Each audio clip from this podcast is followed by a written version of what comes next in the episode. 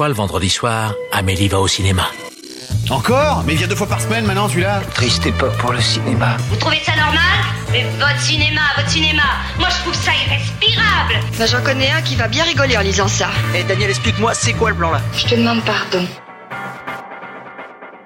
Nous ne sommes responsables de rien, nous nous excusons d'avance. Bienvenue dans Pardon le cinéma, une émission composée de chroniqueurs insupportables qui se coupent la parole pour faire des private jokes dont tu pourras ensuite te plaindre sur Twitter. Bonsoir tout le monde. Salut Salut Bonsoir. Salut. Bonsoir Clara. Salut Victor Bonsoir Simon. Hasta la pugnetta joke Bonsoir Sophie. Salut Bonsoir Marc. Bonsoir. Wow, c'est toujours très deep la manière dont tu dis C'est bonsoir. tant de sobriété alors que nous on dit tous des conneries. Exactement. Coucou Dans cette émission, un programme bien rempli puisque nous vous parlerons d'Enola Holmes, de Lux Aterna, le dernier Gaspard Noé, ce qui ravit se fiche. Yes Du documentaire Un pays qui se tient sage, La femme qui s'est enfuie de Hong Sang-soo, Les apparences, Mon cousin de Yann Kounen ou encore du film allemand Ondine. En bref, Clara vous parlera de Éléonore avec Nora Hamzaoui, puis nous partirons vers le passé pour une thématique développée par Simon Rio, à qui nous avons confié le film Ghost World et qui m'a refilé le festin nu, a donné à Clara l'exercice de l'État, à Marc Schizophrénia et à Sophie Calmos de Bertrand Blier. Mais d'abord, il est l'heure des actus. La vache, encore ces stupides actualités. Je déteste les actualités. Au cinéma, c'est comme ça et pas autrement. Ha ha Qu'est-ce qu'on passe au cinéma? Je suis bon. Je demandais à la patronne. Comme d'habitude, nous démarrons ces actus en vous remerciant de nous suivre, que ce soit sur les réseaux sociaux avec le compte Twitter pardon le cinéma où l'on parle de l'actu du podcast ou de cinéma en général, mais aussi sur les différentes plateformes de podcast où vous pouvez vous abonner pour ne rater aucun épisode ou même laisser une petite note gentille sur iTunes avec une jolie critique, c'est super sympa. Si vous voulez soutenir l'émission, vous le savez, il existe la boutique pardon le cinéma où vous pouvez retrouver des t-shirts, des suites, des mugs et des stickers, ce qui nous permet ensuite de pouvoir acheter du glouglou, du miam miam et aussi avoir quelques sous-sous dans notre popoche. Comme à chaque émission, un design est effacé de la boutique pour être remplacé par un autre. Au revoir le design de Clara, ce film est une Au merveille. revoir. Et bienvenue à un design très très Simon Rio avec un joli Hasta la pugnetta. De acuerdo Pour vous le procurer, rendez-vous sur la boutique Pardon le cinéma, le lien est en description de ce podcast, mais aussi sur notre compte Twitter. Vous avez été beaucoup aussi ces derniers jours à demander pourquoi les nouveaux épisodes ne sont plus disponibles sur la plateforme Ocha. Pourquoi les nouveaux épisodes ils sont pas disponibles sur Ossar Eh bien parce que nous avons changé de diffuseur. Nous Ah sommes bon? Maintenant On a chez... changé de diffuseur? Euh, ah, nous sommes maintenant chez Acast, ce qui nous permet d'avoir des- Attention, attention, quelqu'un va te couper Oui, oui, j'ai bien remarqué. Nous sommes maintenant chez Acast, ce qui nous permet d'avoir des très courtes pages de pub à travers les épisodes afin de financer un peu l'équipe. Voilà donc la réponse à tout ce mystère. J'espère que ça vous convient. Dans une actualité beaucoup moins drôle, le comédien Michael Lonsdale nous a quitté récemment le 21 septembre, laissant derrière lui de très grandes performances dans des films comme Au nom de la rose, Des hommes et des dieux ou Moonraker. Nos pensées vont évidemment vers ses proches et je crois que Marc, tu avais envie de dire quelque chose sur Michael Lonsdale. Oui, en fait, Michael Lansdale, c'est quelqu'un dont, contrairement à beaucoup de grands acteurs français, c'est quelqu'un dont, en fait, j'ai l'impression qu'on fera jamais le tour de la filmographie parce que dans, il a fait quantité de premier rôle et second rôle euh, dans les années 60, 70 et puis jusqu'à maintenant, des rôles qui parfois se limitaient à une apparition, une minute, deux minutes, trois minutes dans un film, je caricature à peine. Et, c'est le genre d'acteur qui, avec sa stature, hein, c'était quelqu'un de immense, imposant, et puis à côté, qui avait sa voix euh, toute fluette, un peu fébrile presque, qui, bouffait la pellicule. Moi, j'aime bien citer deux exemples. C'est ceux que j'avais mis sur Twitter. C'est par exemple ce très joli drame qui s'appelle Nelly et Monsieur Arnaud de Claude Sautet, où il apparaît en tout et pour tout, je pense cinq minutes dans le film, et encore c'est pas cinq minutes continues, ça doit être trois fois, deux fois trois minutes. Et, et voilà, il est, il est là, il aspire, il a une présence, exactement comme dans le Munich de Spielberg. Et bref, c'est des, des apparitions qu'il a fait comme ça un peu toute de toute sa carrière, même si quand, quand il est décédé, on a tous vu fleurir les photos de lui en méchant dans Moonraker. Mais euh, aussi, c'est quelqu'un qui me touche parce que quand il a fait, je pense, ce qui a été un de ses plus grands rôles, à la fois en tant qu'acteur et en tant que personne, qui est le rôle que lui a donné Xavier Beauvois dans, dans Des Hommes et des Dieux. Formidable, Donc, Des hommes et des dieux. qui est un film formidable. Donc l'histoire des moines de Tibrine qui ont été assassinés dans les années euh, fin des années 80 ou 90, euh, et qui et donc il interprétait ce, ce, ce vieux prêtre reclus dans un, euh, enfin reclus non, euh, qui vit dans un dans un monastère, Luc. Et c'est un tournage qui l'a bouleversé. Il y a pas mal d'interviews où il en parle et c'est un tournage. Alors c'est donc quelqu'un d'assez croyant. Je pense que Simon en reparlera. Euh, et c'est quelqu'un, euh, je dirais pas qui a trouvé la foi parce qu'il l'avait déjà, mais qui a trouvé une nouvelle expression de la foi, qui a trouvé un alter ego dans le personnage qu'il incarnait. Donc frère Luc, il a même écrit un bouquin là-dessus, Luc mon frère. Et et quand il en parle, on sent une sorte de de, de grâce religieuse qui qui qui comment dire qui paraît un peu aujourd'hui loin euh, de l'image, et ça aussi Simon en parlera, loin de l'image qu'on a de la religion. Et donc voilà, c'est très beau. Et si vous n'avez pas vu des hommes et des dieux voiligueux, si, si vous l'avez déjà vu, euh, il me semble euh, que sur l'album du film, ou sinon ça doit être sur YouTube, il y a, y a une piste son avec juste en morceaux entre guillemets euh, son personnage Luc qui dans le film raconte qu'est-ce que c'est l'amour, qu'est-ce que c'est être amoureux. Je vous invite à l'écouter, c'est beau.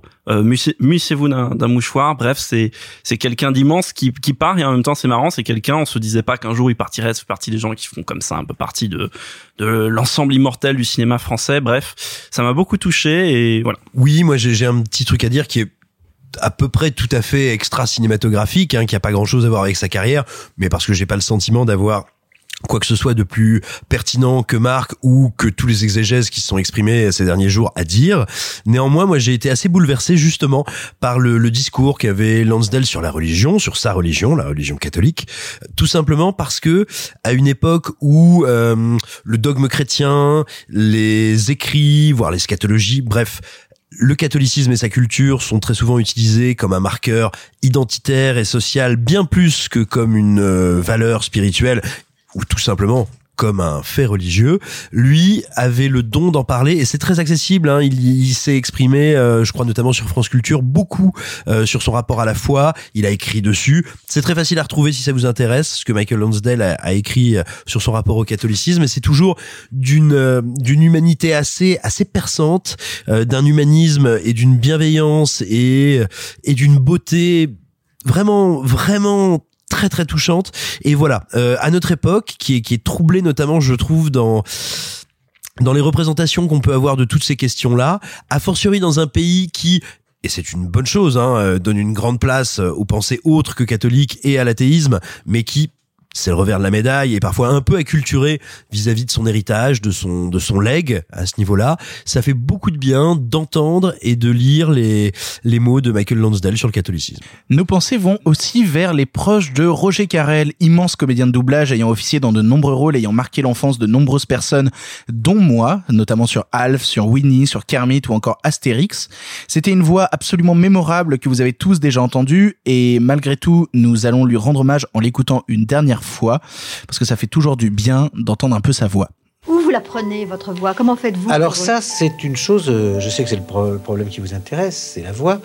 Euh, pour moi, je déplace beaucoup ma voix, mais alors tout à fait inconsciemment, parce que dès mon plus jeune âge, je peux dire que j'ai toujours euh, impressionné mes camarades, même quand j'étais au collège, parce que même, je sais pas, à l'âge de 12 ans, je pouvais faire une très grosse voix et les impressionner. J'avais, j'avais 12 ans, j'étais un petit bonhomme comme ça, et je pouvais faire « Dites-donc là-bas, qu'est-ce que c'est? Venez-nous un peu ici voir !» Et les, les malheureux étaient terrorisés parce que je pouvais déjà faire une grosse voix, comme je peux monter dans l'aigu. Mais ça, je suis totalement irresponsable. Est-ce que vous êtes séduite Ah, parfaitement. Très bien. À tout à l'heure.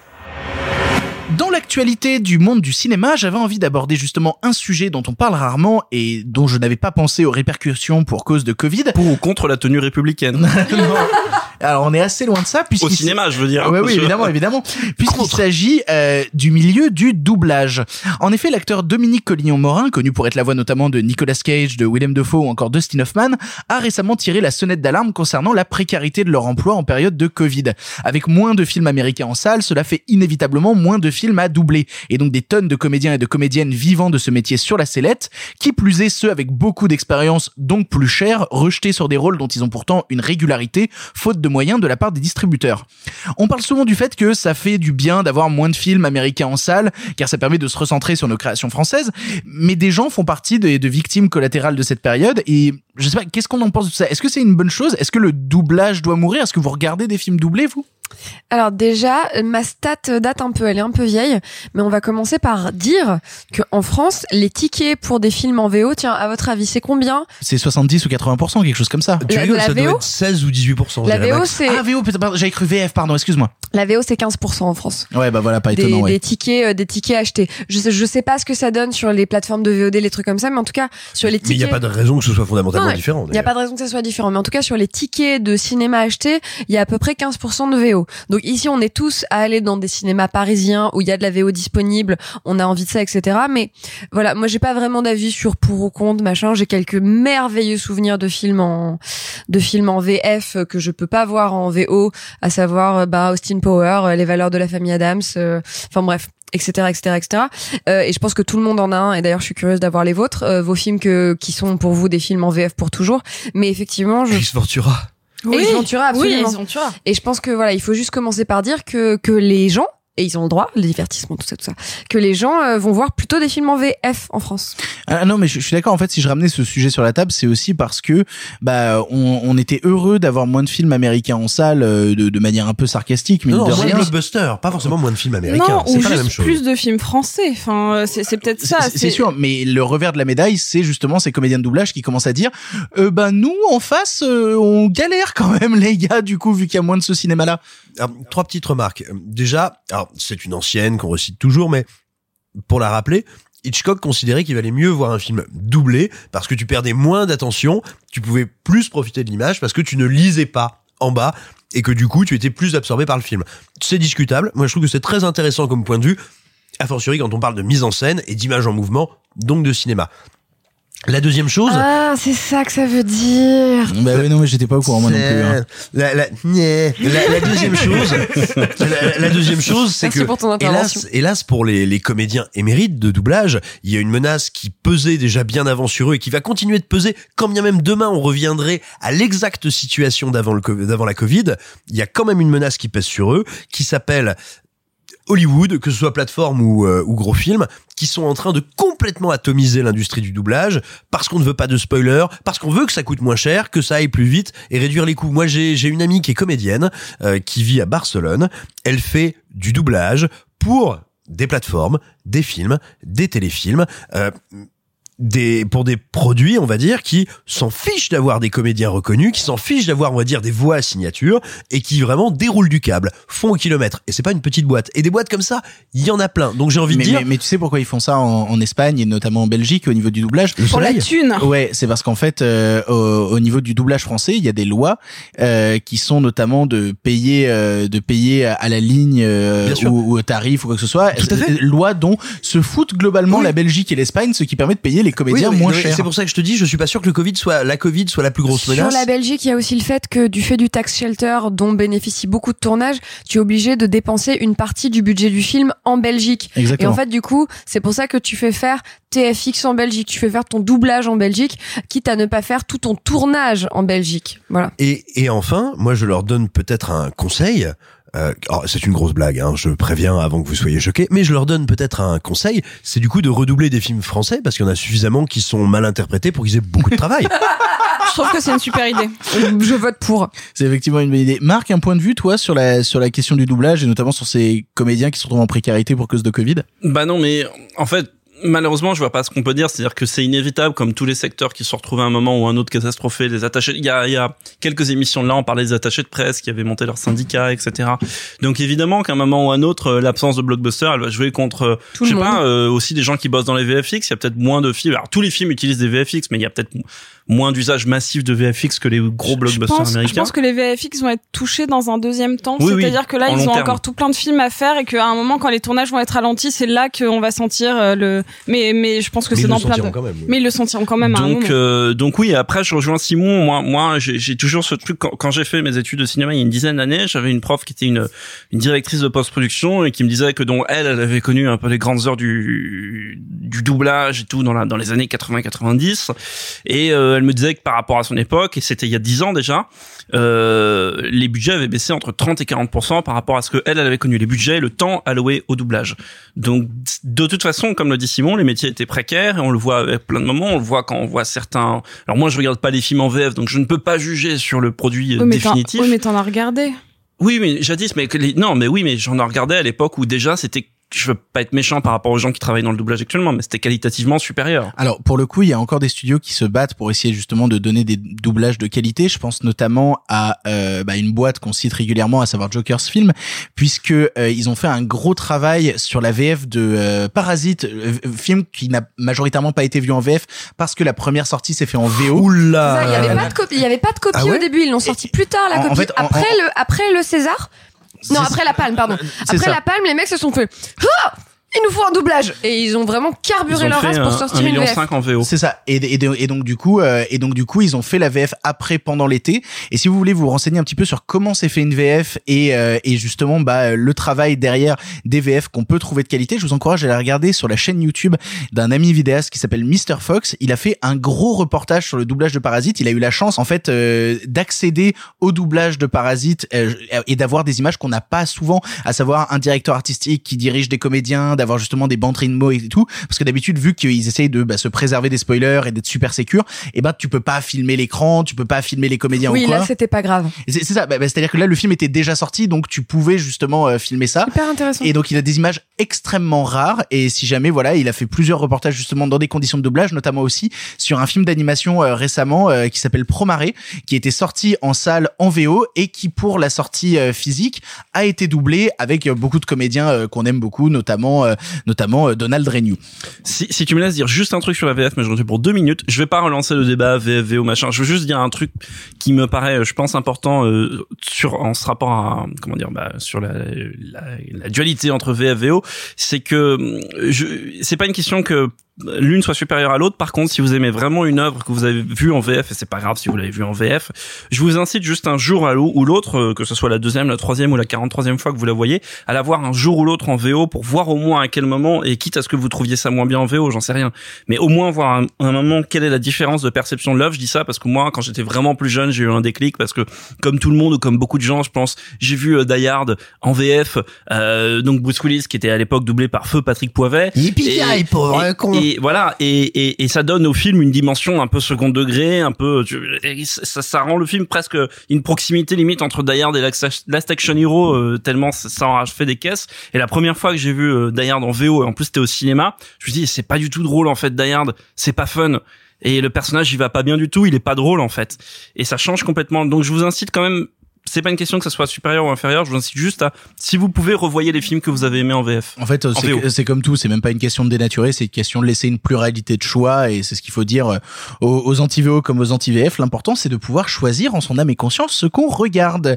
Trois actus random pour conclure. Euh, le film live Le Roi Lion de Disney aura une suite, On s'en bat les forcément, couilles, on s'en bat les forcément vu tout l'argent que ça a rapporté. Mais cette fois-ci, No one care. hein, attendez, attendez, attendez, il y a un détail. Cette fois-ci, Mais on s'en sans- bat toujours les couilles. Non, mais laissez-moi terminer. Attends, la fois est importante. En Attends, plus. attends, il y a un twist. Parce que cette fois-ci, ce ne sera pas John Favreau à la réal, mais Barry Jenkins, le réalisateur oscarisé de Moonlight. un réalisateur du cinéma indépendant qui arrive sur un blockbuster. On n'a jamais vu ça avec Je Jean. pense qu'il va faire un travail en toute Un indépendance. blockbuster Alors- sur la savane et ils ont pris Barry Jenkins.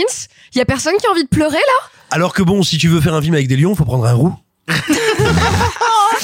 Voilà, moi je suis très content que ça vous inspire que ça. Bah non, mais euh, il y avait déjà eu David Laurie qui avait fait euh, Peter Elliott le dragon et personne ne parle Et- assez de ce et- film. Il paraît que c'est bien, Peter le dragon par David. Par contre, pour la petite histoire, on a appris récemment grâce au site Deadline que euh, le film serait sur une histoire originale qui serait sûrement écrite par Barry Jenkins et qui serait un préquel Mais on s'en fout. sur Mufasa plus jeune. No Alors moi, y, il y a un truc que j'espère. Il y a vraiment un truc que j'espère, c'est que Disney, là, je- les mecs ils touchent plus terre parce que tu vois, ils ont les, ils, ils marchent sur l'eau, les gars, avec leur remake dégueulasse en CGI, ils amassent les milliards. Ils ont oublié un truc, c'est que la dernière fois qu'ils ont commencé à faire des suites toutes péraves, c'était à la grande époque de la VHS avec des Rois Lion 2, des Aladdin 3, des Pocahontas 4, si tu veux, des trucs qui étaient quand même Ouais. Elle, elle- va en Angleterre. pardon, je confonds, je confonds avec ma sextape. Mais ce que je veux dire, Trois fois une minute. Yes Oui, eh ben ça fait une trilogie, madame. et, et ce que je voulais dire, c'est que ça a été quand même une époque où Disney était dans le Z ultime, ultra cheapos. Et alors, ils auraient dû quand même un petit peu se dire, oh là là, avec Maléfique 2, on n'est pas passé loin quand même. Hein. Maléfique 2, si tu veux, C'est un peu la hein. technoparade, sans parade et sans techno. Il reste Oui, pas mais grand est-ce chose. que quand nous on était enfants, genre moi j'ai un bon souvenir euh, de euh, du roi des voleurs, tu vois par exemple. Non. Ouais Mais bah, oui, c'est pas bien. C'est pas bien. le revoir. Non, mais Alors genre- que le Roi Lion 2, c'est sympa. Mais moi j'aime bien le Lion 2, mais est-ce que les, bien le Roi mais Lion est-ce que les, les, Le les enfants 3, c'est le meilleur. Mais est-ce bah, oui. On a déjà fait ce débat-là pendant mais- les vacances, ça m'angoisse de le revivre. mais est-ce que les enfants euh, d'aujourd'hui là euh, vont pas apprécier les suites comme nous on a pu euh, apprécier les VHS Oh oui, mais en, en- enfant, on aimait euh, aussi de la merde, hein, c'est pas le problème. Et, hein. et alors, ça Eh nous ben laisse non, des tout ce, beaux que alors, tout ce que je voulais dire, c'est que j'espère du fond du cœur que cette espèce de logique qui est industrieuse, enfin vraiment qui est du, du fond de quel but d'industrieux, va, va se planter euh, en beauté. Toujours dans les trois actus random, deuxièmement, James Cameron a annoncé avoir terminé le tournage d'Avatar 2 et que Avatar 3 serait terminé à 95%. Personne n'y croit. À chaque fois que Ava- euh, bah justement, à chaque fois qu'on parle d'Avatar, il y a déjà dit ça à toujours l'époque des gens euh, Titanic. hein. Il y a toujours des gens pour venir gueuler, euh, tout le monde s'en fout d'Avatar, blablabla. Pourtant, la saga est partie pour aller jusqu'à un cinquième épisode. Bonne idée, mauvaise idée? En 2040, du coup, puisque c'est repoussé deux alors, ans tous les alors, deux ans. Alors justement, je, je vais t'expliquer la manière dont ils ont construit leur planning. T'es pas Merci Victor. Bah, Non, non, non, non, mais c'est vraiment fucked up. C'est-à-dire que Avatar 2 sort en 2022. En 2023, il y a un nouveau Star Wars. Oui. En 2024, Tic, c'est Avatar tic, tic, 3. tic. En 2025, c'est un nouveau Star Wars. Non, non, mais en on sait. 2026, On a- on a c'est Avatar d'accord. 4. Non, non, en mais je sais. 2027, c'est un nouveau Star Wars. Non, et en il est coincé, 2028, il est coincé, c'est Avatar 5. désactivez-le. Non mais certes, mais ce que je veux dire, c'est que Avatar, j'ai l'impression qu'ils sont repoussés de deux ans tous les deux ans depuis six ans plus. Au moins, Depuis trois ans, au moins, depuis c'est- trois ans. Au moins, c'est tourné. Parce qu'il y a une époque, c'était repoussé alors que c'était Ouais. pas tourné. Euh, Pour le coup, moi, je me suis fait une réflexion sur Avatar qui euh, qui m'a qui m'a fait du mal, à savoir que quand j'ai vu Avatar 1 en salle, j'étais puceau. Quand je vais voir Avatar 2 en salle, je Au serai moment où t'as dit j'étais puceau, la lampe a disjoncté. oui, c'est c'est exactement ce qui s'est passé. Vous pouvez pas le voir. Bah, mais- elle, et là, elle explose. C'est Euh, ça. non, mais attends, du coup, on sait pas si c'est Avatar 2 ou Puceau. Alors justement, j'enchaîne voir si la lumière va se rallumer. Ah. Quand Avatar 2 va sortir, je serai marié. Et quand la saga des Avatar 3 sera, enfin des Avatars sera terminée, Ton enfant sera Puceau. euh, bah, oui, bah, j'aurai, je- j'aurai sûrement un enfant. Donc vraiment, je me suis dit putain, en fait, Avatar, ça va devenir vraiment un truc qui va traverser Ta vie toute ma vie, quoi. Alors, pour l'audio guide, vous ne le savez pas, mais l'appartement de Victor vient de prendre feu. Voilà, euh, désolé, du coup, on enregistre trois jours Pardon après. l'appartement. Pardon Mais, l'appartement. mais, mais- mais du coup, ouais, j'ai l'impression qu'il y a toujours des débats un peu à la con à chaque fois qu'on parle d'Avatar sur les réseaux, de gens qui disent oh on en a rien à foutre. Euh, Est-ce que c'est aussi parce que bah en fait pour l'instant Avatar Ah, les gens lèvent la main. alors On c'est est c'est très très rare qu'il y ait la main vraiment pour toute dire la tout- table qui lève la main pour, dire prendre la parole. Ah non, moi c'est pour dire je m'en fous. Ah oui, qui s'en fout? Qui s'en fout? Ah non. Ah deux. Mais- mais- mais Fille ju- un et justement, fille deux. En fait, Du coup, moi, ma vraie impression, s'en foutent. ma vraie impression, c'est qu'en fait, pour l'instant, les gens s'en foutent parce qu'on n'a pas d'image et que c'est un truc hypothétique dont on parle depuis des Ah mais années. le 1 aussi, je m'en fous. Et ah que, mais euh, c'est ça. Enfin, c'est quand fort. même. euh, C'est une. Incroyable le nombre de gens qui, c'est incroyable le nombre de gens qui gueulent que Avatar 1 ils s'en foutent alors que c'est le plus gros succès au cinéma de tous les temps. Et alors, Euh, et bienvenue chez les ch'tis, c'est le plus gros succès en France de tous les temps. Non, il y a ouais, peut-être et on l'a euh, tous vu. Alors sur Avatar 2, euh, moi je, je vais dire un truc très bête. évidemment, comme beaucoup de gens, je suis assez curieux parce que je, je, je trouve Cameron assez euh, perfectionniste en général pour être assez malin, pour À ne peine. pas proposer la même chose qu'Avatar 1. Et sur ce qui reste d'Avatar 1, parce que chaque fois c'est un truc qui revient tous les trois mois, genre il reste rien d'Avatar, machin. Il y a un article qui est C'est ce film dont il reste rien, dont les mecs qui pensent qu'il ne reste rien ont besoin de parler toutes les trois Non, non, semaines. voilà. Exactement. Euh, mais mais mais quand non mais surtout quand Chadwick Boseman est, mort tout le monde a posté le, le plan de Black Panther de lui qui se passe dans ce moment un peu éthéré du film euh, f- fluo violet etc à l'esthétique sur repompée d'Avatar donc déjà juste en un plan bah voilà et, et surtout sur Avatar il y a un article qui est extrêmement bien écrit Dans très, Revue et très Corrigé. richement détaillé en fait sur qui reste-t-il d'Avatar dix ans après il est sur dans le site et Corrigé. internet Connaissez-vous Revue et et Corrigé je vous invite non non parce que sans déconner en fait euh, moi je c'est pas mon film préféré euh, Avatar de Cameron Encore heureux. mais c'est même pas mon Cameron préféré. Par contre, c'est un film qui me fascine. Encore Et quand j'ai, je me suis dit, on va voir, on va mettre un peu les choses à plat, refaire un peu la genèse du film, en quoi le film a été un turning point à Hollywood pour le pire ou pour le, le, le- comment dire, pour le, pour le pire ou pour le meilleur. Parce que si aussi aujourd'hui on a le roi lion 2, 3, 4, 5, 6 qui se profile, c'est aussi parce qu'il y a des avatars qui sont passés par là. Donc, euh, ça c'est, c'est, c'est toujours ce truc de boîte de Pandore de chez Cameron. Mais, mais, mais moi je pense que voilà, je vais ressortir the le truc que tout le monde dit. Hey Je vais, je vais sortir le truc que tout le monde dit. Euh, le truc de Cameron va se planter, c'est quelque chose qu'on lui a dit au moment de Terminator 2. C'est quelque chose qu'on lui a dit bon, au moment de The Abyss, mais il s'est planté. Euh, Au, c'est au- quelque- au moment de Aliens aussi. c'est le hein. moment où, non, mais surtout, c'est quelque chose qu'on lui a dit Non, avant attends, au Titanic. moment de Titanic. Avant Titanic et avant euh, Titanic était ce mélo, ce mélo à 200 millions de dollars où basiquement je caricature mais il se passe rien pendant une heure. Euh, et on lui a dit à 7 L'heure où ça 3 coule, ouais, il se passe rien. Et, et, et, et voilà, on a dit qui a envie de voir un film sur le Titanic en 97. Et puis, Mais n'oublions pas, attendez, n'oublions pas qu'Avatar, Avatar, la Fox est à un moment tenu contractuellement d'aller jusqu'au bout, qu'ils n'y croient pas, et que ils vont, on va équiper en catastrophe les salles en 3D, parce que le bouche à oreille est tellement même, faramineux. même plus que ça. Je, attends, je te coupe, mais je vais même plus loin que toi. Il a fallu faire une double équipement parce que non seulement ils ont dû s'équiper en 3D, mais en numérique. oui, Mais en numérique, les salles n'étaient pas en numérique à l'époque en plus. Mais oui, mais, mais surtout, il faut bien voir qu'à l'époque, la Fox n'y croit pas, les salles n'y croient pas, le film sort, et c'est parce qu'il a un bouche à oreille délirant, délirant, et pas du tout un truc à la Marvel, genre la promo a super bien marché, tous les ados sont là, les 15 premiers jours sont corrects, mais pas fous, et là, quand la machine va s'amorcer, elle est tellement puissante, parce que Cameron, justement, revient à une espèce de d'épure absolue du récit, euh, ce qui fait dire, c'est les mêmes personnes qui disent, euh, c'est Pocahontas, et puis Mad Max, c'est un aller-retour. Euh, on t'en- on Ah, t'emmerde. c'est moi qui dis ça, c'est vrai J'ai bien reconnu ton défaut de prononciation en plus. Oui, alors je, je, je je pensais plus à mon Alors petit que- cousin, mais je... Alors que pour Pocahontas, bah, euh, pff, Et merde, pour Mad hein. Max, euh, pff, merde. Femme 1 et Femme 2 se sont exprimés. Oui. On sort. Non mais attends, et puis On va encore se euh, faire des attends, copains pour, enterrer, pour enterrer l'argument sur Pocahontas, ouais, ouais, Avatar c'est Pocahontas, et alors? Parce qu'en 4 ans, en 4 ans, le cinéma Terrence américain... Malick aussi, c'est Mais Pocahontas. justement, c'est ce que j'allais dire. En 4 ans, le cinéma américain aura offert deux visions totalement contradictoires et complémentaires du mythe Pocahontas, qui est donc le nouveau monde de Terrence Malick, et Avatar de James Cameron. Attends, c'est vachement intéressant. Et quoi qu'on en dise, de toute manière, euh, il serait mensonger de dire que Avatar n'a pas changé le cinéma à un moment ou un autre. Enfin, dernièrement, dans nos trois Il y a actus Sophie qui s'est mordu random, la langue, ou alors elle est très en désaccord. Elle est comme Donald Trump, elle veut son droit de réponse. Ou comme la femme de Emmanuel Carrère. Allez, dernièrement, Zack Snyder a annoncé qu'il allait tourner des reshoots pour le fameux Snyder Cut Justice Sérieux League. On s'en bat les couilles Attends, aussi. attends, Non, attends, moi, ça, laisse-moi ça terminer. Laisse-moi terminer. Reshoots qui coûteront jusqu'à 70 millions de dollars avec le retour de nombreux membres du casting principal. C'est quand même étrange, on pensait que le film existait déjà et pourtant il faut 70 millions de reshoots. Qu'est-ce qui se passe? Qu'est-ce qu'on en pense? L'après-shampoing de Gal Gadot. Attends, ils étaient pas partis sur 30 millions de budget à la base? Si, et maintenant il y a des reshoots à 70 millions. Il coûte cher, Zach. hein. L'après-shampoing de Jason Momoa.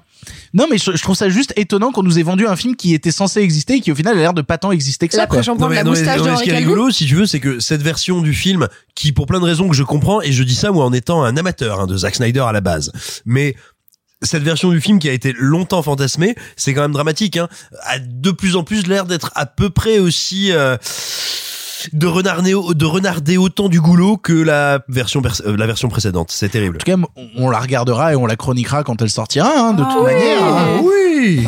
Mais c'est pas pour tout de suite. Allez, c'est parti. On attaque maintenant avec la nouvelle sortie Netflix qui a beaucoup fait parler d'elle. Enola Holmes. Unlike most well bred ladies, I was never taught to embroider. I was taught to watch and listen. I was taught to fight. I'm coming to find you, Mother.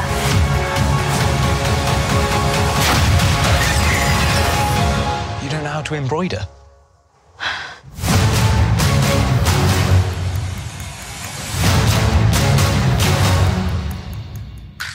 Enola Holmes est une adaptation de la série de romans Les Enquêtes d'Enola Holmes de Nancy Springer. On y suit la petite sœur de Sherlock Holmes dont la mère a disparu et qui, contre l'avis de ses deux grands frères Sherlock et Mycroft, décide de mener l'enquête toute seule, ce qui l'amènera rapidement sur la route des suffragettes et d'un possible complot masquant plusieurs assassinats.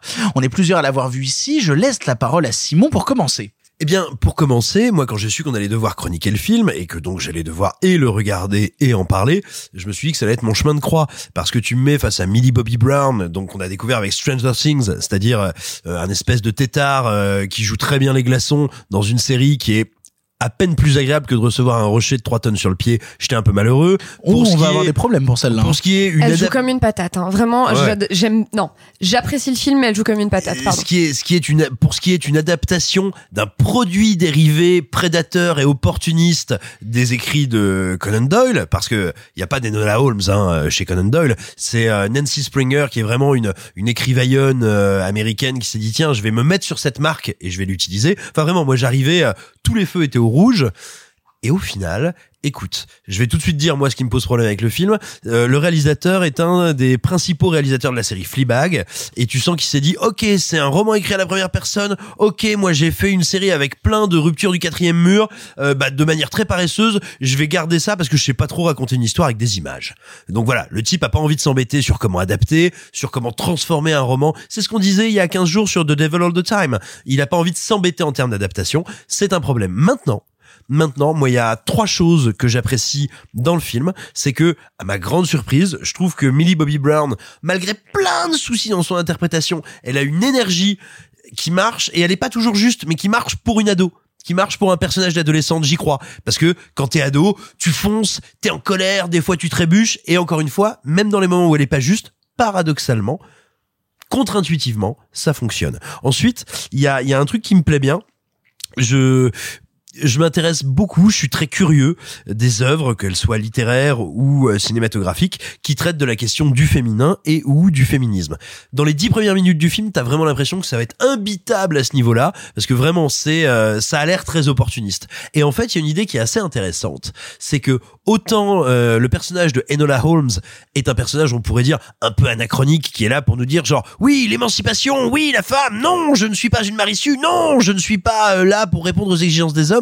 Et en revanche, autour d'elle, il y a toute une collection de personnages beaucoup plus nuancés, beaucoup plus dans leur époque, ou tout simplement beaucoup, beaucoup plus dans leurs contradictions, qui vont l'amener, elle, à se poser la question de qui elle veut être comme femme, de qu'est-ce que c'est que son émancipation. Et ça, je trouve ça très intéressant, notamment parce que le film n'hésite pas, des fois, à penser contre lui-même. Et je vais pas vous spoiler, mais pour on va dire dire une piste de réflexion du film qui est pas totalement aboutie, mais qui est super intéressante. Le fait à un moment de dire, tiens, cette femme a été élevée par, grosso modo, on va dire une suffragette, et elle va à la fois plus loin que sa mère et en même temps se dit tiens la modalité d'action de ma mère ne me semble pas la bonne. Je trouve même si c'est pas complètement abouti que c'est très intéressant comme terrain et c'est très fin. Donc à ma grande surprise, le traitement du féminisme me semble plutôt intelligent et pensé en fonction des personnages. Et ensuite, il n'y a pas beaucoup de scènes d'action dans le film, mais les quelques scènes d'action qu'il y a euh, sont toujours pensées par rapport aux conflits et aux enjeux des protagonistes, ce qui est rare, ce qui fonctionne. Ça veut dire qu'au terme d'une scène d'action, on avance, on progresse. Le personnage, tout simplement de manière métaphorique,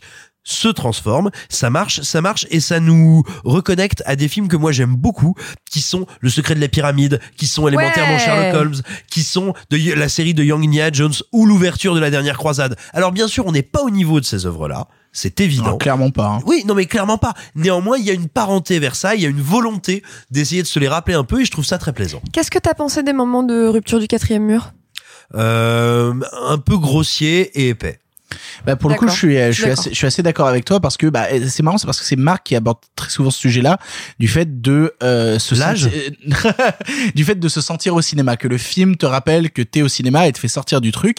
Et d'habitude, moi, le quatrième mur me fait pas ça. et une Netflix. et pour le coup, ouais, j'ai j'ai j'ai un peu un problème euh, vis-à-vis de ça parce que bah je me je me sens devant un film et surtout euh, oui le film est sympathique, oui le film est efficace et pour le coup moi je ne déteste pas le film pour être tout à fait honnête parce que euh, bah je me retrouve un petit peu euh, bah bah tu sais tu sais dans, dans dans dans mes chaussettes de Noël, c'est-à-dire c'est vraiment le film que je pourrais regarder. euh, Film sous la couette. c'est ça. Alors que- mangeant du panettone. Exactement, vra- vraiment Film de c'est Noël, t'as raison. c'est ça, c'est un petit côté film de Noël que j'aime bien, mais qui en même temps en fait fait pas- Téléfilm de Noël. Bah ouais, mais il fait pas beaucoup d'efforts justement aimes les chaussettes parce que parce qu'en fait parle de Millie Bobby il a ce truc en fait qui euh, d'habitude m'intéresse mais là un peu moins qui est que bah, j'aime bien les films d'enquête et les films d'enquête intrinsèquement de par leur forme de film d'enquête sont des films qui ont un côté ludique parce que comme les personnages t'as envie de te mettre à chercher la solution du mystère. Et donc du coup c'est inscrit même dans la forme de l'histoire. C'est un film d'enquête donc ça va être ludique ça va être rigolo. Et ça fait pas plus d'efforts que bah, bah juste ah bah parce que c'est un film d'enquête ça va être rigolo et tout et bah et c'est tout quoi et du coup je me retrouve un petit peu euh, Tu un- peux pas enquêter avec elle, t'as pas assez d'éléments. Je vois ce que tu veux dire, mais en fait, comme euh, tous les trucs qui sortent un peu du chapeau, ouais je suis assez euh, d'accord tu peux pas enquêter avec elle. Je vois très bien ce que tu veux dire. J'y avais pas pensé, mais justement, ce truc-là est empêché par le fait que il y a pas. C'est un film sur la déduction. J'y pense là, euh, j'y pense en même temps que je le dis. C'est un film sur la déduction qui ne te donne pas d'indices sur lesquels tu peux déductionner. exactement mais je, suis- je suis d'accord avec toi et qui se pose jamais la question de comment je filme la déduction. Tu vois, par exemple, tu regardes Knives Out, dont on pense ce qu'on veut, mais il y a un moment où Ryan Johnson se dit, tiens, je vais filmer la réflexion comme ça, je vais faire une métaphore de cette manière-là pour faire comprendre comment mon personnage réfléchit. Là, tout simplement, on te filme Enola Holmes, et alors là, pour ceux qui ne font que nous écouter, imaginez, je lève un sourcil en pinçant un peu la bouche, mais voilà, on la filme en train de faire genre, oh, j'ai compris. C'est-à-dire qu'on est vraiment au niveau euh, d'Eric, euh, d'Eric saison 2, quoi. Bah, pour, pour le coup, je, je vais dire un truc qui est un peu une unpopular opinion, mais pour moi, Enola Holmes, euh, Knives Out, même combat, quoi. C'est-à-dire que euh, je, je suis pas un immense fan de, de Knives Out, en fait, pour le coup, parce que justement, quand je vois Knives Out, moi, la, la solution du mystère, je l'ai au bout d'un quart d'heure, et euh, et du coup, bah, euh, encore une fois, Parce que le film la donne. Ah, non, non, non, moi je te, non, parce qu'il y a quand même un twist à la fin, mine de rien. Mais, euh, mais ce twist-là d'enquête, en fait, me laisse vraiment en dehors parce que, encore une fois, c'est des films qui prennent une enquête, mais qui, euh, par la mise en scène, par le cinéma, n'essayent pas d'en faire plus qu'une enquête. C'est-à-dire juste, voilà, c'est un film d'enquête, prends-le. Et Knives Out comme Enola Holmes sont des films sympathiques, mais dont au final, bah, j'aurais oublié les tenants et aboutissants dans, dans, un mois, je pense. Sophie, qu'est-ce que tu as pensé du film? Alors, non, je voulais juste avant de dire ce que j'ai pensé du film, euh, tu parlais de films de cinéma, etc. Et en fait, à la base, c'était un film qui devait être une sortie salle. Oui, c'est ce film- c'est que j'ai cru comprendre. oui. C'est un film Legendary qui, à la base, devait être distribué en France par Warner Bros. et qui a été racheté par Netflix, comme ça avait été le cas de Mowgli, par exemple. Euh, juste curiosité, juste en France par Warner ou c'était euh, interne à, à ça, l'inter ça, ça, je sais pas, je sais juste qu'en France, ça devait être distribué par, par Warner et je Ça sais fait un pas. moment hein, que c'est annoncé sur Netflix, donc à mon avis, ça fait un moment qu'ils l'ont. hein. Je serais curieux de savoir quand ils, quand ils se débarrassent d'un film comme ça, comment ça se passe? Je pense qu'ils mettent tu sais des petites annonces dans le chasseur français genre euh, euh, et jeune enquêtrice euh, près de chez Monsieur Warnet. Hmm. Proche, proche, proche, proche prise, Sarah Lutmart. Du coup, Sophie, qu'est-ce que tu as pensé du film? Euh, alors, euh, bah, j'ai trouvé ça sympathique, trop long. Vraiment, si ça avait fait 1h30 à la place de 2h20, ça m'aurait, euh, ça m'aurait beaucoup plu. 2h20. Ça fait 2h20. Ça fait 2h20, ouais. Non, et- 2h10. Comme, comme le diable tout le temps. Eh, C'est, c'est Oui, mais le diable tout le temps m'emporte beaucoup plus que Enola Holmes, mine de Bah, rien. moi aussi. Euh, et pourtant, c'est venu un peu chercher euh, le côté euh, teenage en moi. J'aimais bien ce côté un peu cool, féminin, qui, a au final une enquête assez intéressante. Hein. Aller chercher sa mère qui a disparu du jour au lendemain, c'est c'est plutôt chouette. Enfin, ça, ça marche bien, on va dire. Ça faisait longtemps que j'avais pas vu Elena Bonham Carter. J'avais oublié son existence, littéralement. Pas moi. Non, mais ça a été tellement une de mes euh, de mes euh, idoles burtonesques. Bah, Bah, comme tout le c'est- C'est monde. vrai que d'un autre côté, depuis qu'elle est plus en couple avec Tim Burton, elle a beaucoup moins de rôles. Je, je voulais pas la faire, mais effectivement, euh, je pense C'est que triste, hein, elle a perdu vrai, son hein. directeur de casting préféré. Parce ouais. qu'elle a joué dans le discours d'un roi, puis après elle a redisparu, hein, donc. euh, non, elle moi, était dans je- Lone Ranger. C'est vachement bien The Lone Ranger. C'est très bien, The Lone J'ai cru, Ranger. j'ai cru que t'allais dire c'est vachement bien le discours d'un roi, j'allais le jeter un truc au travers de la table. Non Un couteau. Ici. Du saucisson. Et ensuite, je sais pas. Elle est pas genre dans Cats ou un truc comme ça? Non, Non, non, mais non, si, moi je l'ai vu, je l'ai vu, je l'ai vu, je sais que je l'ai vu il y a pas longtemps dans un Oui, film. mais elle est, Non, mais elle, elle a est- pas elle de est- fichier Wikipédia, Clara, elle est cherche pas. plus, elle est plus mémorable en fait dans des rôles. Et là, je la trouvais vraiment très bien dans le rôle de la maman. Dans la, je, je trouvais que c'était un casting parfait. Je me suis dit mais bien Et puis la sûr. direction qu'il lui est donnée est intéressante en plus. C'est super intéressant. Donc c'est un peu ce que je retiens. J'ai pas grand chose à en Et dire. puis, J'ai- elle, elle est servie par des scènes qui visuellement euh, sont plutôt sympas. Ce côté un petit peu flashback et tout, c'est sympathique, quoi. Ocean's 8. Ah, putain, c'est vrai. Elle est dans cette merde Ça de pique. Ocean's 8, Eh, quoi. oh, j'étais dessus ah, au moment de sa sortie en Et, France. et hein. bah, je sais, rappelons, c'est grâce à toi que je l'ai vu, c'était très mauvais. et je Je pense que c'est la première fois où je me suis dit, euh, quand même. Ah non, non, vrai que non. c'était hardcore Ah, Ocean's. j'avais oublié. Ocean's 8, c'est tellement mauvais, quoi. Un film qui au début te dit No guys, ok pourquoi pas. Puis finalement on a quand même besoin d'un mec pour faire l'acrobatie Et, qu'aucune et femme sur- peut et faire. surtout qui te dit, enfin, enfin, des femmes vont cambrioler le mec parce qu'il y a des robes et des bijoux. Ah putain. Ah bah non, moi, moi, mon vrai problème, c'est que Ocean's 8, c'est vraiment un film qui te dit euh, on aimerait faire du Soderbergh, mais on n'a pas le talent de Soderbergh. Dommage. Moi, en sortant, j'avais envie de me faire une frange, c'était gagné. Euh, et, et sinon, j'ai trouvé que le personnage de Mycroft était beaucoup, beaucoup, beaucoup trop méchant. Euh, vraiment, euh, il est, il est atroce. Et Ça, c'est ce euh, que je veux dire sur Eleonore, tu vas voir. Bah après, pour le coup, il est, même dans, même dans la série Sherlock euh, de la Non, mais il euh, est le personnage méchant. de Mycroft, Là, il c'est est juste-. Non, il est ambivalent dans il la est- série Il BBC. est ambivalent. Là, il y a vraiment ce Là, côté. là, il a un côté cruel. Là, ouais. en fait, il est cruel et notamment parce qu'il est très, euh, il est très, très proche. Genre euh, en termes de, ils sont vraiment proches avec euh, avec Sherlock, avec Henry Cavill. Ils ont l'air d'être sur la même longueur Il est d'onde. pas très nuancé, hein, le personnage de Mycroft. Hein. Non, Il est mais vraiment euh, et juste- mono mono quoi. Et justement, euh, dans, dans les séries, ils sont toujours en confrontation, alors que là, ils ont l'air de former un vrai duo. Et donc, le fait qu'ils soient aussi méchants, j'ai l'impression que comme Sherlock est pas beaucoup caractérisé, à part d'être Henry Cavill, bah, et ça, ça rend la chose un petit peu bah, dissonante. J'aimerais bien être aussi peu caractérisé. Voilà, c'est Si, tout. si- si je peux me permettre juste un truc qui sera juste, j'en ai pour 10 secondes, qui est ma petite recommandation euh, Sherlock Holmes. Il y a un très beau film comme personne n'a vu, j'en profite. Enfin, d'habitude, personne ne connaît. Euh, si vous aimez Sherlock Holmes, il faut absolument voir ce joli tout petit film qui est euh, Mr. Holmes avec Ian McKellen et qui est l'histoire de Sherlock Holmes qui a une, qui perd la mémoire, qui a Alzheimer, qui essaye de résoudre sa dernière enquête dans les années 40 à- et qui est confronté à sa propre légende, sa propre héritage. Faut quand même imaginer une chaîne avec Ian McKellen en Sherlock Holmes qui va voir un film Sherlock Holmes au cinéma parce qu'il a été légendarisé par les écrits de, de Watson. Bref, c'est un très joli film par le réalisateur de Twilight 3 ou 4, je ne sais plus. Et Ah, c'est Bill Condon qui l'a réalisé Condon, mais qui avait aussi réalisé ce très beau film Gods, Gods and euh, Gods and Monsters sur James. Gods of Egypt, excellent James film. Whale. Quelle horreur. Euh, Et il avait aussi réalisé le film 30 jours de nuit. Ah, j'aime bien 30 jours de Et- nuit. C'est un film de vampire. Mais Tu aimes les films de vampire et, la. Belle et, la et le remake de La Belle et la Bête, mais ça c'est de- Avec Helena Bonham Carter. Bref, c'était ma petite recommandation. euh, Comme c'est un film que pas beaucoup de gens connaissaient, euh, connaissent, voyez-le. C'est c'est c'est pas grandiose, mais c'est très joli. Pour conclure, Clara, qu'est-ce que tu as pensé, toi, de Enola Holmes? Alors. Parce euh, que c'est- c'est un film quand même qui te crie Bonjour, je suis un film féministe Mais en fait- Enola Holmes. La comédie Enola, Enola Holmes The Musical.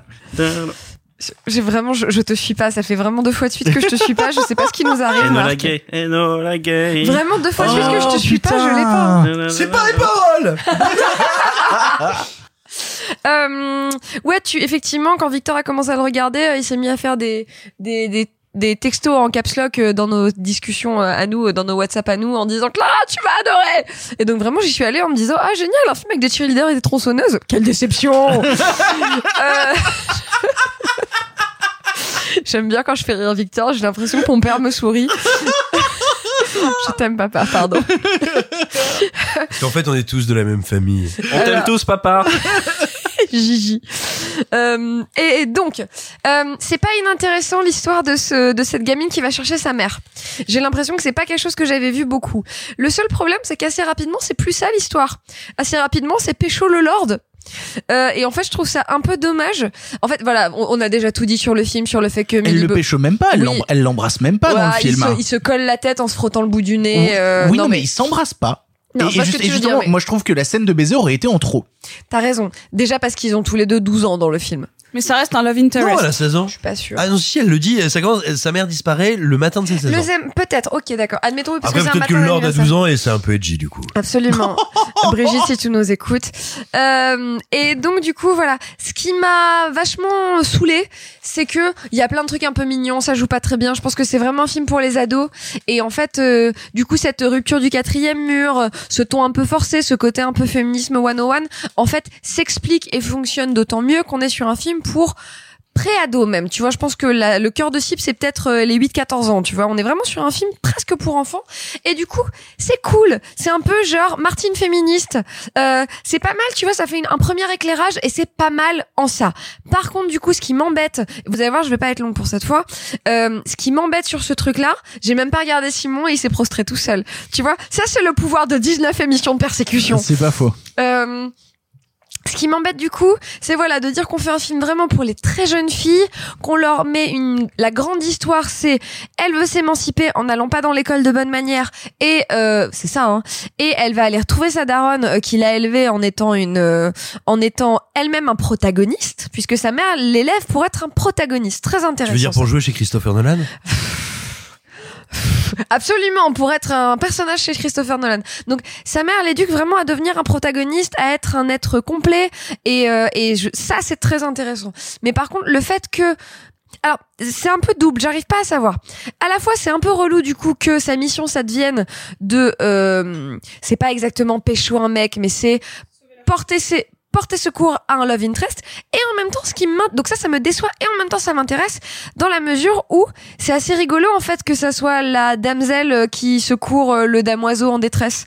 Donc en fait cette ce, ce gender swap du trope vraiment trop de mots clés cette inversion genrée de ce cliché de cinéma de ce mécanisme hyper euh, hyper banal de la jeune femme qui se fait secourir par le garçon là du coup on est sur une inversion du cliché qui est la jeune femme qui va porter secours au garçon Ouais, mais c'est un peu fait avec des gros sabots J'ai quand pas dit même. le contraire. Non, mais des gros sabots, mais des sabots malins parce que qui va même jusqu'à pousser le vice, et je trouve ça intéressant, jusqu'à faire de ce lord, tu sais, un vendeur de fleurs à un moment, ce qui était exactement ce qui était le rôle de la jeune femme en détresse Absolument. jadis. Et donc du coup, je sais pas à quel point c'est voulu, je sais pas à quel point c'est non non, il lui faut un love interest. Ce qui intéresse euh, les jeunes filles, euh, c'est de pécho euh, un One Direction à la fin parce que vraiment il a une gueule à jouer dans One Direction, à chanter dans. One Direction. Vraiment, ça aurait pu être un des mecs de, de Wendy. Donc voilà, il y a un peu tout ça qui me qui m'interpelle. J'ai pas passé un excellent moment, j'ai pas non plus passé un très mauvais moment. Euh, Et pourtant, ça a duré longtemps. ça, ça a été un long moment. Comme quoi, euh, la durée n'est pas une garantie quoi. de qualité. Est-ce est-ce que la morale, c'est que t'aurais préféré Nola Holmes avec Lindsay Lohan? Alors, ça dépend. Et Mais je vous la merde, Alors, non, moi, moi, je maintenant. milite, Ouais. moi, je milite pour un reboot viral qui s'appellerait Ebola Holmes. Oh, Elle est pas si mal celle-ci. c'est terrifiant. Euh, donc voilà, euh, je j'en sors un peu quoi. Euh, C'est-à-dire que je, je en fait, je me demande, et j'en finirai par là, je me demande si je cherche pas à prêter des intentions au film en disant « Oh, c'est une inversion du tropes de narration !» En fait, je me demande si c'est pas moi qui essaie de, de voir un truc malin, alors que non, c'est juste qu'il fallait qu'elle chope un mec.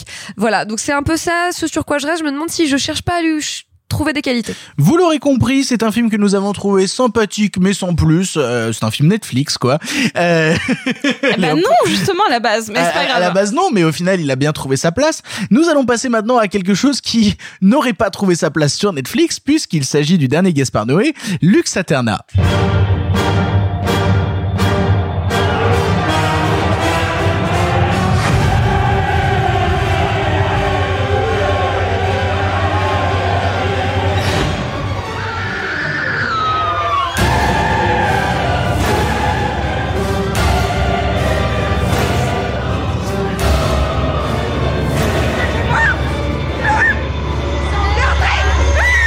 Lux Aternae est le dernier film de Gaspard Noé, cette fois-ci même un moyen métrage d'une durée de 50 Non, un minutes. métrage moyen. Mais... Quel enculé. Accessoirement, moyen métrage, ça n'existe pas, Victor. Ah bon? Non, ça n'existe pas. Alors vraiment maintenant là, si tu veux, hein, moi je l'explique ce que pourquoi pourquoi ça n'existe pas, mais ça. Pourquoi ça n'existe pas? Euh, parce qu'en fait, tu as une définition du coup dans le code du cinéma et de l'image animée euh, qui explique qu'il y a soit des courts métrages, soit des longs métrages, que ça ouvre pas droit aux mêmes subventions, aux mêmes réglementations sur la sortie salle, aux questions de l'exception culturelle, bla bla bla bla. Et en fait, t'es soit un moyen, ah, t'es soit un court, soit un long. Et en gros, je crois que c'est en dessous de une heure et quart, t'es un court. Non, 59 minutes et. Ah, c'est une heure pile. Ok, heure, pardon. 59 Je- je minutes pensais et que c'était- 59 Je pensais que c'était 1h15. Bon, en gros, en Donc dessous d'une heure, c'est un c'est court un court-métrage. C'est un court métrage. Mais, mais alors, est-ce que quelqu'un Mais- sait d'où vient l'appellation moyen métrage Parce que Bah, moi, je l'ai toujours juste une appellation pratique. Oui, c'est ça. D'accord. Parce que c'est- vrai qu'on va pas se mentir, ça fait un C'est quand, trou. quand t'es ça trop long fait pour un être court et que trou t'es trop court pour être long, quoi. Comme Simon. Donc Lux Aterna est le dernier film de Gaspard Noé, cette fois-ci un moyen métrage d'une durée de 50 minutes. Et je vous emmerde, mettant en scène une Oh, Béatrice Dalle, combat, hein. réalisatrice, et une Charlotte Gainsbourg, actrice principale, sur le tournage d'un long métrage ayant pour thème les sorcières prêtes à brûler sur un bûcher. Au départ, tout semble calme, mais comme souvent chez Noé, la tempête et les enfers ne sont jamais loin.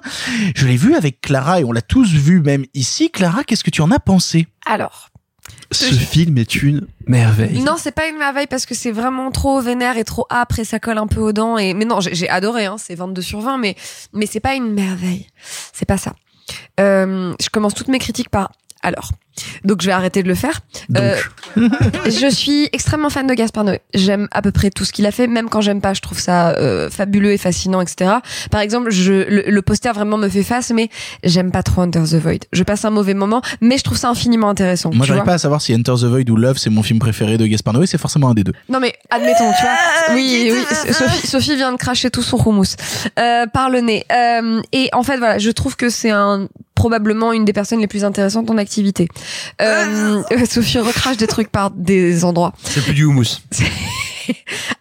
Ah oh Euh, Très intéressant, comme les films de Gaspard Noé. Euh, c'est un peu comme cracher du houmous par le nez souvent, mais c'est pas grave parce que c'est très intéressant. Euh, J'ai croisé Gaspard Noé euh, à la sortie d'une projection Love euh, au Sophie Festival il y a quelques années, et, euh, et en fait j'étais allée le voir et je lui avais jamais parlé, je l'avais jamais vu en interview, etc. Et je m'attendais à quelqu'un d'un peu plus affirmé, et en fait je suis allée le voir en lui disant le film m'a bouleversé, je trouve que c'est vraiment un portrait d'une intimité, ça m'a bouleversé. Et le mec s'est mis à boulocher son pull en disant j'aime bien les jolies filles. Et en fait, ça m'intéresse justement vachement que quelqu'un qui fasse des œuvres aussi euh, jusqu'au boutiste, c'est un terme de merde, mais euh, aussi euh, intense. On va dire ça. Vraiment, Victor m'a regardé très intensément en mangeant du jambon elle-même quelqu'un qui fait des films aussi, voilà, aussi intenses, aussi vibrants, aussi fébriles, tu vois, aussi convulsifs. Soit quelqu'un de, de très introverti, de très timide, Ah bah, de très euh, doux. pour le coup, pour l'avoir interviewé pour la sortie justement de, de, de Lux Aterna, il est très très très timide et très renfermé et, et c'est toujours étrange qu'il fasse des films aussi explosifs avec une personnalité ça. aussi Donc, renfermée. Ça, je trouve ça vraiment très intéressant. Et dernière chose, après, je vous dis ce que j'ai pensé du film en deux phrases parce que je pense que ce que j'y ai est plus intéressant que ce qu'on va dire après, comme tout le monde va en parler, blablabla.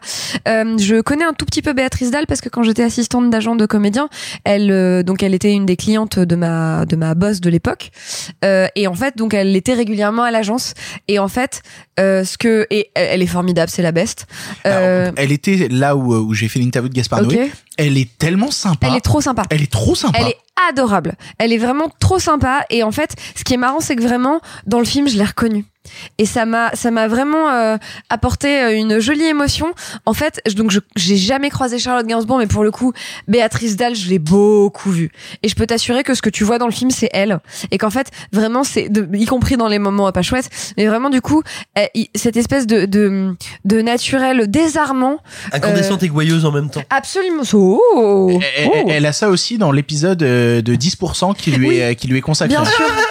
Non, non, mais Arrêtez de cracher sur 10% en ma présence. Euh, moi, je peux juste plus regarder parce que j'ai vu son vrai visage à 10%.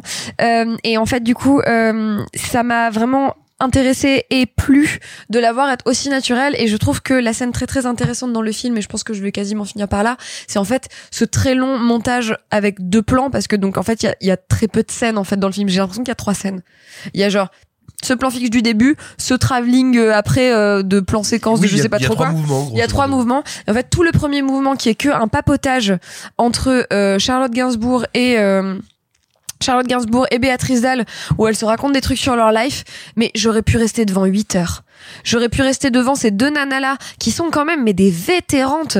Tu vois, elles sont là depuis 107 ans pour des raisons différentes, mais elles sont là depuis 107 ans, elles ont tout vécu et Marc vient de mimer qu'il se taillait les veines avec un couteau à En saucisson. plus, il s'est trompé, il l'a fait dans la largeur alors que c'est dans la longueur. Bien évidemment. J'ai moins Euh, l'habitude que toi, désolé. Mais c'est ça. Voilà. Je- J'ai vraiment tu bois beaucoup moins de sang de collégienne vierge. Oh, ce sera dit, répété et deux fois de suite là.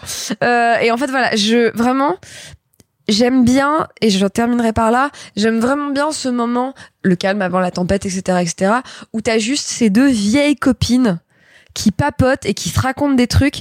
Et franchement, j'aurais pu rester huit ans devant et et je pense que c'est ça une des incarnations de de c'est quoi être une meuf. Et c'est pas être une femme, c'est quoi être une meuf? Tu vois, c'est papoter avec ta pote en buvant du jaja euh, et en se racontant des trucs de la life euh, parce que vous vous connaissez depuis 35 ans et que en gros, t'as pas besoin d'avoir une discussion hyper dense. En fait, tu te racontes des trucs de la vie parce que c'est ta pote depuis toujours et que euh, vous vous connaissez extrêmement bien. Comme nous?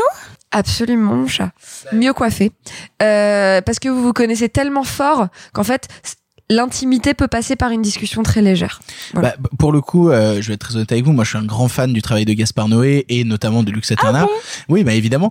Mais parce que ce que j'aime beaucoup en fait dans le cinéma de Gaspard Noé, c'est qu'il fait du cinéma qui tente vers l'explosion. C'est-à-dire qu'en fait, c'est toujours un cinéma qui a à une de ses extrémités, et j'utilise pas le mot euh, de manière anodine, qui a à une de ses extrémités un calme absolu, une douceur et une tendresse, avant un moment d'explosion et de descente vers les enfers. Et parfois, c'est euh, non, non, non, non, non, non, mais c'est-à-dire que parfois c'est dans le sens inversé. C'est pour ça que j'utilisais pas le mot de manière anodine parce que irréversible, c'est d'abord les enfers pour retourner au calme. Là où par exemple climax, c'est la fête, mais la fête prend en fait euh, euh, Je, je office vois de pas où est le calme. calme dans Climax, hein, je suis désolée. Bah, pour, euh. pour- moi, la fête et tout, c'est Bah, une ambiance sauter et- les plombs, ça calme tout le monde. hein. Après, tu rigoles, mais. mais pour le coup, ça tend vers les enfers ensuite et ça tend vers le pire. Plus la drogue monte, plus l'explosion arrive. Et en- au final, Lux Aeterna, c'est encore ça. C'est une manière, encore une fois, de dessiner l'enfer et de dessiner comment, d'une situation de calme et de tendresse, on va vers l'enfer. Cet enfer qui, dans Lux Aeterna, est composé de énormément de strobos, de 10 minutes de strobos, qui prennent une, une, une dimension absolument dingue en salle parce que justement, vu que T'es enfermé en salle avec ces strobos. Alors, euh, à tous les, les épileptiques qui nous écoutent, je suis désolé. N'y allez pas. N'allez pas voir le film. Pas Parce qu'il y a obligé, vraiment, euh, Allez-y, vous n'avez jamais vu ça. Clairement, vous l'avez jamais Vous vu. ne euh, verrez plus jamais ça. et vous le verrez plus jamais après avoir vu le film. Mais vraiment, t'as- au bout d'un moment, t'as ton regard qui est tellement absorbé par ces strobos que les, les croix en surimpression et tous ces trucs-là deviennent fous. Et encore une fois, ce que j'aime bien, et, et c'est un truc dont on a pas mal discuté, c'est la question du point de vue et le- la manière dont Gaspard Noé utilise justement le point de vue et cette fois-ci qui nous met des doubles points de vue ensemble. Et c'est encore une fois quelque chose qu'il explorait déjà dans Irréversible parce que dans Irréversible, on avait ce questionnement au début de Alex, Alex, qui est Alex au final? Parce que c'est un prénom qui est à la fois masculin, féminin et il l'avait choisi pour ça justement parce que du point de vue de Vincent Cassel, quand on parle d'Alex, on ne sait pas qui il cherche, on ne sait pas vers qui il va. Et là, encore une fois, on a ce questionnement sur le point de vue, sur le point de vue qui revient dans le cinéma de Gaspard Noé, à savoir cette double caméra, qui on observe, qui on est en train de regarder, qui nous raconte une histoire, et en fait, qui nous raconte une histoire derrière la grande histoire, à savoir la grande histoire, ce tournage, qui est en train de partir en décomposition totale, vu tout ce qui se trame derrière. Et donc, du coup, ça me passionne, ça me fascine, ça m'hypnotise, et comme tout Je film de. Gaspard Noé, euh, bah, je me retrouve totalement euh, absorbé par le truc. Je comprends que des gens soient plus réticents, et notamment Marc. Je sais que Marc, t'es pas un passionné de, de Gaspard Noé, mais tu as vu le film. Qu'est-ce que tu en as pensé? Marc se gratte la tête, Marc fait mine de réfléchir, Marc hésite, Marc se lance. Eh bien, non. En effet, Gaspard Noé, c'est pas totalement ma cam. Après, je connais pas, en fait, si bien que ça sa carrière. Je me suis arrêté à Enter the Void. J'ai pas vu Love. Mais Love, en vrai, j'aimerais bien. Non, mais je le verrai par curiosité. Mais donc, je C'est vais- c'est dommage de pas le voir en 3D, Love, pour, je- pour je le information. en 3D parce que je ah suis- oui, je t'as raison, l'éjaculation est tellement mise je en le- je 3D le dans ta en 3D gueule. Parce que je, je, je, je Bonjour, suis Fabienne. équipé en 3D, mais indépendamment de ça, donc euh, on va pas se mentir, vous m'avez un peu forcé à regarder euh, Lux Aeterna. Euh, C'était soit ça, soit Lien Kunen. T'as choisi, hein. Ouais, ouais, ouais, non, mais euh, ok, pas de problème. Après, ça dure franchement, cinq- euh, je, bon choix. ça dure 50 minutes. Euh, on va dire le, le truc, comment dire? J'ai pas trouvé ça absolument horrible. Je suis un peu ennuyé, c'est quand même pas mal pour un film de 50 minutes, mais mais j'ai pas trouvé ça après fondamentalement euh, horrible euh, dans le sens où alors, le- Sophie le- relit ses fiches, hein, vraiment, le- elle tu vois, tu, tu vois ce que ce que Clara a beaucoup aimé par exemple ce, ce tunnel de dialogue entre euh, Bé- Béatrice Dalle Mais et n'appelle pas ça un tunnel. Ce dialogue. ce dialogue Euh, c'est si tu court, au final, ça dure quelque chose comme 7 minutes, hein. Ressenti Ouais, au moins euh, 25, Non, 30, Clara te dira que 35. c'est très long et je préciserai qu'elle parle pas de moi. Non, voilà. Donc bon, mais après le film commence, voilà, on a ce tournage et, et en fait, oui, j'avais l'impression que Lux Aeterna, en fait, c'est un remake de cet épisode de striptease que vous pouvez voir sur YouTube avec le, un tournage de Jean-Pierre Mocky qui se passe mal. Et, et c'est vraiment ça, hein, Lux Aeterna, c'est vraiment Béatrice Dalle dans le rôle de Jean-Pierre Mocky qui hurle sur les gens, qui en fait qu'à sa tête et tout. Donc, Ah, c'était donc ça. donc non mais c'est, on va pas se- Béatrice Dalle, c'est Jean-Pierre Mocky, on va pas se mentir, c'est un peu marrant aussi. Et, et moi, ça me fait rire parce qu'il y a une époque, dans une autre vie, j'étais assistant réalisateur, donc j'étais à la place du petit mec euh, qui se fait incendier par le chef op, etc. Genre, euh, qu'est-ce que tu fais chier, toi, le petit branleur Tu vois, moi, j'ai tourné avec Jean-Luc et tout. Tu vois, ouais, c'est marrant. Attends, parce ça c'est drôle ça, quoi. c'est drôle, mais ouais. J'ai tourné avec Jean-Luc, moi, la Mais- lumière, ça va bien, mais- je vous nique. Ouais, c'est drôle. Euh, Ça, ça, ok. Il y a des moments comme ça qui m'ont pris. Après le film, voilà, je sais pas d'où il vient, je sais pas où il m'emmène. Moi, voilà, comme ça, comme ça m'intéresse pas plus que ça, je n'ai pas votre capacité à aller chercher au-delà de l'image, à aller chercher au-delà de l'action. Et, et donc le film ne m'est pas fondamentalement désagréable. Oui, il y a des trucs sympas. Oui, c'est un film qui est fait par quelqu'un qui est profondément cinéphile et qui a des trucs que j'ai, qui a des références que j'aime. Donc oui, ça titille, ça me, ça me fait plaisir. Il y a Dreyer, il y a Fassbinder, il y a Godard de Cité, tout ça, c'est formidable. Et oui, c'est un film qui est, euh, comment dire, qui est intéressant dans euh, euh, ce qui met en scène sur euh, ce truc un peu banal à dire, mais qui est l'affre de la création. Et je pense que Gaspard Noé en sait quelque chose vu les films qu'il fait et vu les gens avec qui il collabore. Mais euh, mais bon, voilà, je l'ai regardé d'un œil curieux. Dieu merci, ça dure 50 minutes. Voilà, je sais pas si j'aurais tenu plus. Euh, alors évidemment, euh, oui, visuellement c'est intéressant, comme tous les films de Noé. Il y a toujours des trucs. Voilà, c'est ça que Noé aussi. Le truc, c'est que Noé, c'est jamais quelqu'un dont je dirais ce qu'il fait, c'est fondamentalement de la merde. Non, c'est juste quelqu'un qui m'a toujours laissé à la porte de son cinéma. Donc c'est pour ça qu'au bout d'un moment, c'est comme, allez, je vais faire un peu un grand écart, mais c'est comme Dolan. C'est des gens, ça m'a, c'est des gens au bout d'un moment j'ai arrêté, non pas parce que c'est la merde, juste parce que vraiment ça me ça me parle pas. Mais après, c'est des gens qui ont euh, leur univers. Juste une petite anecdote qui me fait rire sur Béatrice Dalle et quand tu dis elle est comme ça, alors moi je ne connais pas Béatrice Dalle comme toi, mais moi j'ai un souvenir qu'elle est lié à Béatrice Dalle et, et qui m'évoque un peu elle et sa grande gueule dans le film, mais euh, c'est c'est que au Festival Lumière il y a un ou deux ans, je me rappelle plus quand le film de de, de Claire Denis High Life est sorti, c'est un super film High Life, voyez-le. Euh, j'étais juste à côté de, de de Béatrice Dalle qui était elle-même juste à côté de Claire Denis et donc euh, Claire Denis et Béatrice Dalle sont copines, elles ont tourné ensemble et tout. Et euh, Trouble Everyday, à voir absolument. et Béatrice Dalle euh, découvrait apparemment le film à ce moment-là et je me suis mangé tout High Life qui est quand même un film si vous l'avez vu assez spécial il faut rentrer dedans c'est un film qui a une certaine opacité et puis qui est euh, je sais pas comment le formuler euh, différemment mais bref et je me suis tapé tout le film avec le commentaire audio de Béatrice Dalle et Claire Denis en mode oh là là ma poule je sais pas comment t'as tourné ça et tout waouh le plan oh là là le petit Robert J'ai et tout jamais été aussi jalouse de toute ma vie. et, et je me suis tapé tout le film en commentaire audio avec Béatrice Dalle. C'était vraiment une expérience à part Dis-moi que tu l'as capté, je t'en supplie, dis-moi que tu l'as Non, je enregistré. le garde dans ma tête. Bah, ça, si je je prendrai- le téléphone, elle je dure le et prendrai avec moi. Non, mais vraiment, le homme, je me rappelle, il y a un truc, c'était homme à poule, je sais pas comment t'as tourné ça. Et vraiment, ça, ça m'a marqué. Donc, c'était mon souvenir avec Béatrice Dalle. Pour le coup, j'aimerais te dire trois choses avant de laisser la parole à Sophie parce Non, qu'on attend tiens, on énormément. va passer la parole à Sophie. Sophie. Attends, attends, ouais, on, on attend énormément l'avis de Sophie. La première, c'est que euh, tu devrais redonner une chance à Xavier Dolan, notamment sur Mathias et Maxime, parce Oui. que Mathias et Maxime c'est formidable. Et même Simon Non, qui n'aime attends, pas Xavier Dolan aime le film. on va- on va- vous, de- vous allez pas me faire chier avec Noé et Dolan dans la même émission. Non mais attends, attends, attends, on parle de quelqu'un pour qui, bah, on parle d'un cinéma pour lequel j'ai à peu près autant de considération, si tu veux, que pour le placenta d'une mouche. Et bah Mathias et Maxime, c'est vachement bien. Donc voilà, tu redonneras une chance à Xavier Dolan. Deuxièmement, je trouve qu'on n'a pas assez parlé du fait que à la base, euh, Lux Eterna c'est une pub et que le côté pub est, est ah, franchement pour moi pas forcé du tout, Bah, bah, bah, parce C'est que une pub parce que pour pour le coup, Really c'est pour Saint Laurent. Yves Saint Laurent. C'est c'est une pub pour Yves Saint Laurent, ça a été financé par Yves Saint Laurent et pour le coup, je trouve que euh, si ce n'est le fait que bah il porte des tenues Saint Laurent dans le film, c'est pas si forcé que ça mine de Et rien. attention, à part le fait que les comédiens identifiés, tout le reste, ça n'est que du matériel charnel Yves Saint Laurent. Bah, Non, bah, c'est bah, pas non, vrai. non, non, non, c'est C'est pas vrai. Parce qu'il y a Karl Glussmann. Karl Glussmann, il vient de l'œuvre de Gaspard Noé. Et il y a Lola il- Piluperrier Oui, c'est ce que je te dis. À part les il y a l'actrice comédiens de Climax, identifiés, etc. À part les comédiens identifiés, tous les figurants sont du figurant euh, Saint Laurent. Mais pas du tout, pas du tout. C'est-à-dire que notamment, il a mis une la nana qui est sa manager pour la photo, qui donc s'appelle Lola Piluperrier, qui est sublime dans le film et qui bossait avec moi à l'agence. Il y a donc Karl, j'ai oublié son nom. Karl. Glussmann. Ah, Euh, non, bah, celle que- qui s'appelle Lola dans le film. Ah, non, non, que- c'est il y a les des comédiens Saint-Laurent à lui. coup. Non, mais les, c'est les pas des gens de les- Saint-Laurent, les- les c'est-à-dire seuls que- égéries Saint-Laurent, c'est Charlotte Gainsbourg et Béatrice Dalle. hein. Exactement, tout le reste, c'est vraiment des comédiens et qu'en plus, je, je crois que je m'avance un peu, mais j'ai l'impression que c'est que des têtes que j'identifie et que j'ai dû voir du coup dans d'autres films de Gaspard Noé. Oui, c'est ça, c'est associé vraiment au cinéma de Gaspard Noé. hein. Et il y a aussi notamment Billy qui était euh, qui était dans The Neon Demon. Et oui, c'est vrai, c'est vrai.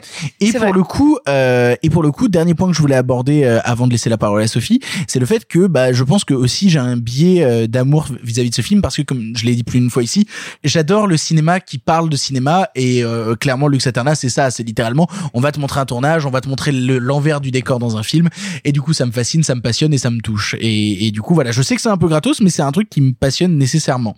Je vais maintenant laisser la parole à Sophie. Sophie, on sait que tu as une aversion totale pour le travail de Gaspard Noé. Qu'est-ce que tu penses de Lux Aeterna Attention, je vais commencer avec un truc un peu positif. Je vais peut-être te jeter des trucs au visage. C'est hein, sans doute mon. Gaspard Noé préféré.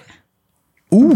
Mais remarque, on je t'avait dit, prends. on t'avait dit que c'était probablement celui Je l'ai juste pas aimé. C'est-à-dire que je ne l'ai pas détesté, je ne l'ai pas viscéralement détesté, je ne l'ai pas vomi littéralement. Euh, C'est un très bon signe, allez le voir. C'est déjà pas mal. Après, euh, je trouve ça euh, creux, un peu bête, joli. Comme la vie.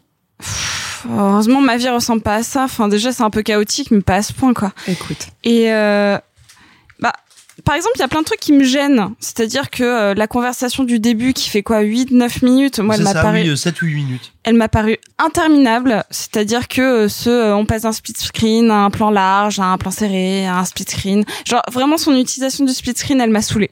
Ça, ça te passionne pas d'entendre deux grandes actrices du cinéma français parler cinéma et parler euh, Non, réflexion sur le cinéma là. Béatrice Dalle est pas une grande actrice, déconnez pas.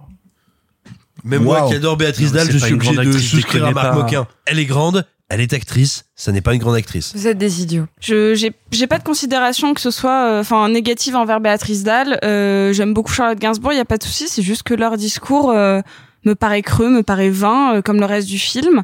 Euh, Il y a une espèce d'intrigue qui au début m'intéresse un petit peu, mais je trouve que c'est pas exploité. C'est genre quand Charlotte Gainsbourg a un coup de fil à passer à sa fille, enfin qu'elle qu'elle tombe sur la, la nanny et que et je me dis ah là il y a une espèce de mini intrigue qui arrive. Ah bah t'en fais rien. Eh bah tant pis. Coup de fil qu'elle passe dans une morgue euh, à côté vraiment d'un pénis. Oui. Genre, Non, mais euh, on- Dans un décor de morgue. Mais on s'en met en globalement, on s'en bat les couilles. Enfin, encore une fois, moi, ce qui me gêne avec Gaspard Noé, c'est que je trouve que tout est vain. Je trouve que c'est du cinéma creux à l'extrême. Et encore une fois, bah là, ça me gêne un peu moins parce que c'est une pub. C'est une pub. C'est une pub Yves Saint Laurent. C'est très joli. C'est vraiment à chaque fois, ce que j'aime dans, dans le cinéma de Gaspard Noé, c'est la photo. La photo de, euh, de Benoît Deby est magnifique. toujours. Toujours. C'est euh, vraiment ça, ça castagne la gueule. Sauf que moi, si tu n'as rien à m'apporter d'un point de vue scénaristique, je m'en bats les couilles. Et là, globalement, bah, c'est une pub. Et comme euh, je peux apprécier euh, bah, les pubs de Gondry, qui est mon réalisateur préféré, euh, bah, si c'est une pub, bah, c'est une pub. C'est-à-dire que c'est censé être euh, joli, avoir un truc un peu léger, un truc un peu vendeur. Et c'est ce que j'ai pris. Donc c'est pour ça que ça m'a un peu moins déplu que le reste. Mais moi qui ai une aversion un peu sévère le stromboscope étant euh, euh, astigmate euh, et ayant eu déjà des crises d'épilepsie à cause de, de stromboscope en concert, je vous avoue que moi regarder du Gaspard Noé, genre Hunter the Void, j'ai jamais pu. Euh, donc là, bah cette scène de fin, euh, oui, bah c'est un calvaire physique et à chaque fois, ce que j'ai l'impression avec Gaspard Noé, c'est qu'il veut te faire ressentir la peine physique, euh, bah au travers d'une image extrêmement agressive. Et pour moi, si t'es obligé d'en passer par là, c'est que ton scénario n'était pas assez fort pour avoir assez d'empathie avec le personnage pour aller aussi loin dans l'image. Et moi, ça m'énerve. Enfin, globalement, c'est ça. Après, bah, et le film, c'est une, une, une jolie pub de 50 minutes qui te parle du chaos et de la détresse et qui fait un petit peu de, de va-et-vient dans euh, ah bah bah c'est quoi euh, comment tu tournes et euh, et puis voilà et puis c'est pas facile et puis euh, bah ouais c'est vraiment voilà. Voilà vra- vraiment ce que j'ai ressenti du film c'est ça. C'est cette espèce de message vain sur bah c'est difficile de faire un film. Ça parle de sorcières mais euh, bof. Euh, j'étais juste pas énervé juste bah euh, oui bah c'est encore un énième film de Gaspard Noé que j'ai pas aimé parce que bah je trouve ça vain. C'est tout Mais je va. le fait que c'est quand même ton film préféré de Gaspard Noé. Et pour le coup, ça me rend très Ouais, mais heureux. comme le film que je déteste le plus au monde, c'est un film de Gaspard Noé, bah et c'est déjà pas mal, tu vois. Ouais, mais c'est déjà un bon début, tu vois. C'est- bah, mais c'est parce que ça dure 50 minutes. Ça dure 50 minutes, que j'aime beaucoup les actrices et que j'aime bien la photo. Donc ça fait déjà pas mal de points positifs. Après, film, raconte-moi quelque chose. Pour conclure, je laisserai la parole à Simon. Simon, pour conclure, qu'est-ce que tu as pensé de Lux Aterna Bah, j'ai pensé de ce film qui me confirme quelque chose que je pense de Gaspard Noé, dont le cinéma me passionne mais dont je n'aime pas tous les films. Euh, c'est que plus il va à l'os, plus il prend un prétexte qui semble simple, voire simpliste, plus il va loin. C'est le cas avec Climax où il te dit euh, c'est une troupe de danseurs, euh, ils prennent du LSD. Et tout d'un coup, ça devient un vertige incroyable qui est l'angoisse de l'extase. Euh, c'est ce qui fait que Enter the Void pour moi est un film raté. C'est-à-dire que c'est un film où il dit je vais te raconter le vertige de Dis pas ça. l'infini. Dis pas Et il n'est pas capable de faire ça si c'est son point de départ. C'est pas vrai. Pourquoi? Pourquoi?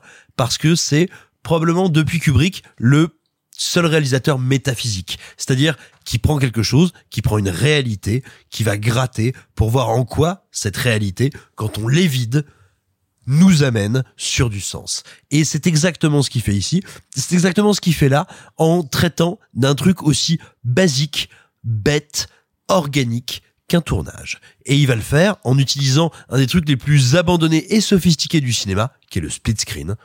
Ça fait 30 ans que personne ne sait utiliser le split screen. Ce qu'il fait là avec ça, c'est magnifique.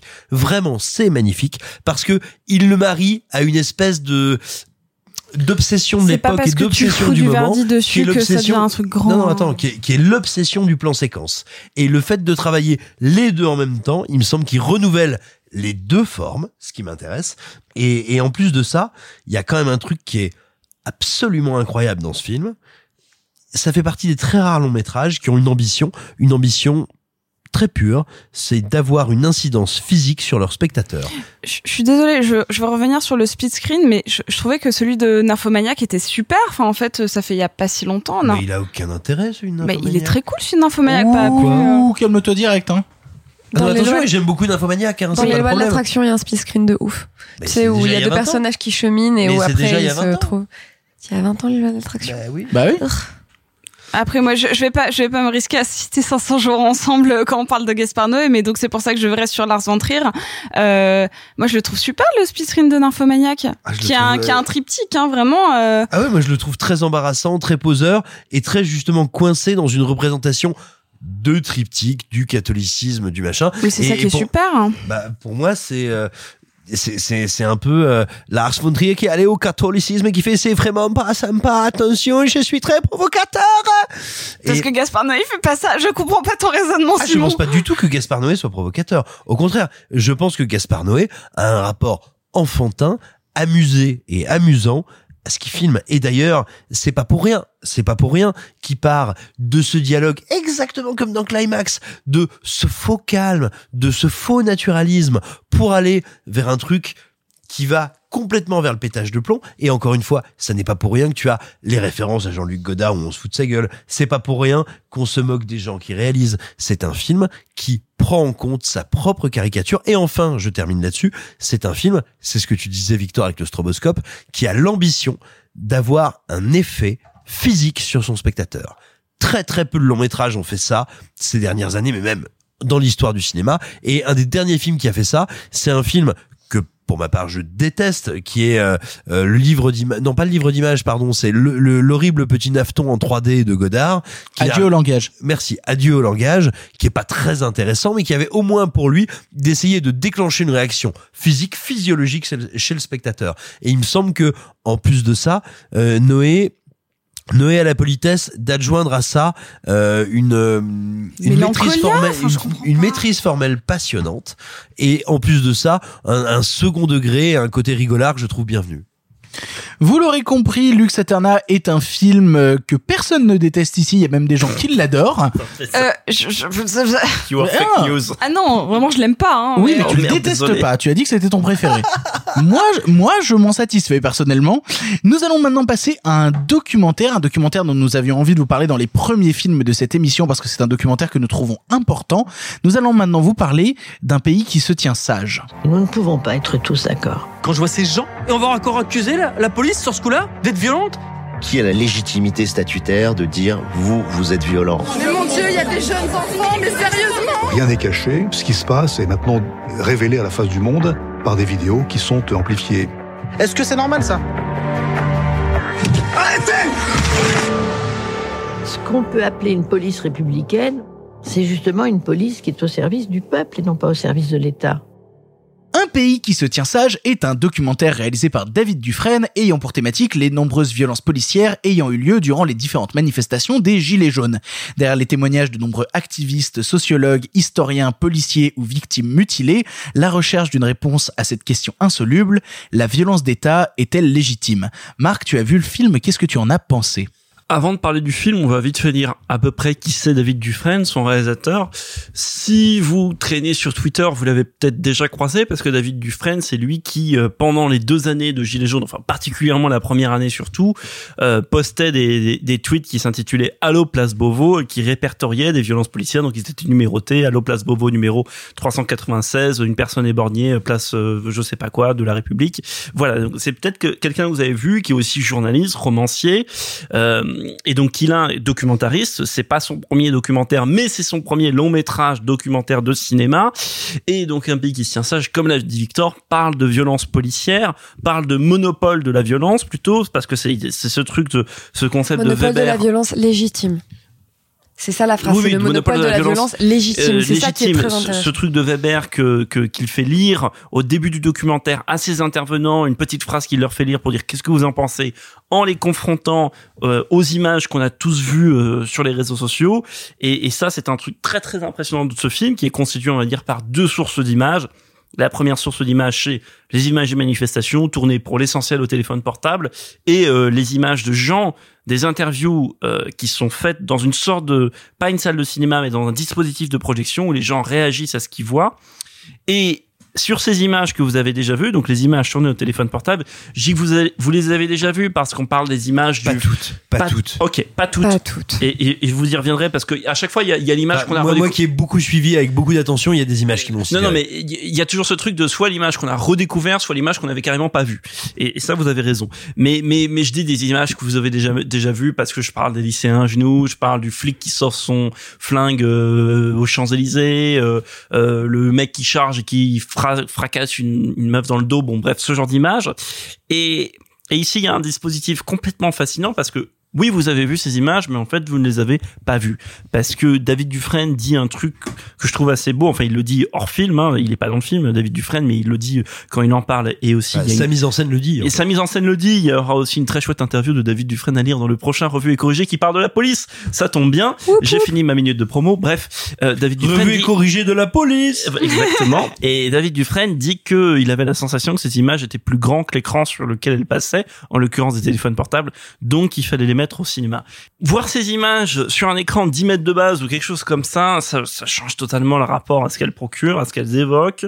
C'est un film qui est extrêmement puissant, c'est un film qui est évidemment pas facile à revoir. C'est un film qui, je pense, s'adresse à pas mal de personnes qui ont des opinions divergentes euh, parce que c'est un film qui invite à sa table, euh, la table du film, la table des gens interviewés, on va dire, des gens qui ont des opinions différentes. Tu l'as dit tout à l'heure dans les intervenants, il y a des sociologues, des historiens, des gens des syndicats de flics, du syndicat Alliance, d'ailleurs si je dis pas de bêtises, qui vont évidemment un peu défendre, euh, défendre comment dire leur leur tambouille quoi. Oui, non, parce que ce qu'il faut préciser, c'est que c'est pas des flics qui sont d'accord avec David Dufresne. Il y en a. mais attends, le film est à charge, c'est-à-dire que moi j'ai l'impression qu'on les laisse parler quand même pour les contredire. Non, mais on les laisse parler pour le contredire, mais on les laisse quand même parler, on les laisse parler et dire des choses sensées. On a pris quand même chez eux des, On a pris des propos Quand- très sensés. ils se pas- défendent, ils sont ils se pas genre- ridiculisent pas. Ils sont pas poète poète guignol et le gendarme, Voilà. tu vois. Et, et je trouve que c'est un film euh, très puissant, euh, très, euh, je veux dire un mot euh, assez déplacé, mais euh, très cinématographique en fait, très esthétique. C'est bizarre de le dire et je sais que euh, Dufresne pense pareil, mais il le formule pas dans ses mots non plus. Mais à chaque fois, il y a quand même ce truc de dire oh, ces images sont incroyables. Une image, par exemple, euh, qui m'a vraiment marqué parce que t'as toujours ce truc de dire, enfin. A toujours ce truc de, trouver du cinéma dans ce qui n'est pas cinéma, il y a toujours ce truc un peu magique, mais par exemple, il y a cette image dans le film où on reprend le live de Jérôme Rodriguez qui était place de, place de la Bastille, ce, ce moment où il s'est fait éborgner, donc il est là à se filmer, paf, il se prend un truc, il tombe avec son téléphone, et là il y a un cadre absolument parfait. Donc vertical hein, format téléphone avec la colonne euh, la colonne euh, Bastille. Et puis des gens qui viennent se, se pencher au-dessus. Qu'est-ce qui s'est passé? Merde il saigne etc et le cadre est parfait. On se croirait dans de ces moments subjectifs de de séries ou de films de guerre même hein, où il y a quelqu'un qui vient de tomber au bref. Et c'est c'est c'est assez impressionnant. Maintenant c'est un film extrêmement juste extrêmement important que je trouve extrêmement honnête. En fait, moi, en allant le voir, je vais être très franc, j'avais peur un peu du manifeste euh, un peu facile. Et, et à chaque fois que le film manque de sombrer là-dedans, parce qu'évidemment il y a des moments où ça manque d'être dans la dénonciation facile, où ça manque d'être dans le, le, le, le défonçage de portes ouvertes sur évidemment la notion de violence, la notion d'autorité et de répression dans, dans, dans, dans le monde d'aujourd'hui. Mais à chaque fois il s'en, s'en sort parce que soit il y a un moment où il y a quelqu'un qui vient apporter une nuance qui est assez bienvenue sur ce qui se dit, soit parce que les images sont plus riches que ce qu'on pense a priori. Il y a un moment qui est absolument délirant en termes d'analyse. Et en plus, j'ai appris via Dufresne que la personne qui l'analyse découvre cette image en même temps que nous. C'est la, la, la confrontation Poutine, Poutine-Macron où on décrypte deux notions différentes de maintien de l'ordre un maintien de l'ordre en amont, qui est la version Poutine, en fait, où il n'y a pas de manifestation en Russie, et un, un maintien de l'ordre en aval, on va dire, euh, chez, chez, chez Macron. Voilà.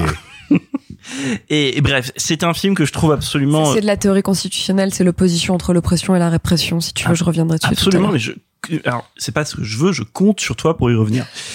et, Moi qui ai fait une L1 de droit. et, et bref, non, non, je trouve que c'est un film qui, euh, bah, je sais que c'est un débat qui divise euh, beaucoup les Français, j'en doute pas, mais allez le voir, que vous soyez, euh, quelle que soit votre position sur la police ou sur les gilets jaunes. C'est un film qui dépasse, et je terminerai là-dessus, c'est un film qui dépasse l'idée des gilets jaunes, et d'ailleurs Dufresne lui-même disait que quand il y avait un intervenant qui euh, prononçait le mot gilet jaune, il avait peu de chances que la phrase qu'il dise finisse dans le montage final parce qu'il voulait justement quelque chose qui dépasse ce moment de cet instant en fait euh, que représentent les gilets jaunes, quelque chose qui soit plus large sur la question de violence et aussi de manifestation. Alors pour le coup, euh, je, je vais te suivre là-dessus parce que j'ai énormément aimé un pays qui se tient sage et je vais essayer de pas m'emporter dans mon raisonnement sur un pays qui se tient sage parce que c'est sûrement un des films les plus fous et les plus forts et les plus importants que j'ai vu euh, cette année. En tout cas, déjà dans cette émission, c'est sûr, et cette année, c'est certain. C'est extraordinaire. Euh, et je, je- j'utiliserai même un mot un peu pompeux qu'on a tendance à utiliser à tort. Je trouve qu'un pays qui se tient sage est un documentaire majeur, mais vraiment important sur la manière de retranscrire une époque, sur la manière de retranscrire un mouvement, une pensée qui avait eu du Tu mal veux à dire être un documentaire avec le doigt? Non, ce que je veux dire par là, c'est surtout que on avait eu du mal à théoriser ces choses avant parce que on est rentré dans l'ère du smartphone, dans l'ère du partage de vidéos sur internet, dans l'ère de ce choses-là, et que ça a été rarement documenté, voire pas du tout par instant, et que ce soit documenté par là, ça me fascine et ça raconte une nouvelle manière euh, de, de, construire la révolte, une nouvelle manière dont, dont a été construit justement le, les, mouvements des, des, des gilets jaunes. Et au-delà de ça, moi, il y a plusieurs choses qui me qui me touchent à mort dans le film. À commencer par le fait que bon, ça c'est très personnel et très peu objectif, mais un pays qui se tient sage, étrangement, est un film qui m'a beaucoup fait pleurer. Mais qui m'a beaucoup fait pleurer, non pas par euh, tristesse, si ce n'est sur sa scène d'intro, sa scène d'intro qui je trouve est d'une dureté absolue parce que c'est un des personnages. quoi la euh, scène d'intro? bah en fait c'est un personnage qui, euh, bah, enfin des Non, euh, c'est deux personnages. C'est deux personnages qui revoient, euh, en fait deux personnages du documentaire parce que c'est des vrais gens dans la Deux vraie hommes vie. éborgnés Et personne, qui même, voient c'est des personnages. C'est c'est deux personnes, mais c'est marrant parce que justement la dimension de cinéma prend le prend le truc sur euh, le personnage. Euh, un justement un jeune qui redécouvre la vidéo de la manière dont il a perdu son Et juste voir cette image-là, le voir réagir, le voir redécouvrir ces images-là, je me suis effondré en larmes. Je me suis effondré en larmes parce que c'est trop dur, c'est trop loin, c'est trop déconnecté d'une certaine réalité et pourtant c'est la réalité. C'est la réalité et du coup certaines scènes et, euh, notamment euh, vers à peu près une demi-heure du film, il y a certains moments qui sont montrés à l'image qui m'ont profondément terrifié. Ça fait longtemps que je n'avais pas ressenti la terreur mais une vraie terreur, une terreur viscérale, une terreur qui te monte les larmes tellement tu es désarçonné par les images que tu vois et tellement les images que tu vois vont loin, vont trop loin et te bouleversent et, et m'ont bouleversé aussi parce que euh, je vais dire un truc qui va sûrement prêter à rire mais je m'en fous. Euh, le fait est qu'il y a une scène très importante du, du documentaire qui est une scène qui se déroule dans un Burger King et, euh, et qui sont des images que je n'avais pas revues depuis très très longtemps parce que c'est un Burger King qui se trouve en fait euh, à un endroit où je vais assez souvent puisque c'est le Burger King qui est juste à côté du Club de l'Étoile, euh, une salle où je vais assez régulièrement tous les mois à Paris et donc le Burger King du Club de l'Étoile je le connais assez bien. Et en fait dans ma tête je me suis rendu compte à ce moment-là que vu que c'était dans un flux d'images qu'on voyait sur les réseaux sociaux en permanence, je n'avais jamais remarqué que c'était le Burger King du Club de l'Étoile. Je ne l'avais jamais remarqué. Et quand j'ai vu Oui, ces c'était images, un endroit abstrait, une zone ça, abstraite, exactement. une zone urbaine non identifiée. C'était c'était un fast-food parmi tant d'autres. Et là, j'ai réalisé en voyant le documentaire, c'est le Burger King où je vais tout le temps. Ces images qui m'ont choqué à une époque, mais que j'avais un peu digéré parce qu'on était dans un flux d'images constant à l'époque de, de choses violentes. Euh, Mais c'est une rupture que crée le grand écran. c'est ça. Et en le voyant là, je me suis dit, je connais ce Burger King. J'y vais régulièrement. Et les gens que je vois à l'image, qui sont en train de se faire tabasser gratuitement, se font, trabasser, se font tabasser dans un lieu que je connais et qui m'est familier. Et où pourtant tu as commandé des pains. c'est oh, oh là là, elle est, elle est fine celle-là. pains comme personne. Elle, est très très fine celle-là. Mais voilà, et donc du coup, cette proximité avec le réel qui en plus n'utilise pas que des images parisiennes parce que ça utilise des images de toutes les manifestations qu'on a eues en France, ça te ramène dans une notion de réel qui fait que tu ne peux que ressentir la terreur d'autant plus.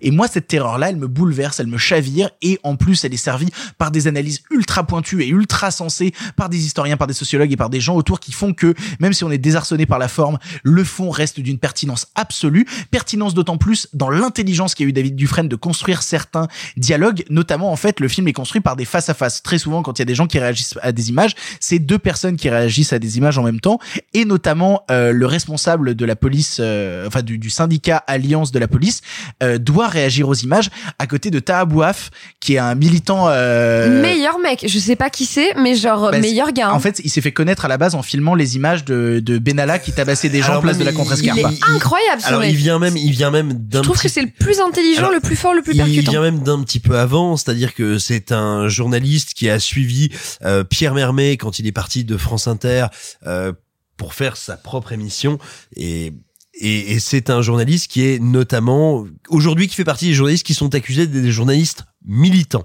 Et- sachant et que qui sont accusés de ne pas être formidable. journaliste. oui voilà et qui sont accusés de ne Je pas être journalistes, incroyable. sachant qu'il y a il y a énormément de journalistes en France aujourd'hui qui sont des journalistes militants, qui ne sont pas considérés comme tels, qui n'ont pas la carte de presse. euh, Ah non, non, c'est pas ça que je veux dire. Non, non, il y a énormément de journalistes en France, on pourrait dire d'éditorialistes, qui ne sont pas considérés comme militants parce qu'ils ont justement une petite euh, une petite médaille de journalistes éditorialistes qui leur vaut de ne pas être des militants. Là où pour Tahar Bouaf, oui, bah oui, c'est évident qu'il est militant, mais il ne l'est pas plus que les autres. Et, et je trouve justement l'intelligence de David Dufresne dans la construction justement de ces face à face, d'avoir mis le responsable de la police euh, bah, du syndicat Alliance face à Tahabouaf, Tahabouaf qui le questionne en disant est-ce que ça c'est violent? Est-ce que les images que vous regardez là vous les trouvez violentes?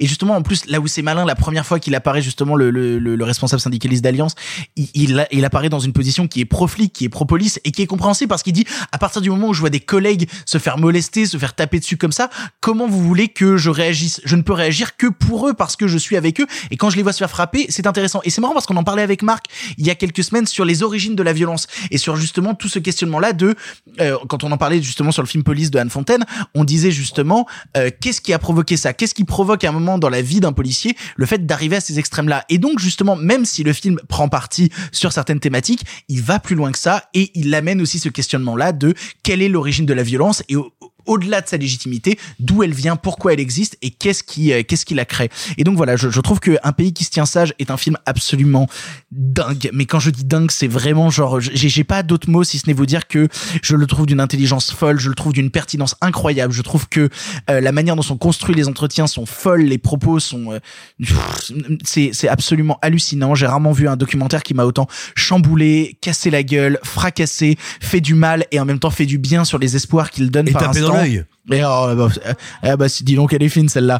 Euh, mais voilà, non vraiment je trouve que euh, que c'est absolument fou furieux un pays qui se tient sage. C'est malheureusement distribué que dans 90 salles en, euh, en France, euh, ce qui n'est pas beaucoup, mais en même temps c'est un Mais documentaire. précisons peut-être que, pré- précisons peut-être que sans la situation actuelle et sans l'état actuel des salles, il ne serait pas dans 90 salles. Il serait peut-être même pas dans 30 comme tu dis. Non, mais c'est vrai. serait en, dans tout cas, 10. en tout cas, c'est pas mal et 90, euh, ça lui permet quand même de toucher une bonne Ça veut partie dire du qu'il est à peu près partout près de chez Il est vous. dans toutes les sous-préfectures de France, c'est ça que ça veut dire. Et moi, je serais curieux, un truc, on, on verra quand on aura, il aura fait le box-office, quoi, à la fin, mais je serais curieux de savoir quelle va être un peu la proportion d'entrée entre Paris, parce que c'est un film qui se passe essentiellement à Paris, il y a, il y a deux, trois euh, séquences qui se passent ailleurs, mais... Mais comme les films de Ruffin, c'est un film qui a un potentiel de décollage énorme. Oui, et pour le coup, euh, et pour le coup, euh, j'ai envie d'envoyer énormément d'amour à, à toutes les personnes qui ont été mutilées pendant les actes des Gilets jaunes, parce que pour avoir participé à plusieurs actes des Gilets jaunes, et ben je je je je- dirais pas que je connais parce que j'ai pas tout fait évidemment contrairement à certains militants qui ont été extrêmement présents sur place mais mais j'ai vu certaines réalités et quand je les vois à travers ce film quand je vois ces gens filmer et devenir des personnages de cinéma je les trouve absolument formidables et j'ai envie de leur envoyer tout mon amour parce que euh, parce qu'on vit quand même une sacrée époque. Clara, euh, tu as vu un pays qui se tient sage, qu'est-ce que tu as envie de dire dessus Euh, je vais me cantonner un peu à mon, mes petites connaissances en droit des institutions et en, en droit constitutionnel, comme on dit, parce que je, je pense que ça peut être intéressant d'amener quelques éclairages là-dessus. Euh, je suis évidemment euh, parfaitement d'accord avec, euh, comme Victor, le fait que c'est un film majeur et que vraiment euh, il faut le faire voir euh, à vos potes, à vos parents, à vos profs. Il faut que tout le monde voit ce film. Euh, À nos parents, je pense que c'est vraiment très important. ah non, non, mais, mais c'est J'ai important. très envie de Mais parce que leur génération parents. n'a pas connu cette nature-là Ah non, de mais violence policière. bien sûr, non, mais, mais que tu, tu moi, as dit à nos parents, Ouais, ça m'a fait tilt. Non, mais moi, je, je sais pas si c'est possible, mais enfin, je me dis que c'est un film qui devrait être au programme du bac français. Enfin, tu vois ce genre de truc Bah, là, bah, pour, pour le coup, j'ai extrêmement envie que mes parents le voient, notamment ma mère. J'ai très très très envie qu'elle le voie. et Je sais qu'elle écoute le podcast. Salut maman, t'es dans ta voiture. Bonjour, J'espère que tu vas bien. Euh, À bientôt, maman. Bonjour maman. mais mais pour le coup, euh, pour le coup, je sais qu'elle écoute et je serais ravi qu'elle le voie et qu'on en discute parce que euh, parce que c'est des discussions qu'on a déjà eues et c'est important. Ce film est trop important, trop important pour le passer sous silence. Alors, euh, donc petit moment euh, droit constitutionnel. Je précise que c'est pas du tout ma matière et ma spécialité, mais que j'en ai quand même fait pas mal et ça me, c'est des aspects qui sont à mon sens pas assez développés dans le film. C'est-à-dire que comme toute la thèse du film, c'est de discuter autour de cette phrase de Max Weber qui est immensément connue, qui est l'État le monopole de la violence légitime. Je vais commencer par ça. Qu'est-ce que ça veut dire? Et là, en fait, ça n'est jamais commenté par des juristes et c'est dommage parce qu'il y a au moins deux avocats dans le film, si je me souviens bien, dont Oui. William Bourdon, qui est un des plus grands avocats en activité actuellement. Euh, et c'est pas euh, et c'est pas un avocat euh, people show off qui prend euh, euh, des cas surmédiatiques. C'est vraiment oui aussi, mais c'est vraiment genre un tu vois un grand défendeur des libertés fondamentales. C'est Un important de le dire. technicien de la matière, veux dire. Pas du tout, c'est Ah, vraiment ce que enfin c'est- oui Excuse-moi, aussi oui. bien, bien entendu, mais ce que je voulais dire c'était que régulièrement les avocats qui sont médiatisés, c'est des gens euh, tu vois qui vont un peu euh, défendre l'indéfendable. Oui, Lui, pardon, pas du tout. excuse-moi, oui, j'avais C'est pas un- compris dans ce sens-là. C'est un grand défendeur des libertés fondamentales. Et c'est dommage parce que sur cette pure notion de qu'est-ce que c'est euh, le monopole de la violence légitime, ils font pas intervenir les juristes. Bon, bref, autre sujet. Euh, qu'est-ce que ça veut dire avoir le monopole de la violence légitime? Et donc en fait, la phrase c'est l'État a le monopole de la violence légitime.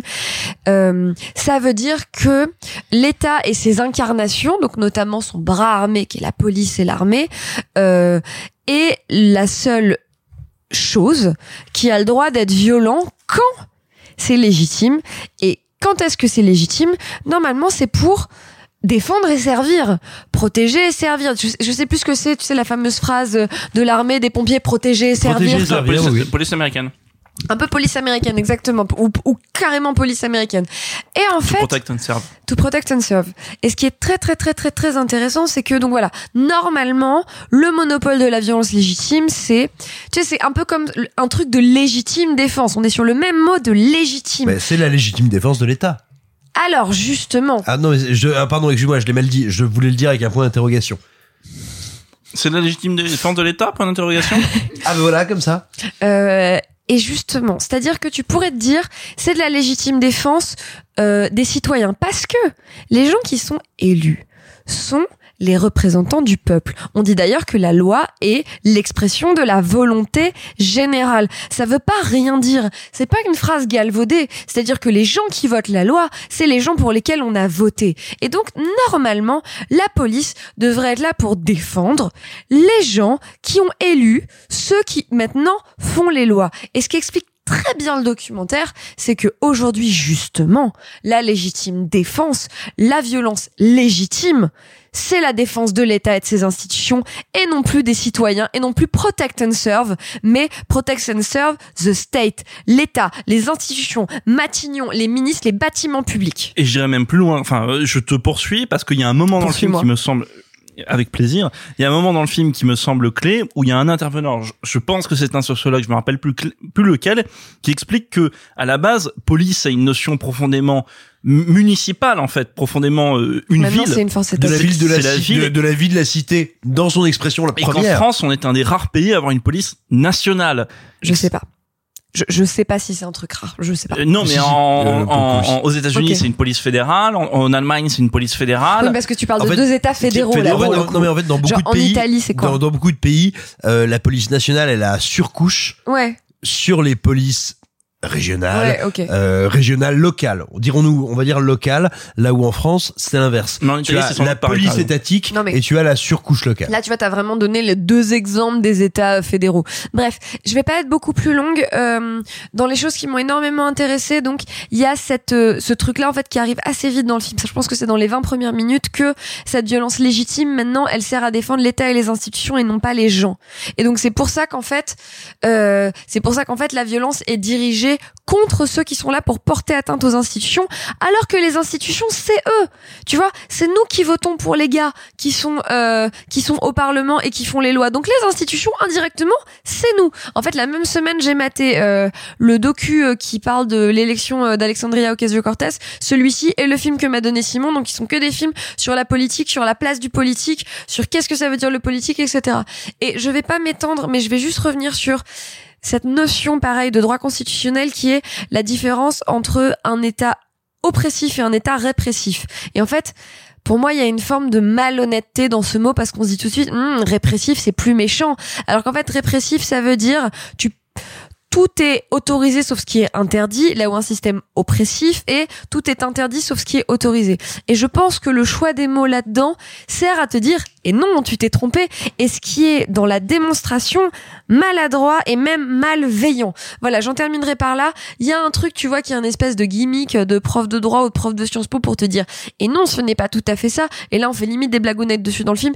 C'est très grave. C'est vraiment des choses très très graves. Et en fait, voilà, je trouve que ce qui est intéressant le plus dans ce film, voyez-le, je vous en supplie, c'est à quel point ça met en lumière des trucs. En fait, c'est plus un film qui va vous faire poser des questions qu'un film qui va vous donner les réponses. Et c'est primordial de le voir pile pour ça. On peut néanmoins quand même, mine de rien, avoir quelques réticences sur la forme qu'impose le documentaire. Et pour ça, j'aimerais me tourner vers Sophie. Sophie, je sais que tu l'as apprécié, mais que tu avais quelques réticences sur la forme. Est-ce que tu peux nous en parler? Alors, il faut savoir que je ne suis pas une grande consommatrice de documentaires. C'est un peu à mon grand regret, mais euh, globalement, j'en regarde assez peu et euh, parce que c'est souvent une, une forme que je trouve euh, trop classique ou euh, où, où les procédés de cinéma m'ennuient un peu, donc des face cam, etc., très explicatifs. Je dis pas que c'est le cas de celui-là, mais je dis que souvent dans les documentaires, c'est un peu ça et ça m'ennuie un peu. C'est un peu dommage de pas l'avoir vu avant la dernière mi- émission, mais j'ai vu Adolescente juste avant de voir celui-là qui va flouter complètement les barrières du documentaire et qui va proposer une forme vraiment euh, à la jonction de la fiction et du documentaire qui moi m'a passionné en termes de rythme. Je suis d'accord avec tout ce que vous avez dit. C'est majeur sur le fond. Il faut que tout le monde le voit. Et mes réticences ne, ne doivent absolument pas être un obstacle au visionnage important de ce film. Fasciste Bah voyons Mais le- moi, mes seules réticences, c'est que, euh, ayant envie d'en savoir plus sur le sujet, de me questionner, il n'y a pas les noms des intervenants. Je sais que c'est une volonté euh, Alors, qui on, en, parlera, mais je trouve ça passionnant, justement. mais c'est passionnant. Non, moi j'ai trouvé que tu te manquait trop d'infos. Mais je, voilà, en fait, je, je trouve que la, la, la, la démarche la, la démarche est passionnante, c'est-à-dire de vouloir brouiller les pistes et de ne pas vouloir euh, mettre des étiquettes sur les intervenants pour dire euh, bon bah c'est une sociologue, c'est un policier. Tu comprends assez etc. vite, hein, quand même. Tu comprends assez vite, sauf que moi j'aurais voulu. Il y a certains intervenants, je voulais savoir qui c'était. J'aurais voulu faire des recherches après. Je pense notamment à, je pense que c'est une sociologue avec les cheveux gris. C'est une historienne. C'est une historienne. Angèle Bantini, Angèle, euh, non pas Angèle, pas du tout. Euh, Madame Bantini, qui est une historienne euh, des luttes. Et bah voilà, bah moi j'aurais voulu savoir qui c'était. Donc j'aurais voulu avoir un carton quelque part, n'importe où, même si tu le mets une fois au début Bah, du docu et que tu le est une revois fois à la fin. Mais voilà. moi, ça me saoule aussi, je suis d'accord. voilà, ça, ça, ça, ça m'a un petit peu agacé parce que j'aurais voulu faire des recherches, j'aurais voulu creuser la chose parce que je trouve que c'est, comme l'a très bien dit Clara, quelque chose qui te questionne plutôt que de t'apporter les réponses. Et donc, si tu veux faire les démarches à la suite de ce documentaire, c'est bien d'avoir un petit peu les, désolé, les armes pour aller faire les recherches après. Tu peux dire outils? Les outils. Non, les armes. Et en même temps, si tu te débrouilles bien, un outil devient une arme. C'est Par vrai. destination. J'allais la faire, vraiment, j'allais le dire. Blague de juriste, une arme par destination. Putain. Franchement, je pensais vraiment que personne me piquerait les blagues d'avocat. hein. Vraiment, Mais je je... pense qu'on se s'interpénètre. Ah Ew. Encore Partout dans le cinéma, again. Comme l'émission 15. Oupsi doupsi. Et donc voilà, donc un pays qui se tient sage, c'est bouleversant et c'est c'est c'est important. C'est vraiment important. Le seul truc que je me suis dit en le regardant, c'est putain merde, c'est pas adolescente qui aura le César du meilleur docu, merde. Désolé. C'est pas celui-là non plus. Hein. Ah si, je pense. Oh, ils, Ah. ont, et ils ont donné le César du meilleur réalisateur à Polanski. A priori, ils sont pas prêts pour ça. Ah, pas ça. c'est bien plus césarisable que. Je suis pas sûre. Mais en tout cas, euh, voilà, le seul reproche que j'ai à faire, c'est c'est purement formel et ce côté, je projette une image et je filme des gens qui la regardent et qui la commentent, c'est quelque chose que j'avais déjà vu ailleurs. Et pour un sujet qui est aussi Dans arrêt sur image euh, je, je l'ai vu même dans des dans des dans des courts métrages. C'est quelque chose d'assez classique hein, en soi dans le dans le dans le documentaire. Et c'est mon seul petit reproche. Encore une fois, je j'ai pas envie d'être euh, d'être celle qui râle cette semaine, mais pourtant euh, j'aurais voulu voir quelque chose qui était un chouille plus original pour donner une forme tout aussi grande que son fond qui est immense. On a déjà été très très long sur le film. Simon, pour conclure, qu'est-ce que tu penses d'un pays qui se tient sage? Alors moi, ce que j'en pense, c'est que au-delà de toute la valeur documentaire qu'on a décrite, pour moi, c'est un immense geste de cinéma parce que il réconcilie deux idées qui sont très différentes et qui sont passionnantes quand elles sont mises en commun. La première, c'est, euh, pour le dire rapidement et essayer de ne pas faire de la redite, euh, c'est ce que disait Marc, à savoir, tiens, cette image qui est une image qui a été condamnée au téléphone portable et aux encarts de chaînes d'infos, elle devient une image de grand écran. C'est pour ça qu'il faut le voir au cinéma. C'est-à-dire que il se passe un truc physiquement en vous quand tout d'un coup cette image dont vous vous êtes habitué à, qu'elle soit, à ce qu'elle soit anodine, à ce qu'elle soit sans conséquence. Le fait que cette image soit projetée sur un grand écran, ça a un effet physiologique incroyable. Et, et, et, et je te coupe, mais comme le dit David Dufresne en plus, c'est que des plans séquences. Mais oui, mais bien sûr. Et, il a dit euh, dans une interview récemment, j'ai pas envie de jouer les Godard au petit bras. C'est intéressant parce que c'est plutôt un Godard avec des gros muscles.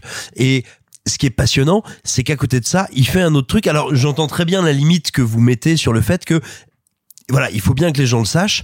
Il y a beaucoup d'intervenants dans le documentaire. Jamais ils ne sont contextualisés. On te dit pas quand c'est Alain Damasio, le grand écrivain de science-fiction. On te dit Je pas quand pensais que c'est c'était lui David Dufresne en fait. Quand Eh Damasio non. arrive, je pensais que c'était lui Mais David parce qu'il y a Dufresne. un plan qui porte un peu à confusion avec un type Oui. qui a des lunettes, filmé Voilà. en amorce. Moi, j'ai Euh, cru que c'était David on te- Dufresne. on te dit et en pas- plus, il y a un chaos. On ne sait, Voilà. il y a un- au début, on ne sait pas très bien qui parle à qui. Voilà, et on ne te dit pas quand c'est euh, telle personne qui a été blessée. On ne te dit pas quand c'est telle personne qui est syndicat de police. Mais ça a un effet que je trouve passionnant. C'est que quand quelqu'un parle, je ne sais pas, est-ce que c'est un sociologue Est-ce que c'est un flic Est-ce que c'est un gentil Est-ce que c'est un méchant Est-ce que je suis d'accord Est-ce que je ne suis pas d'accord Quand un intervenant parle, c'est une pure parole que je suis obligé de réfléchir, de penser, d'intellectualiser. Et ainsi, le film me met dans un double mouvement que je trouve passionnant, à la fois un mouvement organique, un truc de l'ordre de mes tripes, de je vois ces images terribles, et en même temps, je reçois de la pensée, je ne sais pas qui la, qui la donne, donc je dois la processer, je dois la réfléchir, je dois la mettre en perspective. Et je trouve ce mélange absolument passionnant. Ça déjà, pour moi, c'est un double mouvement de cinéma qui est gigantesque. Et en plus, bah il y a un truc que je trouve magnifique. Il y a dans ce film des personnes qui ont été donc mutilées par nos forces de police. Chacun jugera si c'était nécessaire ou pas, Légitime. légitime ou pas. Mais en tout cas, il y a des gens qui ont été mutilés par nos forces de police qui témoignent, et pas des gens qui témoignent en ayant réfléchi, écrit leur petit papier, écrit leur petit machin, qui, en regardant des séquences et des images, commencent à parler, commencent à penser, et sous nos yeux, articulent une pensée. Voir une réflexion se créer et se penser à l'image, c'est un truc rarissime qui est extrêmement beau. Et et enfin, je vous dirais un truc tout con, euh, comme tous les gens qui nous écoutent, hein, ça fait 10, 15, 20, 30 ans que régulièrement sur des affiches de cinéma, je vois marqué un film important, un film majeur, euh, Un film euh, nécessaire. un film nécessaire. Moi, je vais vous dire un truc, c'est la première fois de ma vie, de ma vie de citoyen français, que je vois un film dont j'estime qu'il est important, nécessaire, et que ces deux qualités en font un film majeur. Vous l'aurez compris, nous sommes absolument fans d'un pays qui se tient sage. Nous vous encourageons énormément à aller le voir. Il est nécessairement vers une salle, peut-être pas trop loin de chez vous. N'hésitez pas à courir le voir. Nous allons maintenant passer à un registre totalement différent puisque nous allons vous parler du dernier long métrage de Hong Sang-soo, La femme qui s'est enfuie.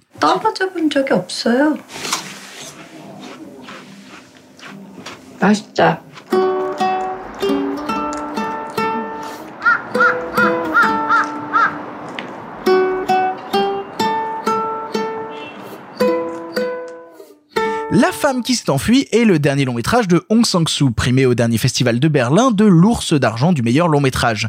Il y raconte l'histoire d'une jeune femme laissée seule par son mari en voyage d'affaires alors qu'ils sont d'habitude inséparables et qui profite de l'occasion pour aller rendre visite à plusieurs de ses amis. Or, à chaque conversation, un homme intervient et vient troubler un moment pourtant si serein. Je vais commencer sur ce film parce que euh, bah, des trois qui l'avons vu ici, à savoir euh, Sophie et Simon, euh, je suis sûrement la personne qui l'a le plus apprécié et pourtant je ne l'ai pas particulièrement apprécié. Pour le coup, euh, Hong Sang-soo c'est un cinéaste avec lequel je débute. Et J'ai pas honte, je me cache pas là-dessus parce que c'est un C'est ton cinéaste. deuxième, du coup, c'est ça mon deuxième pour le coup parce que le premier je l'avais déjà chroniqué dans cette Moi, c'est un émission. cinéaste avec lequel je me finis, mais... Oh, quelle horreur. Euh, mais, mais pour le coup, j'avais déjà chroniqué dans cette émission Hotel by the River, euh, qui est un film qui m'avait assez intéressé, notamment parce qu'il questionnait euh, la zone assez floue qui est le moment où nous sommes, euh, où nous pouvons être, ça c'est pas faux, euh, où nous pouvons être euh, en dépression et justement dans, dans cet endroit très flou, des proches viennent nous rendre visite, nous posent des questions, nous demandent comment on va et pourtant notre situation est, est assez insoluble. Hotel by the River sur cette métaphore justement de la dépression et de cette zone tampon avant euh, une possible reconstruction ou un possible suicide, une disparition, m'avait assez fasciné. Et la femme qui s'enfuit m'intéresse encore une fois pour son propos de fond. Parce que le propos de fond de la femme qui s'enfuit, c'est une nana qui s'est retrouvée dans une situation de couple où elle a pas lâché son mari pendant quasi 5 ans et elle se retrouve dans une situation où elle va voir des amis à elle qui lui disent ah bah moi j'ai pas de mari et je suis indépendante et tout va bien dans ma vie, j'ai pas besoin de mec. Globalement, c'est des nanas qui disent ça. Et pourtant, chacune de ces nanas qui dit j'ai pas besoin de mec, à un moment ou un autre, au milieu de la conversation, est interrompue par un homme, soit euh, qui vient faire chier euh, dans son mode de vie habituel, en mode tu nourris des chats, ça fait chier ma femme, arrête, ou salut, je débarque et euh, en fait je suis fou amoureux de toi et je te stalk et je reste près de toi, ou salut, je suis un ancien amant. Bref, il y a toujours un mec pour venir faire chier au milieu de la conversation. Et du coup, c'est un truc qui m'intéresse de la part d'un cinéaste Hong Sang-soo qui d'habitude n'a pas vraiment ce genre de parabole et c'est plutôt des paraboles de bonjour, c'est l'histoire d'un jeune cinéaste qui drague des filles un peu jeunes. Globalement, le retrouver dans une situation où on a un Hong Sang-soo qui nous traite d'une certaine parabole féministe, ça m'intéresse. Ça m'intéresse de voir la manière dont il l'entreprend et la manière dont il parle de ce propos de fond qui est assez passionnant dans sa construction. Il n'empêche que euh, la femme qui s'en enfuit, c'est très chiant. Euh, je vois que ça rigole autour de la table. Euh, voilà, je préfère être honnête et je sais qu'il y a des fans hardcore de Hong Sang-soo qui me tomberont dessus euh, comme jamais, mais je suis absolument insensible à la forme. Je suis extrêmement touché par le fond parce que ça m'intéresse et que c'est une réflexion qui me passionne et que le film est en plus assez court parce qu'il dure quelque chose comme une heure et quart. Ressenti 5h20. Oh, ressenti 7 ans et demi. Euh, vraiment, il y a vraiment eu un truc absolument terrible sur la femme qui s'est enfuie, qui est euh, cette lenteur absolue. En plus, c'est quelqu'un en fait qui aime ses personnages, qui aime ses comédiens, notamment sa comédienne principale vu que c'est sa femme. Euh, il l'aime donc déjà beaucoup. Arrête. Tu voudrais dire que le personnage principal de ces 14 derniers films, c'est sa meuf Ouais, c'est très Quelle étrange. surprise surprise Elle joue aussi dans Mademoiselle de Park Chan Wook. Oui, je croyais qu'ils avaient juste le même agent. Quelle surprise Quelle surprise, c'est très étonnant. Euh, et pour le coup, euh, bah, il aime beaucoup faire des longs plans, des limites des longs plans séquences où on a deux personnages Eh, cadrés. Tu l'as vu ma femme Elle Euh, belle, ma bah femme. ouais, c'est Eh, un peu tu l'as ça. vu, ma femme C'est un peu ça. Elle ouais. est chiante, hein.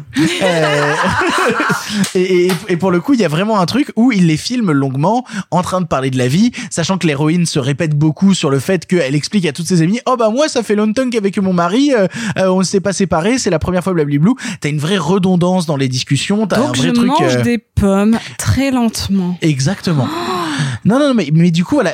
Comme Jacques Chirac à la fin. Et, et je suis un peu embêté par la femme qui s'est enfuie parce que c'est un film qui, par son propos de fond, m'intéresse, mais qui, par sa forme, me laisse complètement en dehors, euh, limite réfractaire complètement à la démarche, parce que je me retrouve à être profondément désintéressé par ce qu'il me raconte, parce que bah, c'est tellement lointain, c'est tellement loin de tout, loin de de certaines émotions que je recherche dans le cinéma, de certaines manières de construire des histoires, de construire une narration, que je finis inévitablement par m'ennuyer, et m'ennuyer assez profondément. Je sais que mon avis euh, sera minoritaire, notamment dans la critique française, vu que les gens adorent le film et en sont absolument passionnés et trouvent absolument ça formidable. Mais bon, il y a des fans de Hong Sang-soo partout euh, et il faut les traquer rapidement. Euh, Il faut de Hong Sang-soo pour faire un monde. mais 4 sur 10. mais, mais, mais pour le coup, voilà, je, je ne peux pas m'empêcher quand même, devant la femme qui s'enfuit, de me dire c'est une réflexion intéressante sur euh, la place de la femme dans la société coréenne, et en même temps me dire, euh, même si ta question est intéressante, elle me fait drôlement chier. Euh, donc voilà, j'aurais aimé peut-être que euh, il y ait un côté, euh, c'est c'est un cinéma qui se veut anti-ludique, et, et, et par cela, bah, Anti-joie, anti-fun, anti-intérêt et anti-cinéma. c'est un peu ça. Du coup, euh, je me retrouve vraiment en dehors. euh, je me retrouve sur, ouais, vraiment sur le palier. Je suis comme ce mec que rejette euh, euh, une, une une femme au deuxième acte du long métrage euh, en lui disant tu me fais chier dégage. Bah, j'ai l'impression que des fois le film me fait ça en disant tu nous fais chier dégage. Du coup, bah je, je dégage et je, et je, m'ennuie et, et j'en suis profondément désolé. Le film, tu l'aimes ou tu le quittes. hein. C'est un peu ça. Sophie, tu l'as vu aussi? Qu'est-ce que t'en as pensé? Écoute, tu le quittes du coup. Euh, alors, je suis pas une fan d'Ang Sang-soo. Euh, ma première expérience c'était AAA et c'est pas pour rien. ça- le- les deux films ont- sont assez similaires dans leur construction, c'est-à-dire euh, deux personnes à une table qui racontent des anecdotes et qui mangent ou qui boivent très lentement. Et glo- Ah non, non, attends, attends, si je puis me permettre d'apporter une nuance, c'est la construction des 72 derniers films euh, de Hong Sang-soo. Ah, ce qu'il a fait cette année, tu veux dire Ah, c'est ce que j'allais dire. Pardon. Oh. Mais oui. Non, c'est ça. C'est euh, et, et ça m'ennuie et ça m'ennuie. Je suis d'accord. Hein, le, le fond est pas mal. Ça va. C'est intéressant. C'est correct. C'est correct. Vraiment, euh, juste une nana qui dit Ah, mon mari, il est pas là. Tiens, coupons une pomme et mangeons-la très lentement. Ou je vais manger des pâtes et je vais dire qu'elles sont bonnes. Et Ah, c'est Ghost Story, ça, non? Ah, je t'emmerde. C'est une tarte Monsieur, c'est une tarte Waouh, elle était en dessous de la ceinture celle-ci. hein. Elle m'a fait très mal. Elle était juste au-dessus des noyaux.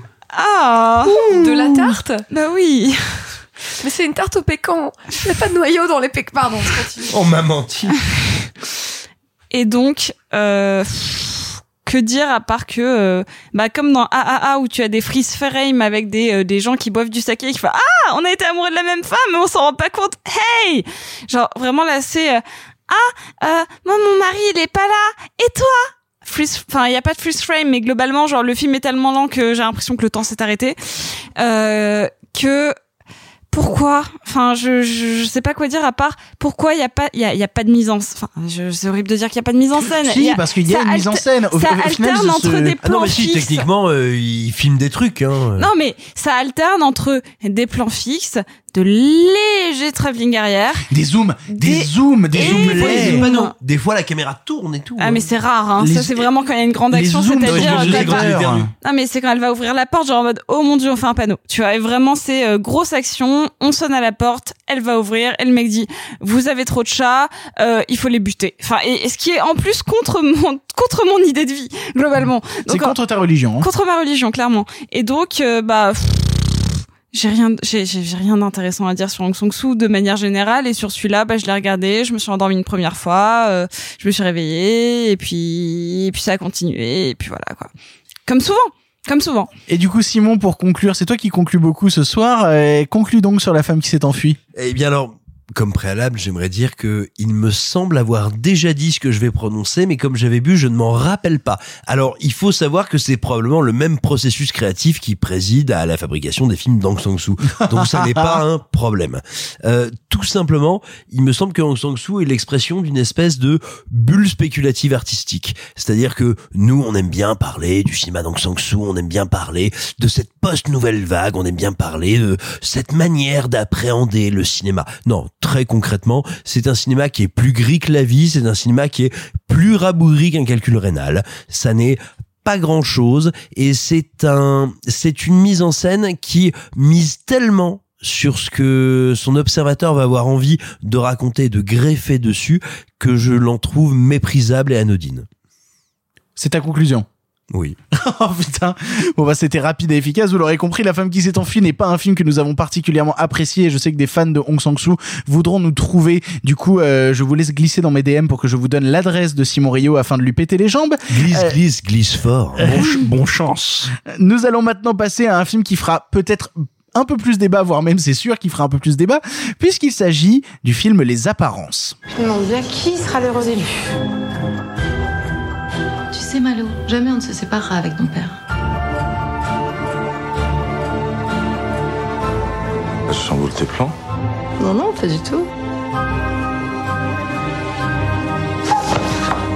C'est ça qui t'intéresse en fait? Le prestige, les apparences? Les apparences réalisées par Marc Fitoussi met en scène un couple interprété par Karine Viard et Benjamin Biolay sur le point d'exploser. En effet, Benjamin Biolay, un chef d'orchestre ultra friqué mais trop pas sympa, trompe régulièrement sa femme avec la professeure principale de leur enfant, ce qui rend Karine Viard pas trop trop contente. Du coup, Karine Viard pète légèrement les plombs et est bien décidée à pourrir la vie de cette maîtresse. Simon, tu as vu le film, qu'est-ce que tu en as pensé? Bah tu vois, moi les apparences, avant de voir le film, j'avais déjà vu l'affiche qui te disait Ah bah bonjour, euh, c'est comme du Claude Chabrol. Et il faut savoir que Claude Chabrol, c'est évidemment le réalisateur issu de la nouvelle vague, mais qui a très vite eu, envie de la trahir parce que ça n'était pas, on va dire, son école esthétique profondément, qui a réalisé d'immenses films, mais qui a terminé sa carrière, euh, voilà, on va dire en queue de poisson, que tout le monde avait envie d'aimer, que tout le monde avait envie de suivre. Et en général, quand tu vois du cinéma un peu bourgeois, de bourgeois, qui font des saloperies entre bourgeois et qu'on te dit oh là là c'est du chabrol si tu veux c'est un petit peu quand tu vois un cordon bleu et qu'on te fait franchement réchauffer c'est pas mal et, et donc j'avais très très peur et en fait L'avantage incroyable de ce film, c'est que sous ces airs de drame bourgeois, sous ces airs de grand n'importe quoi un peu superficiel, c'est le Karine Viard Freak Show All the Road, Down the Road, All the Way, Down the Way. Et le film a une espèce de conscience rigolarde, de conscience du too much, du conscience du n'importe quoi, et qui dit la Karine, elle est rigolote quand elle, euh, quand elle fait, quand elle en fait trop. Et le film ne vaut pas autre chose que ça. C'est le plaisir de voir cette comédienne interpréter un rôle au-delà des limites et voir la caméra à certains moments se faire plaisir avec elle, lui foutre du gros Bertrand Burgala, le compositeur, sur ses sorties de chant. Et véritablement, c'est un film qui jouit avec son actrice. Et pour ça, c'est assez agréable. Ça reste un film très anodin, un drame bourgeois sans plus, mais il y a un vrai bonheur, une vraie jubilation d'accompagner la comédienne. Ah, moi, je dirais même plus que toi. Je trouve que ça reste un mauvais film. Euh, parce que pour le coup, non, j'aime vraiment pas les apparences. En fait, c'est marrant parce que les apparences, c'est vraiment euh, l'opposé de ce que je pense de euh, du Hong Sang-soo. C'est-à-dire, à savoir euh, une forme qui ne me déplaît pas, qui est euh, efficace sans être absolument dingue. C'est-à-dire que le filmage est intéressant et pourquoi pas et, et ne m'ennuie pas plus que ça. Mais dans le fond, j'en ai rien à foutre. Mais à un niveau mais, qui est stratosphérique. attends la scène où elle va en face de la prof, où elle lui fait un quiproquo Mais c'est dégueulasse. mauvais, c'est raté. C'est tellement drôle. C'est satisfaisant, c'est mais attends, mais attends, satisfaisant. attends, c'est du théâtre de boulevard qui va te gratter derrière, quoi. Mais oui, mais, mais en fait, je pense que tu prêtes au film des intentions qu'il n'a pas, à savoir d'être en décalage avec son truc, alors qu'il est ultra complaisant avec toute sa situation. Les apparences, c'est Mais oui, vraiment. mais c'est ça qui est excitant. Mais c'est, alors c'est excitant parce que c'est un mauvais film de bourgeois qui te parle de bourgeois qui ont des gros problèmes de oh là là en Autriche on a du mal à avoir de la viande viande d'Aubrac. Ferme ta gueule, quoi, Mais, s'il te plaît. mais il, il n'en parle jamais au premier degré. Mais il si. se marre de ces gens-là. Il se marre de ces gens-là. Il te raconte combien ils sont ridicules et il te dit, moi, je te fais un Mais toucher non, il est prostatique, ultra mais j'ai les ongles complaisant sales. avec eux. Il est ultra complaisant avec eux. C'est absolument terrible. En plus, Benjamin Biolay joue vraiment comme une patate. Il est absent, quoi. Il est venu tirer son chèque et il se barre. Il est cent mille fois plus intéressant Alors- et c'est terrible dans Alors, Divorce je te Club de je te Youn. proposerais une, une nuance. Je te dirais Benjamin Biolay. On s'est jamais autant engueulé sur un film. Vous êtes en train de vous hurler dessus sur les apparences. Non, non, non, non, mais ce que, ce que je veux dire sur les apparences, c'est quand même, on est dans une émission où on a eu un pays qui se tient sage, c'est-à-dire un film qui te parle quand même Oui, mais on de problèmes. Oui, mais qui te parle de problèmes importants. Et là, soudainement, tu te retrouves dans un petit appartement bourgeois de merde en Grand Autriche. Un Un grand appartement. Très grand appartement Mon petit chat, bourgeois. j'ai grandi dans le Cantal. T'inquiète pas que moi, j'ai vu le film. On n'a jamais de autant hurlé. On n'a jamais autant hurlé. Je veux que Karine Viard me fasse Mais Karine Viard, elle est pas intéressante dans le film. Ah si, elle mais est- non, ah regardez-la si. dans Police de Maïwen, elle est 100 fois plus intéressante que dans Les Apparences, s'il vous plaît. Son rôle de femme complètement perdue dans sa relation est 100 fois plus intéressant dans Police que dans Les Apparences. Alors, Et- j'ai envie de te dire, moi, je fais pas confiance à un film qui est mal orthographié. Ah super.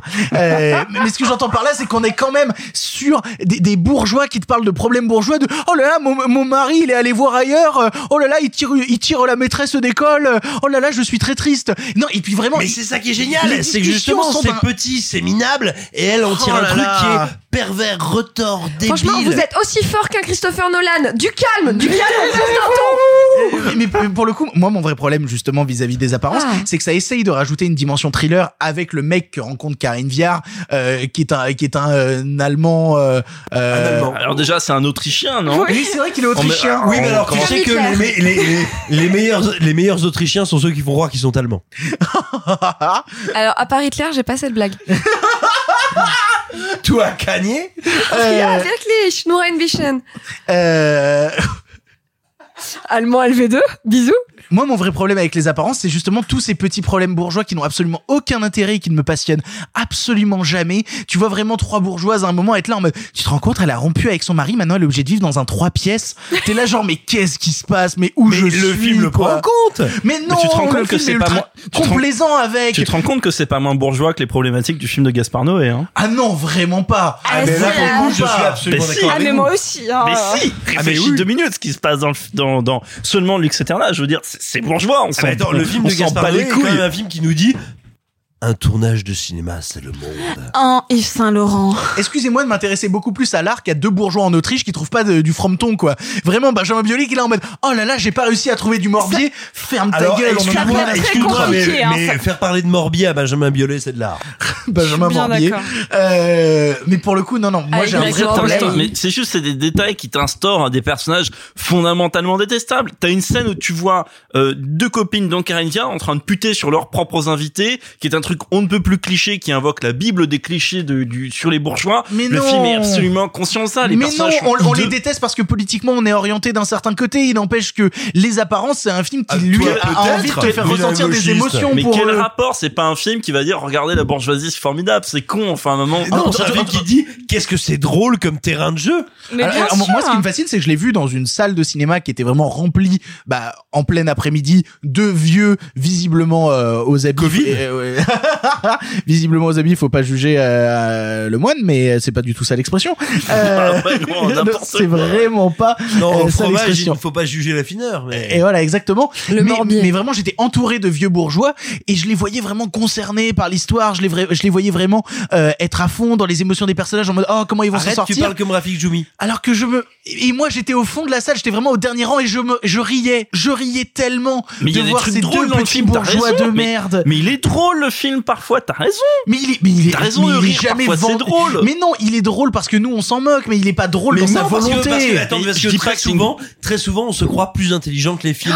et on vous dit, vraiment oh là là, ce qui me montre, c'est débile. Mais le film le sait. Vous êtes en train de vous Non, écharper vraiment sur un truc dont personne n'a rien à foutre. Bon hein. Marc, tu penses Mais quoi des apparences Mais, euh mais le pire, c'est que je trouve pas fondamentalement que c'est un bon film, les apparences. Ni fondamentalement, d'ailleurs. Je vais euh, exactement. Euh, et je vais juste revenir à ce contexte que que que Clara a inventé, qui est le divertissement. Et, et, et- Clara a inventé le divertissement. Elle l'a et- breveté. et un film. Non, Je mais suis c'est Pascal. c'est un film que Quelle émotion Alors moi, j'ai une autre théorie, c'est que le divertissement a inventé Clara. Bah oui Oh. Euh, non, mais c'est un film que Je suis trouvé là pour vous faire oublier que vous fondamentalement divertissant, euh, dans le sens oui, c'est pas formidable, oui, ça convainc une bible cliché, mais c'est-à-dire j'ai passé, ouais, à la fin, ah, il y a 10-15 minutes, ça traîne en longueur à la fin. Mais à part ça, c'est-à-dire je me suis pas ennuyé. C'est un peu bête hein, à dire, hein, mais mais bon, n'empêche que ça fait quand même partie un peu du truc.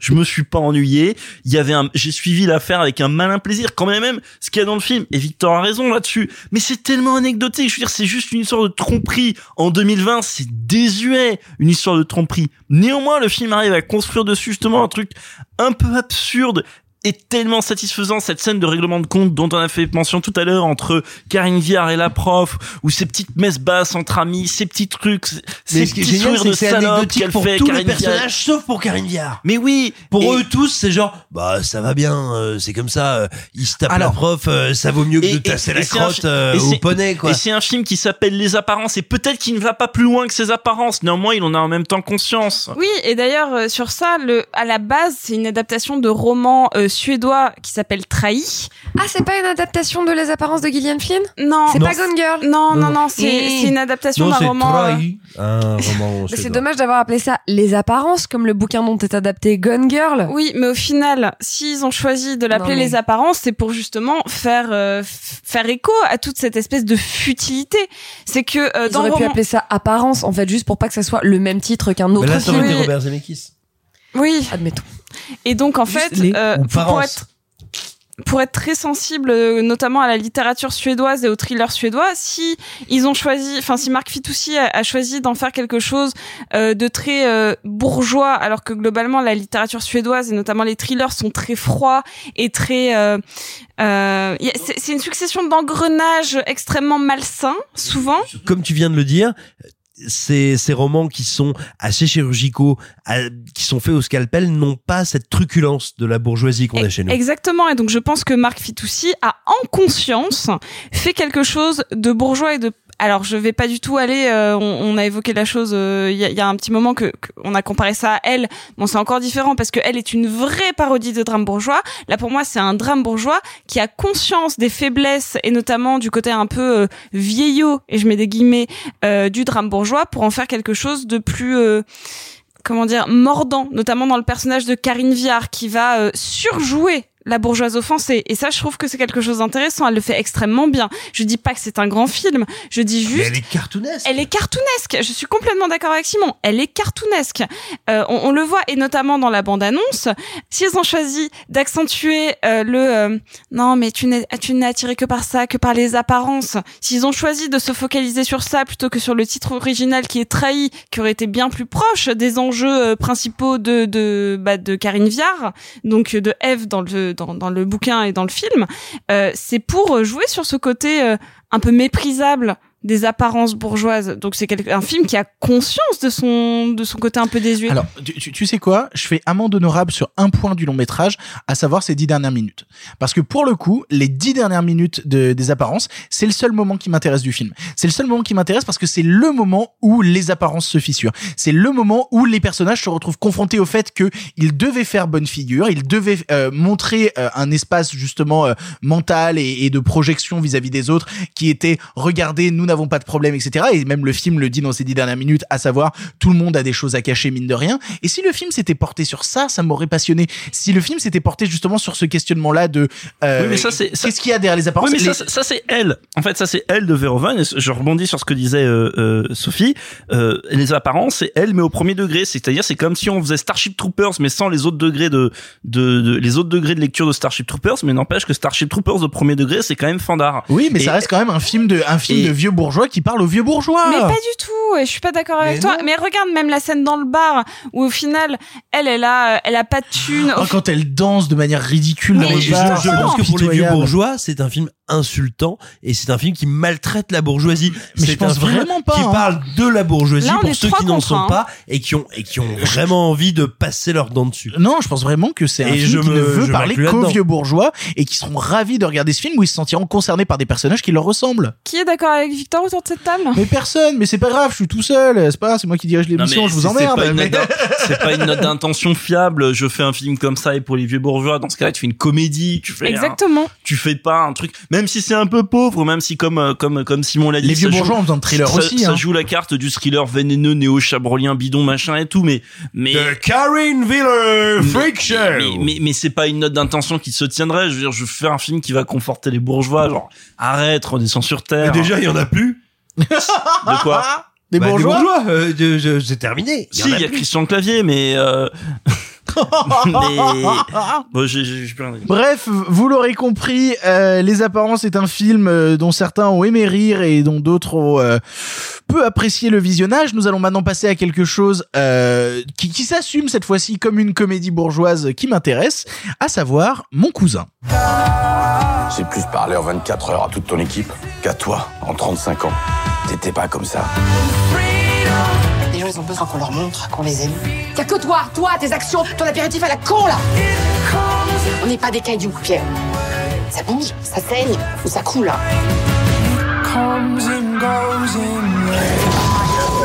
Qu'est-ce qui se passe? On vient d'entrer en collision avec un vol sauvage. Je le savais. Mon cousin est le nouveau long métrage de Yann Kounen, 11 ans après le précédent Coco Chanel et Igor Stravinsky, avec dans les premiers rôles Vincent Lindon et François Damiens. Un pitch très simple, Lindon est un PDG plein d'argent qui a besoin de la signature de son cousin Damiens un peu plus lunaire afin de pouvoir conclure un gros contrat. Damiens va en profiter pour passer du temps avec son cousin qu'il ne voit que trop rarement, ce qui retardera bien évidemment la signature du dit contrat.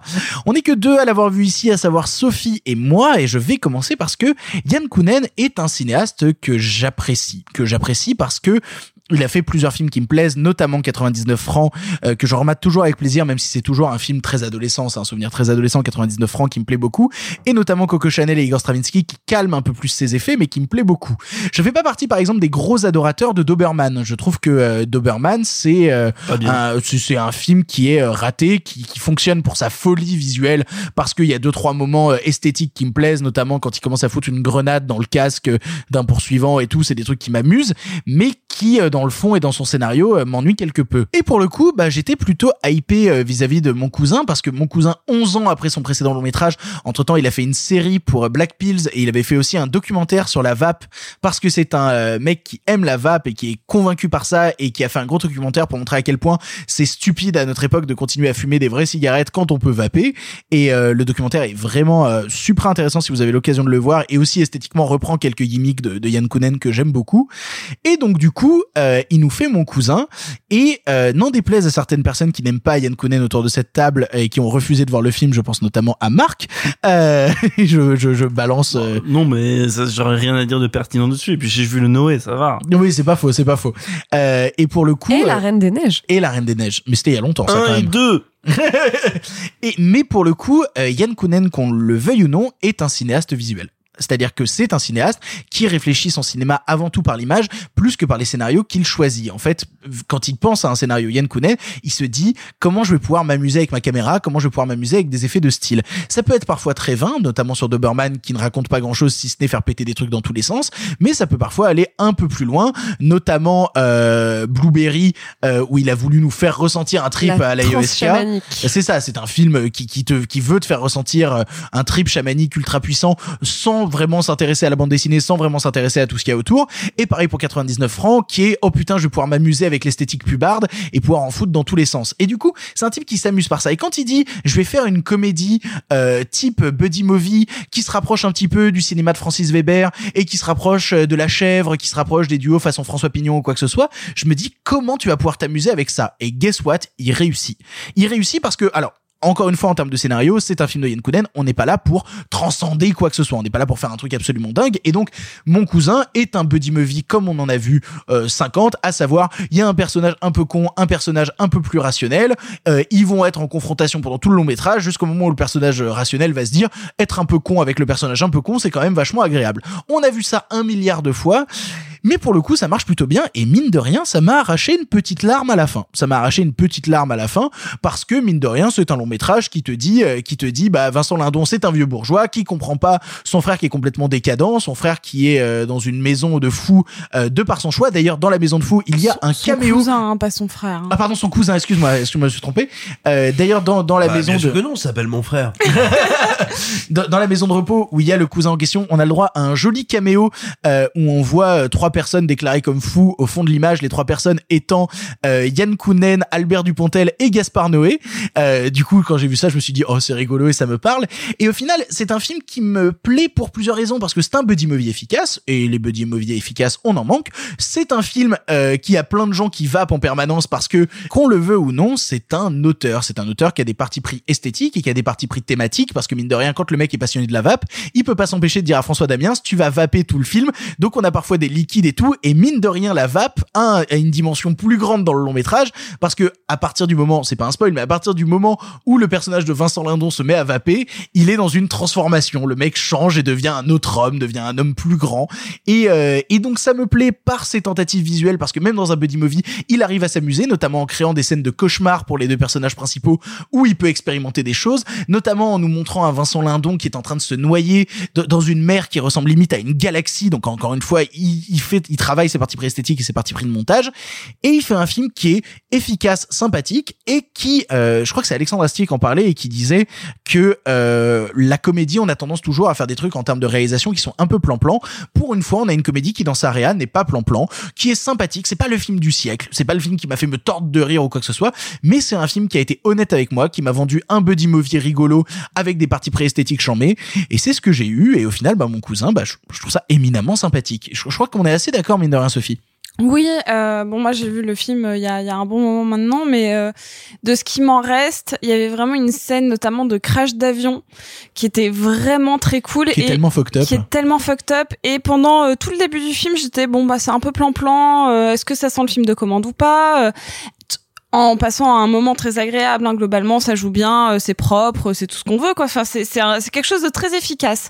Et en fait, les moments où on sent vraiment la patte de Yann Kounen, ça donne vraiment une plus-value au film, euh, qui est qui est très euh, tr- bah, très agréable mais qui aussi a du sens. C'est pas juste là pour te donner des petits moments euh, bonus. Ça a vraiment du sens dans ces moments là et euh, et en fait c'est c'est très drôle cette scène d'avion où euh, en fait Fran- François Damiens qui est vraiment le personnage à côté de ses pompes et en même temps pas tant que ça mais qui a une vision radicalement opposée. Enfin ça ça marche toujours comme ça hein, un Et- et personnage qui est un très personnage quasi mystique, mine de rien, qui, arrive à deviner euh, l'avenir et tout. Exactement. Et qui prédit un peu en mode destination finale. C'est ça. J'ai vu des oies voler pas comme il faut, cet avion va se crasher et qui est comme ça dès genre vraiment 10 minutes avant la scène de crash et qui crée vraiment un un fil rouge qui mais qui s'étire et qui s'étire et qui s'étire et on se demande à quel point c'est même lui qui va le provoquer le crash d'avion tellement il est persuadé qu'il va arriver et c'est ce genre de moments qui font que mon cousin est ce genre de comédie euh, qui nous est pas spécialement destiné, hein, ça pour un public un peu plus vieux, mais qui lui donne euh, quelque chose un peu original, qui a un peu de saveur. Bah, bah, pour le coup, c'est marrant, tu vois, parce qu'on avait eu euh, récemment un réalisateur de genre, à savoir Xavier Jans, qui avait fait une comédie avec Budapest, et où je le sentais un peu plus étriqué dans Budapest, à savoir le fait que il arrivait par instant dans les scènes de fête à s'amuser, à mettre des choses de sa réalisation, mais il se retrouvait très souvent avec des scènes de dialogue qui se voulaient, euh, bah, encore une fois, buddy movie entre euh, Manu Payet et euh, Jonathan Cohen, et où ça devenait très plan-plan en termes de réa, parce qu'il n'y avait pas grand-chose à foutre. Et même ces moments qui pourraient être très plan-plan, Yann Kounen s'amuse et apporte une dimension supérieure à l'ensemble. Je crois qu'il y a un truc assez important, c'est que un, il aime sincèrement ses personnages. Je sais pas ce qu'il en est de sa structure, mais en tout cas ses personnages, il les aime. Et euh, il se trouve que le cast a été très impliqué dans le film, c'est-à-dire que euh, Vincent Lindon était sincèrement, pour avoir euh, un peu travaillé sur le film, Vincent Lindon était très impliqué dans la communication du film. Il a même participé au dialogue. Il a même participé au dialogue et il était extrêmement heureux pour une fois de se détacher de cette image qu'il avait depuis quelques années, qui était d'être un acteur engagé avec la loi du marché, etc. et d'avoir une communication qui était axée sur je fais du cinéma politique, euh, j'ai moi-même une image euh, que je travaille beaucoup sur euh, mon engagement, etc. Et là, il était content de revenir à la, à la comédie. Et je pense que sincèrement, il s'est amusé pendant le film et je trouve que ça transparaît. Bah, ça transparaît totalement et pour le coup, bah, Yann Kounen continue de traiter cette thématique justement de l'humain en décalage, de l'humain euh, et je pense que c'est ça qui l'a séduit mine de rien dans l'aventure Mon cousin. C'est déjà ce qu'il faisait dans Blueberry à l'époque, c'est comment euh, quelqu'un qui est totalement dans le système se retrouve soudainement à prendre de la drogue et à être complètement en décalage de Et à ce faire du système-là. skate ici. Et c'est ça. Et, et de la même manière, avec 99 francs, c'est comment, bah, justement, un Jean du Jardin qui est entièrement dans le système pubard et ultra capitaliste se retrouve tout, à- tout à coup à vouloir dynamiter le système. Et mine de rien, cette cette réflexion anti-système, elle transparaît encore une fois dans mon cousin par le personnage de François Damiens. Et j'en place une d'ailleurs pour euh, Alix Poisson, euh, qui joue dans le long métrage et que j'aime beaucoup parce que bah elle a joué dans une euh, série audio absolument incroyable. Connaissez-vous l'employé? Euh, Connaissez-vous l'employé euh, sur Mais Spotify? qu'est-ce donc? Et ben elle joue dedans le rôle de la professeure et c'est un être 4? humain. Euh, quoi? Épisode 4 C'est l'épisode 4, effectivement. Yes Alix Poisson, c'est un être humain absolument incroyable, d'une douceur infinie, d'une d'une force de jeu, d'une force de proposition absolument dingue, avec qui c'est super agréable de travailler. Et pour le coup, pour avoir travaillé avec elle, j'ai retrouvé certains de ses gimmicks de jeu en la voyant jouer dans mon cousin. Et j'étais en mode, ah, t'es tellement trop forte, Alix. Euh, donc voilà, ravi de la voir euh, justement dans ce rôle-là, sachant que là, elle va enchaîner deux rôles secondaires dans deux films qui vont être pas mal vus parce que mon cousin, c'est quand même dans 700 salles. Et bientôt, elle joue un second rôle aussi dans Parents d'élèves avec Vincent De Dienne et Camélia Jordana, où on a des bandes annonces partout. Donc là aussi, ça va être ultra distribué. Euh, voir Alix Poisson là-dedans, ça me ravit. Mais en tout cas, voilà, mon cousin, c'est cool en fait. C'est très cool. C'est ça. hein. très cool. C'est cool et ça fait plaisir de voir quand on prend une comédie et qu'on met un auteur à la barre, la manière dont il a d'expérimenter des choses visuelles un peu fofolles pour dynamiter l'ensemble. Et moi, ça me fait vraiment plaisir. Nous allons maintenant passer du coup à un dernier film dans la sélection avant de passer au film En bref euh, par Clara, puisque nous allons vous parler d'un long métrage allemand, à savoir Ondine. Das hat mich glücklich gemacht. So glücklich, wie ich noch nie glücklich war.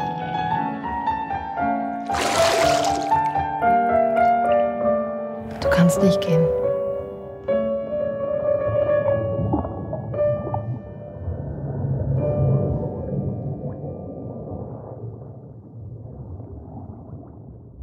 Ondine est un long métrage allemand récompensé lui aussi au Festival de Berlin, cette fois-ci de l'ours d'argent de la meilleure actrice pour son interprète principale, Paula Beer. On y suit l'histoire d'Ondine, une historienne maître de conférences à Berlin sur la ville.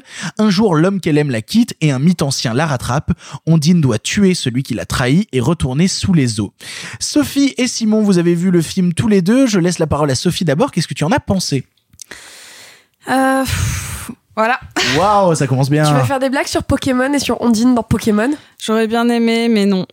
Mais j'y ai pensé, hein, mais euh, pff, je, je vois même pas. euh. Alors, j'adore Paula Beer. Euh, je, je la trouve, bon, je l'avais trouvée très bien dans France de, de, de, de, de Ozon, mais je l'avais trouvée merveilleuse dans un, dans un film qui s'appelle L'œuvre sans auteur qui était sorti en deux parties euh, l'année dernière, si je me trompe pas, et qui est, qui est vraiment une, un très joli film. Et c'est donc une actrice que j'apprécie beaucoup et qui là encore euh, offre une performance tout à fait remarquable. Dommage euh, que son personnage soit aussi euh, grossièrement écrit. Je suis désolée, hein, c'est juste que euh,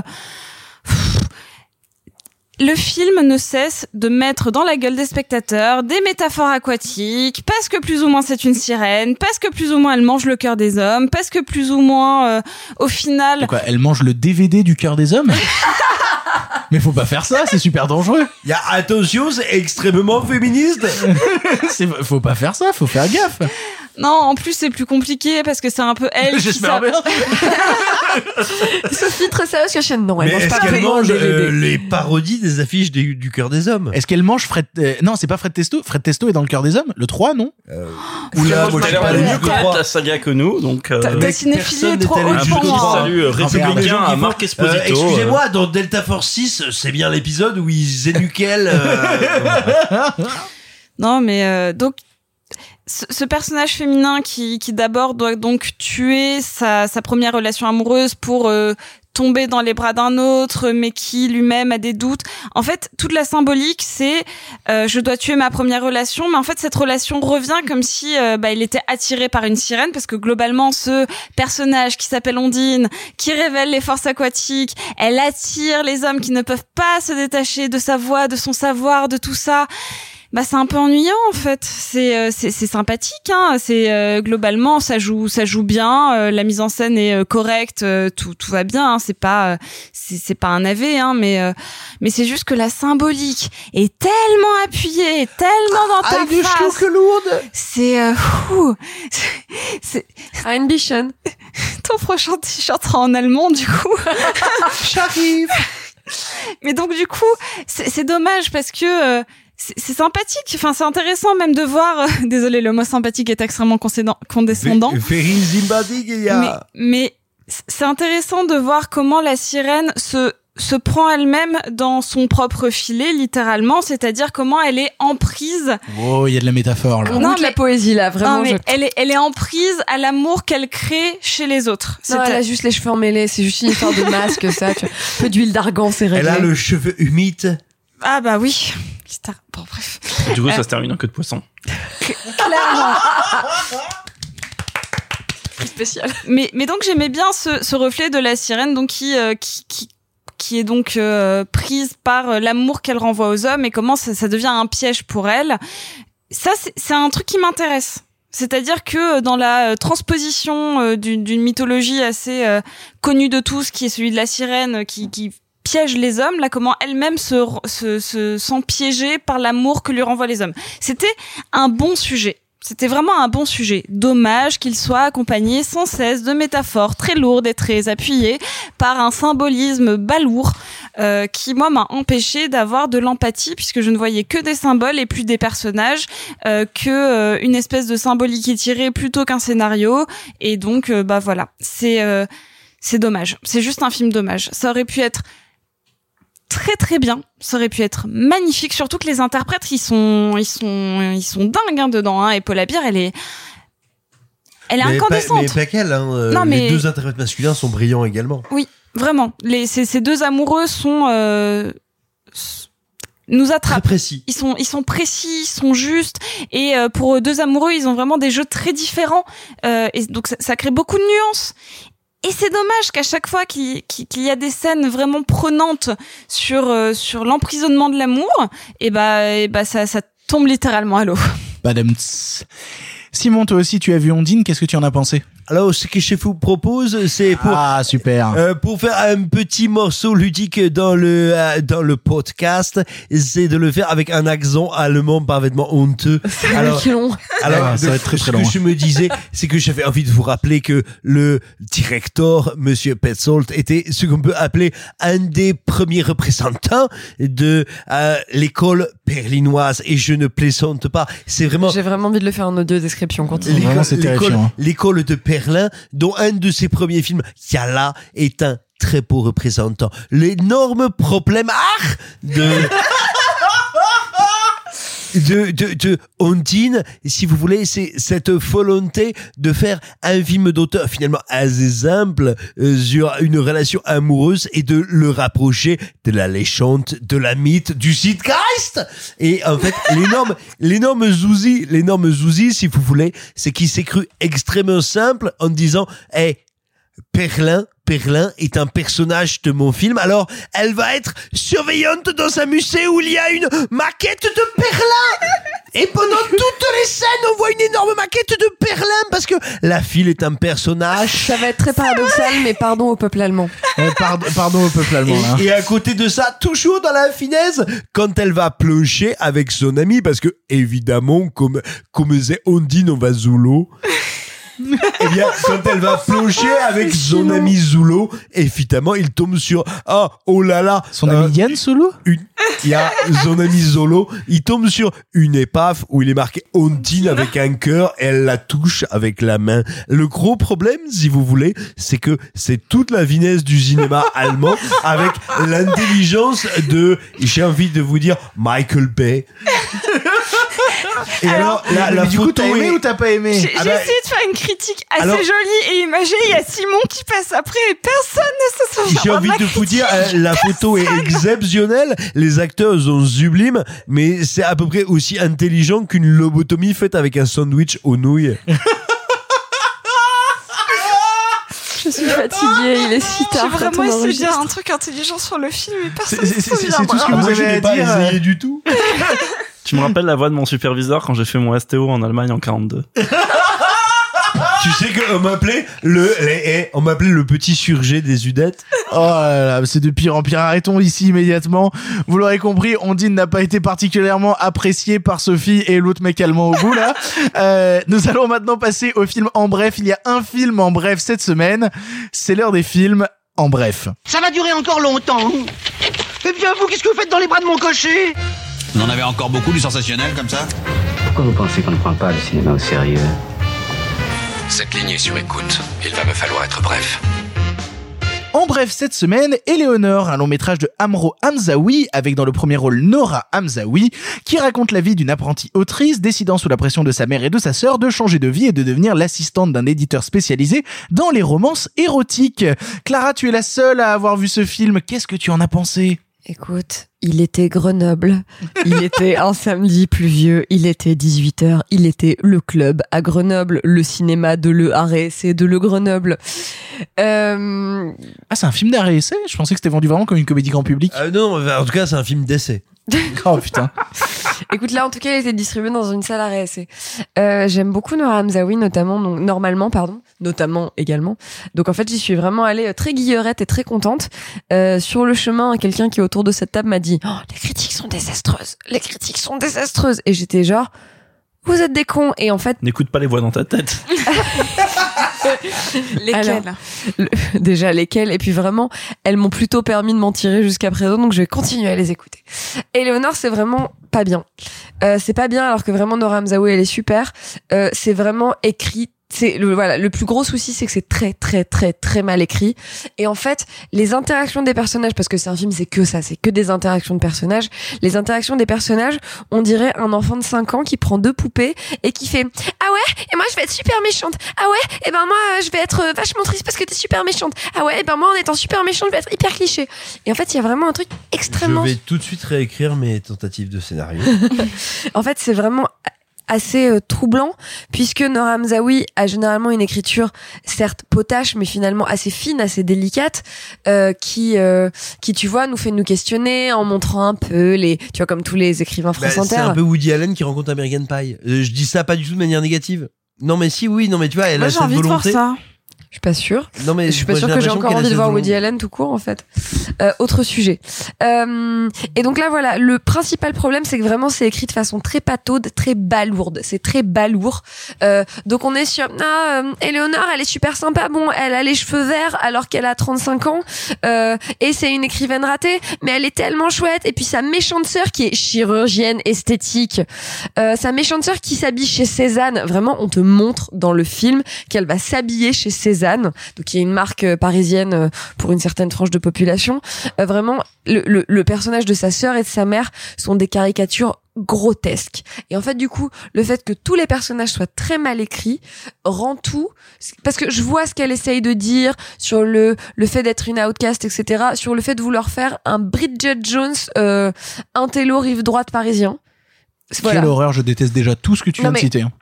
Je sens que c'est ce qu'elle essaie de faire, c'est-à-dire que il y a plein de trucs pas anodins. Le fait qu'elle bosse dans une maison d'édition, qu'elle s'habille euh, d'une certaine façon, qu'elle le fasse parce qu'elle est poussée par un certain groupe d'amis ou un certain groupe de parents. Enfin, il y a En tout cas par une certaine pression sociale. Absolument, absolument. Et puis que finalement, en fait, la vérité, c'est quand elle décide de retourner écrire sur sa machine à, éc- à écrire euh, toute seule dans sa chambre, parce que c'est ça la vérité. Euh, le tout en étant euh, hyper, euh, hyper pétulante. Tu vois, elle est pas impertinente, elle est pas pétillante, elle est pétulante. Y a- y- La dernière fois que j'ai été pétulant, euh, les gens ont appelé, ont appelé la police. Oui, on a fait des tests Covid du coup. Euh, donc voilà, c'est le, le principal problème du film, c'est que c'est terriblement mal écrit et c'est vraiment dommage et ça m'interpelle et ça me surprend de la part de Nora Hamzaoui. Et en fait, du coup, on se retrouve là face à un, un nouveau ratage euh, du passage de la chronique France Inter au grand écran. Et c'est dommage parce que normalement, j'aime tout ce que fait cette jeune personne, euh, qui d'ailleurs est un petit peu plus vieille que moi, donc je vais arrêter d'être condescendante sur le fait que ma jeune amie. Euh, donc voilà. pas une jeune amie du coup. Euh, oui, qui n'est pas ma jeune amie. Et donc voilà, j'ai été très déçue et c'est pas très chouette et voilà, dommage. Et alors, euh, ah, peut-être pour te poser une question, parce que moi je précise, je n'ai pas vu le film, hein, donc c'est vraiment une question que je pose. Euh, moi, le sentiment que j'ai eu en voyant la bande-annonce, en voyant des extraits, en écoutant euh, Nora Hamzaoui notamment sur France Culture, qui m'a frappé, mais ça reste un sentiment construit. Nora hein. Hamzaoui t'a frappé Mais de manière républicaine, donc ça va. en mangeant le cœur des hommes. Euh, bah avec un crop top dans l'œil quoi. Mais non non mais non mais un, un truc qui m'a qui m'a frappé et intéressé si tu veux parce que comme tu viens de le dire, moi je suis très sensible à ses chroniques, j'aime son écriture, j'aime l'autodérision et j'aime le regard un peu décalé qu'elle a sur elle-même.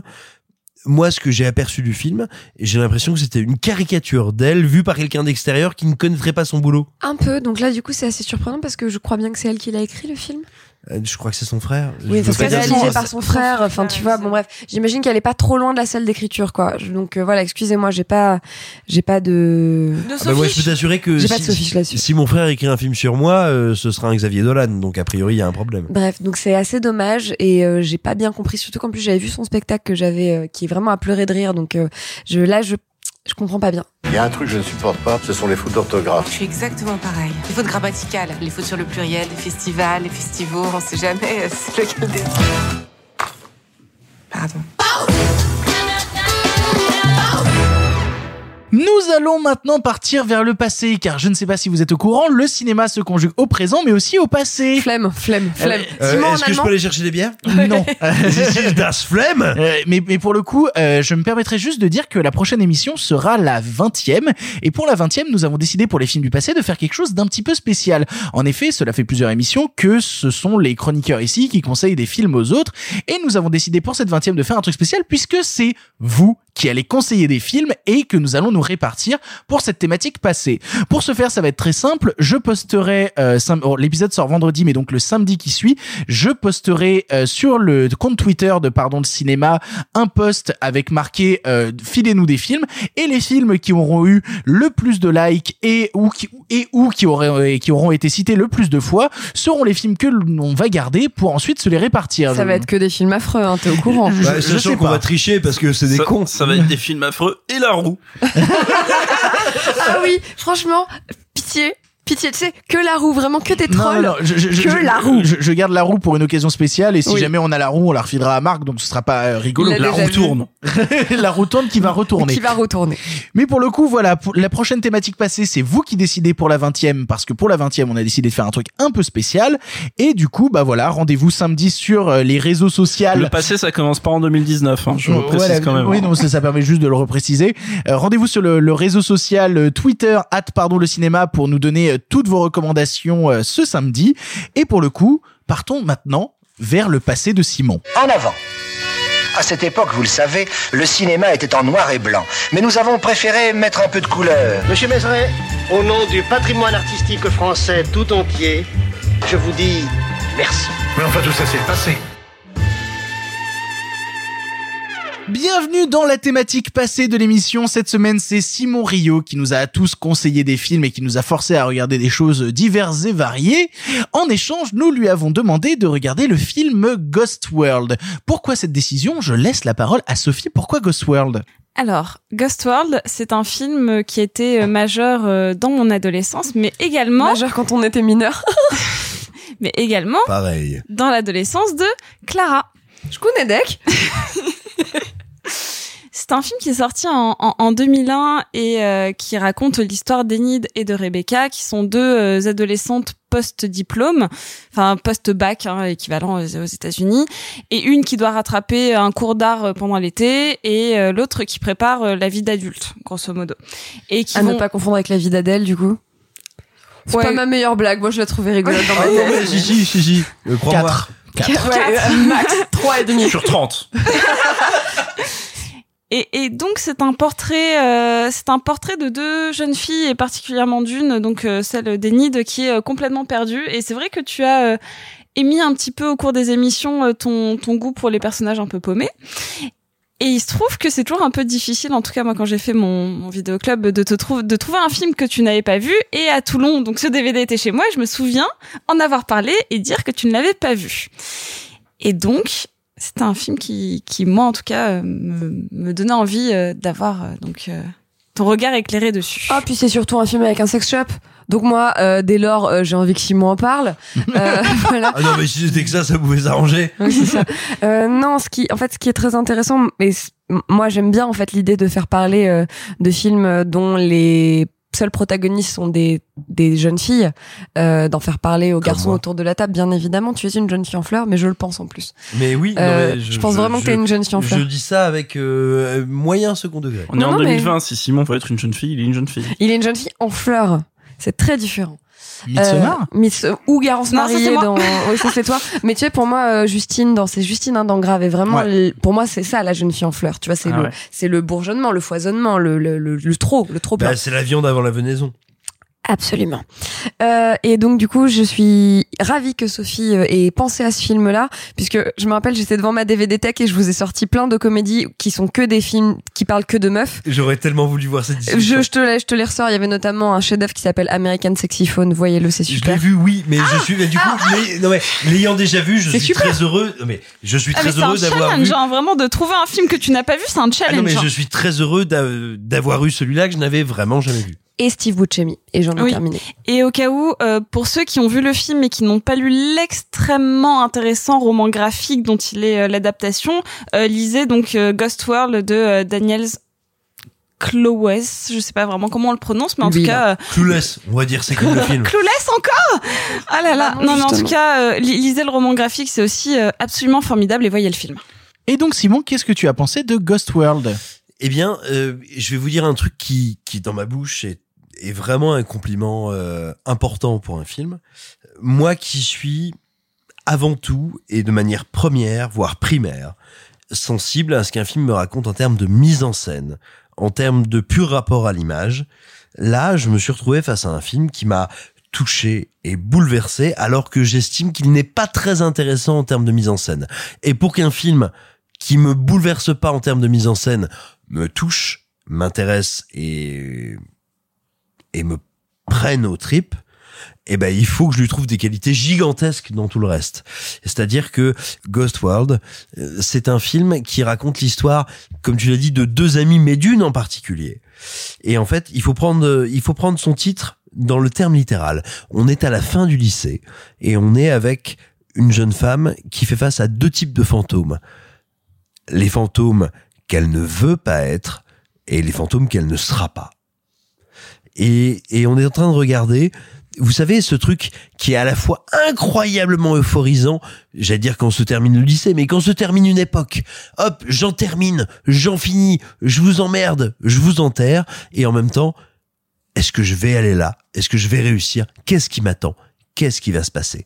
Et le film, en termes d'écriture, en termes d'interprétation, est vraiment sur ces deux euh, sur ces deux sentiers-là, parce que je ne le trouve encore une fois pas très intéressant en termes de mise en scène, mais tellement accompli dans l'écriture, dans ses dialogues et dans la manière dont il est joué, il est d'une grâce infinie sur euh, et notamment sur notre héroïne Enid, et là je vais faire une petite parenthèse, pendant des années j'ai fait croire à tous mes amis, euh, quand on lisait des bouquins, quand on était gamin, que Enid Bliton, c'était pas vrai parce que Enid, ça n'existe pas comme prénom. Et j'ai découvert bien plus tard que non seulement Enid, ça existe, et maintenant il y a un film que j'aime énormément dont l'héroïne s'appelle Enid. À vous tous qui m'avez cru, je suis désolé. Et a priori, euh, si vous m'avez cru, bah vous êtes déjà au fin fond de la Loire avec euh, avec des chaussures en béton et c'est pas de bol. Mais bref, peu importe. Euh, le film est absolument brillant en cela que il arrive à à nous rappeler ce moment où on est face aux fantômes qu'on ne veut pas devenir et aux fantômes qu'on va devenir. Et cette capacité à, pendant 1h52, faire tenir cette opposition, faire tenir, non pas cette opposition, mais cette position funambule, je trouve ça absolument sublime. Et, et à la fois te raconter l'histoire d'Enid, qui est désolée de ne pas pouvoir demeurer la meilleure amie de son ami, qui est jouée par Scarlett Johansson. Et vous savez, euh, on parle souvent le premier grand rôle révélateur d'une comédienne. Il y a rien de plus beau que celui qui est avant. C'est-à-dire ce rôle qui n'est pas fait pour être un rôle révélateur, qui est juste fait pour être parfaitement interprété.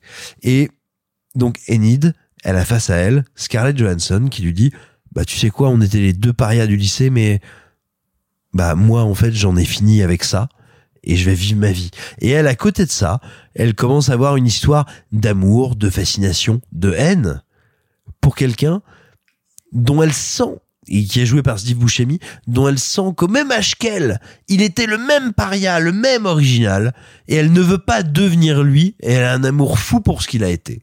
Et, et le film est comme ça, une, euh, une toile de paradoxe, un, un dialogue, une dichotomie d'opposition qui est vraiment absolument sublime et, et, et je le dis euh, à, à vous deux qui êtes les deux, les deux ambassadrices du film ici ce soir euh, moi qui suis un, un ayatollah de la mise en scène euh, pour qu'un film qui à ce point-là ne repose pas sur le découpage mais sur tout le reste du cinéma, mais bouleversé, vous avez fait un sacré putain de choix. Est-ce que tu nous as un peu reconnus quand même? Bah dans Steve Buscemi immédiatement. non, non, mais je vous dirais. Alors et attention, euh, entendez-moi bien, ça n'est pas négatif. Je vous ai reconnu dans la projection que vous pouviez faire sur ces personnages, mais j'ai envie de vous dire exactement comme moi, il y a des personnages sur lesquels je me projette dans ce film. C'est-à-dire que c'est pas un film qui te dit je suis toi, c'est un film qui te dit tiens, t'as envie de te projeter, réfléchis bien. Loosen up. Feel the music.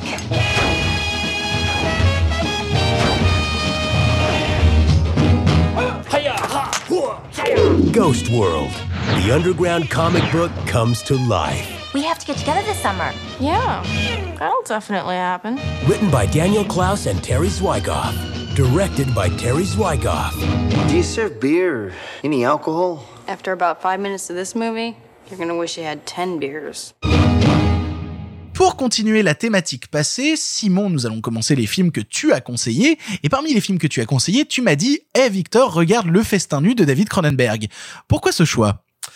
Pourquoi ce choix? Le Festin nu, c'est un film que je découvre. J'ai 13 ans. Je commence à lire énormément de textes de William euh, S. Burroughs et à regarder des films de David Cronenberg sans du tout avoir conscience que ces deux artistes se sont rencontrés à l'occasion du festin nu. William Burroughs, c'est un artiste qui est passionnant euh, si tu es homosexuel, c'est un artiste qui est passionnant si tu es hétérosexuel et que tu as envie un petit peu, ou tout simplement le désir de travailler un petit peu, quelle est la zone sur laquelle tu aimes, quelle est la zone sur laquelle tu existes et tu te représentes. Et, et en fait, ce qui se passe avec William Burroughs, William Burroughs, c'est l'expression d'une certaine perversion, on pourrait dire bourgeoise américaine. C'est un type qui est homosexuel, qui se marie avec Joan, et, et Joan, elle est pas plus hétérosexuelle que lui. Et pendant quelques mois, ces deux personnes vivent en faisant un petit exercice de Guillaume Tell, où ils sont polytoxicomanes, et il faut le dire notamment héroïnomane, et elle met une pomme sur sa tête et lui lui tire, lui tire dedans avec son flingue. Jusqu'au jour où il lui tire une balle dans la tête. Oupsie. Alors, il y a bien des choses à dire sur sans doute les impensés et les inconscients de cet homme qui a tué cette femme avec laquelle il ne voulait pas être marié.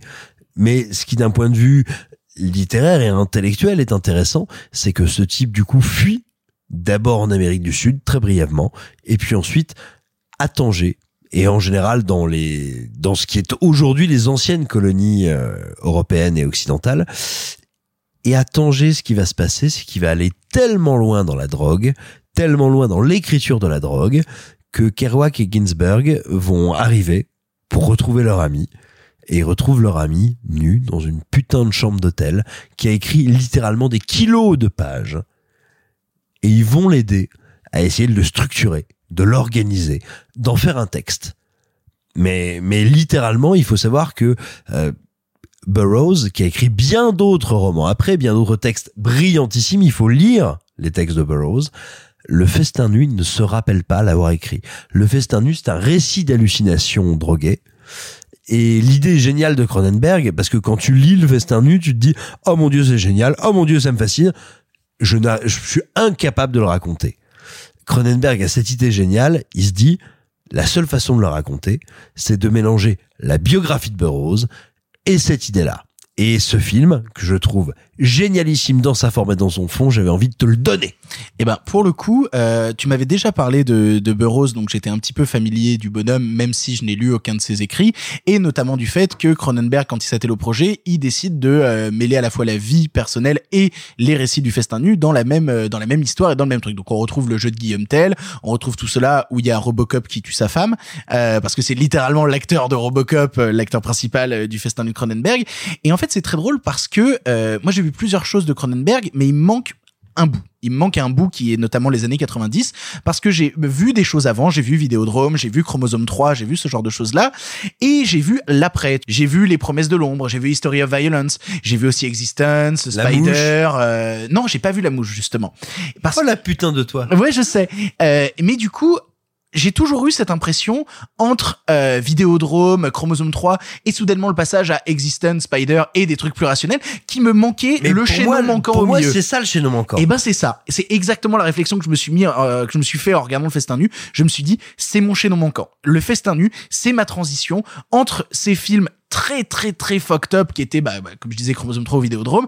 Et soudainement une part plus réaliste et en même temps très noire très sombre qui va chercher des, des trucs dans la profondeur de l'âme humaine absolument euh, bah, dark quoi.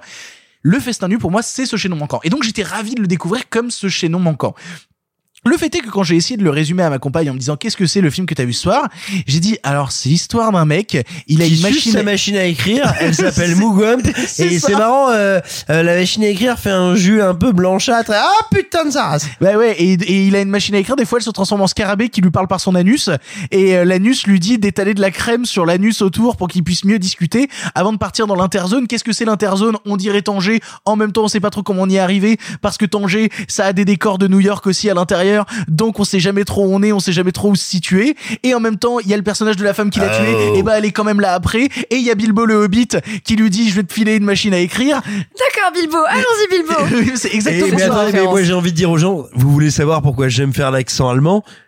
Regardez le festin nu, it's because Dr. Penfay. Mais c'est ça, hein, c'est exactement ça. Et donc du coup, voilà, j'étais assez fasciné pour euh, bah, par ce truc, notamment parce que bah, dès, les, dès les dix premières minutes, il y a quelqu'un qui se drogue en s'injectant euh, de la poudre anti-cafard euh, dans le corps, et tu te dis bah dis donc c'est sympa. Et en même temps, c'est un couple très libre et très open parce qu'un soir il rentre, il y a un ami qui est en train de baiser sa femme, et elle lui dit, elle lui dit oh c'est rien de sérieux, et lui lui répond oh j'ai pas pris ça pour quelque chose de sérieux. Euh, ils ont une relation très libre, très ouverte. C'est et très joli. Et en même temps, il y a, y a quelque chose en fait qui me fascine dans le festin nu quand je l'ai découvert, c'est la racine même du projet. Je suis allé me renseigner un petit peu sur le festin nu, notamment sur le fait que à une époque après l'écriture du festin nu, euh, William Burroughs a essayé d'adapter le film avec un réalisateur qui s'appelle qui s'appelait Anthony Bach, euh, qui est un réalisateur très très très underground qui a jamais été reconnu par le grand public et en même temps qui a été vraiment très rejeté par le milieu underground. Donc c'est un mec qui a toujours eu le cul entre deux chaises et qui est mort avec ce cul entre deux chaises. Donc c'est très triste pour lui de jamais avoir réussi à se situer. Et ils ont désespérément essayé d'adapter le projet, en ont écrit un scénario qu'ils ont apporté à Hollywood. Euh, ils ont d'ailleurs ils racontent, euh, il y a plusieurs histoires sur internet où euh, les, les gens qui essayaient de faire le film à la base racontent qu'ils ont essayé d'amener le scénario à Hollywood et que Hollywood avait hâte de découvrir une adaptation de Burroughs et que ils leur ont payé un méga jet, un hôtel incroyable où ils ont défoncé le minibar et tout. Ils présentent le scénario et là où ils avaient été accompagnés dans une voiture de luxe jusqu'au studio hollywoodien, ils repartent dans une voiture dégueulasse de place jusqu'à l'hôtel et ils se disent va vite falloir qu'on se tire et qu'on reparte en Angleterre parce que ils sont capables de pas accepter de nous payer l'hôtel tellement ils ont été déçus du scénario. Donc c'est un projet déjà qui est impensable à la toute base. Et quand- pourtant quand il est adapté par Cronenberg, il est adapté avec un budget qui est débile, Mais qui est faramineux. mais qui est La je- je- Fox pète les plombs. C'est ça, ils ils ont filé genre 17 millions, Ouais, si ouais, ma c'est entre bonne. 17 J'ai et pas dit une 19 connerie. millions, c'est ça. Voilà. C'est entre 17 et De 19 millions. l'époque. Oui, Oui, c'est non, ça. mais de l'époque, oui. C'est entre Mais ce 17 qui et n'a 19 aucun millions de l'époque. C'est Et, et surtout qu'à l'époque, il a pas fait de succès public. Ça n'est que du succès critique. Et les mecs font, tu veux faire un film homosexuel, toxicomane, fou, Complotiste. avec des gens, oui, complotiste, avec des gens qui sodomisent des machines à écrire homosexuelles. Un bon samedi soir. hein. Et, et, mais attends, et, mais et- moi- et il lui file 19 millions pour le faire. Et donc du coup, moi, je suis toujours fasciné par c- ces éclats de génie ou, ou, ou de ou de débilité de la part d'un studio qui dit on va mettre 20 millions là-dessus. Vous êtes sûr, les gars? Oui. Et là, il y a Cronenberg qui est derrière en mode je peux faire n'importe quoi. Et du coup, il fait n'importe quoi. Euh, et le festin nu, ça devient du coup un projet.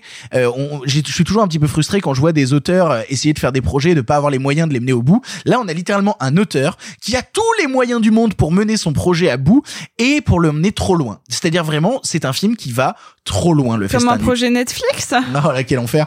Euh, non, genre, compare pas le festin nu à un projet Netflix, je t'en Je supplie. rigole, je Euh, rigole. Mais, mais, mais pour le coup, quand tu as cet immense entrepôt où il y a plein de créatures appelées les Mungwump, dont on a appris qu'on peut détacher la tête parce que la tête du Mungwump peut devenir une machine à écrire à travers laquelle tu tapes dans les dents et en même temps il a des tiges sur la tête qui sécrètent du sperme que tu peux sucer, tu te dis mais qu'est-ce que je suis en train de regarder? Et en même temps, il y a, il y a, il y a, y a Vous, vous avez pas, mais Victor, il a fait les gestes Ouais, pendant c'est toute ça. cette Et, description. et en même temps, il y a, il y a Fadela Et qui, moi, qui j'ai était cette femme avec. étrange euh, qui surprend euh, le personnage de William Burroughs, mais qui est pas vraiment William Burroughs, mais qui est un peu William Burroughs quand même, en train de baiser la nana de Bilbo le Hobbit.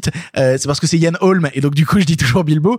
Euh, D'accord, Bilbo, allons-y, Bilbo. tu viens de comprendre pourquoi je dis Bilbo. Depuis le début, c'est beau. Euh, mais mais pour le coup, il surprend euh, Fadela qui qui surprend euh, William Burroughs en train de baiser la femme de Bilbo et en même temps de se faire baiser par une machine à écrire euh, qui a sorti une énorme tige pénienne pour commencer à leur grimper dessus et, Et qui fait un bruitage du genre. oui, c'est ça. Ça va trop loin. Et en même temps, j'adore justement découvrir ce chaînon manquant dans l'exploration du corps chez Cronenberg. C'est-à-dire ce qui va se transformer ensuite dans Existence, dans justement ces objets qui ont parfois une forme humanoïde ou une texture humanoïde. Il y a des os, il y a de la peau, ça, ça sécrète du liquide. Euh, même quand c'est un flingue, ça commence à sécréter des trucs. Et ben, le festin nu, ça devient pour moi ce chaînon manquant de c'est des objets, mais c'est des objets qui ont des caractéristiques qu'on peut retrouver dans l'humanité, qui ont justement des sécrétions, qui ont justement forme quasi vivante. Et ça me fascine de regarder ce truc-là et de me dire qu'est-ce que je suis en train de regarder? Je comprends pas tout parce que mine de rien. Tu as forcément des clés qui te manquent si t'as pas lu le bouquin et toutes les ramifications du bouquin. Donc quand tu termines le festin nu, tu te dis qu'est-ce que je viens de me bouffer dans la gueule? Et en même temps, c'est tellement fascinant que tu t'en détaches pas, quoi. Et, et moi, j'ajouterais peut-être une dernière chose. Euh, je suis un type qui est hétérosexuel indiscutablement, mais néanmoins qui a une sexualité relativement fluide. Et quand tu es un adolescent qui se cherche un peu, qui travaille, qui sait pas où il est, euh, ce film-là, qui a un rapport extrêmement dépassionné, extrêmement bienveillant vis-à-vis de ce que c'est que se construire, vis-à-vis de ce que c'est que l'attirance, le sexe, le corps. C'est un film qui fait un bien infini. C'est un film qui fait un bien infini parce qu'il t'explique que Il est jamais rien- dans le jugement, en fait. Non, il n'est jamais dans le jugement. Il n'est rien de mal. Il n'est que des explorations et des découvertes. Et c'est un truc qui est très important. Par contre, je suis désolé, Simon, mais on va perdre beaucoup d'auditeurs du fait que t'aies dit que t'étais hétérosexuel. Hein. Non mais à, à vous qui êtes déçus, vous savez Pardon, bien ce que les ça veut dire. auditeurs. Pardon, pas déçu, on sait que c'est faux. You're a marked man, Bill. You're just gonna have to leave town. Tourist class, I'm afraid.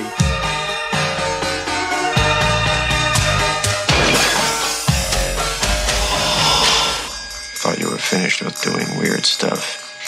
I thought I was too, but I guess I'm not. Nous passons maintenant au film que Simon a conseillé à notre chère Clara. Il s'agit de l'exercice de l'État. Pourquoi ce choix, Simon? Alors pourquoi ce choix? Quand je découvre ce film, c'est une de mes toutes premières années à Cannes.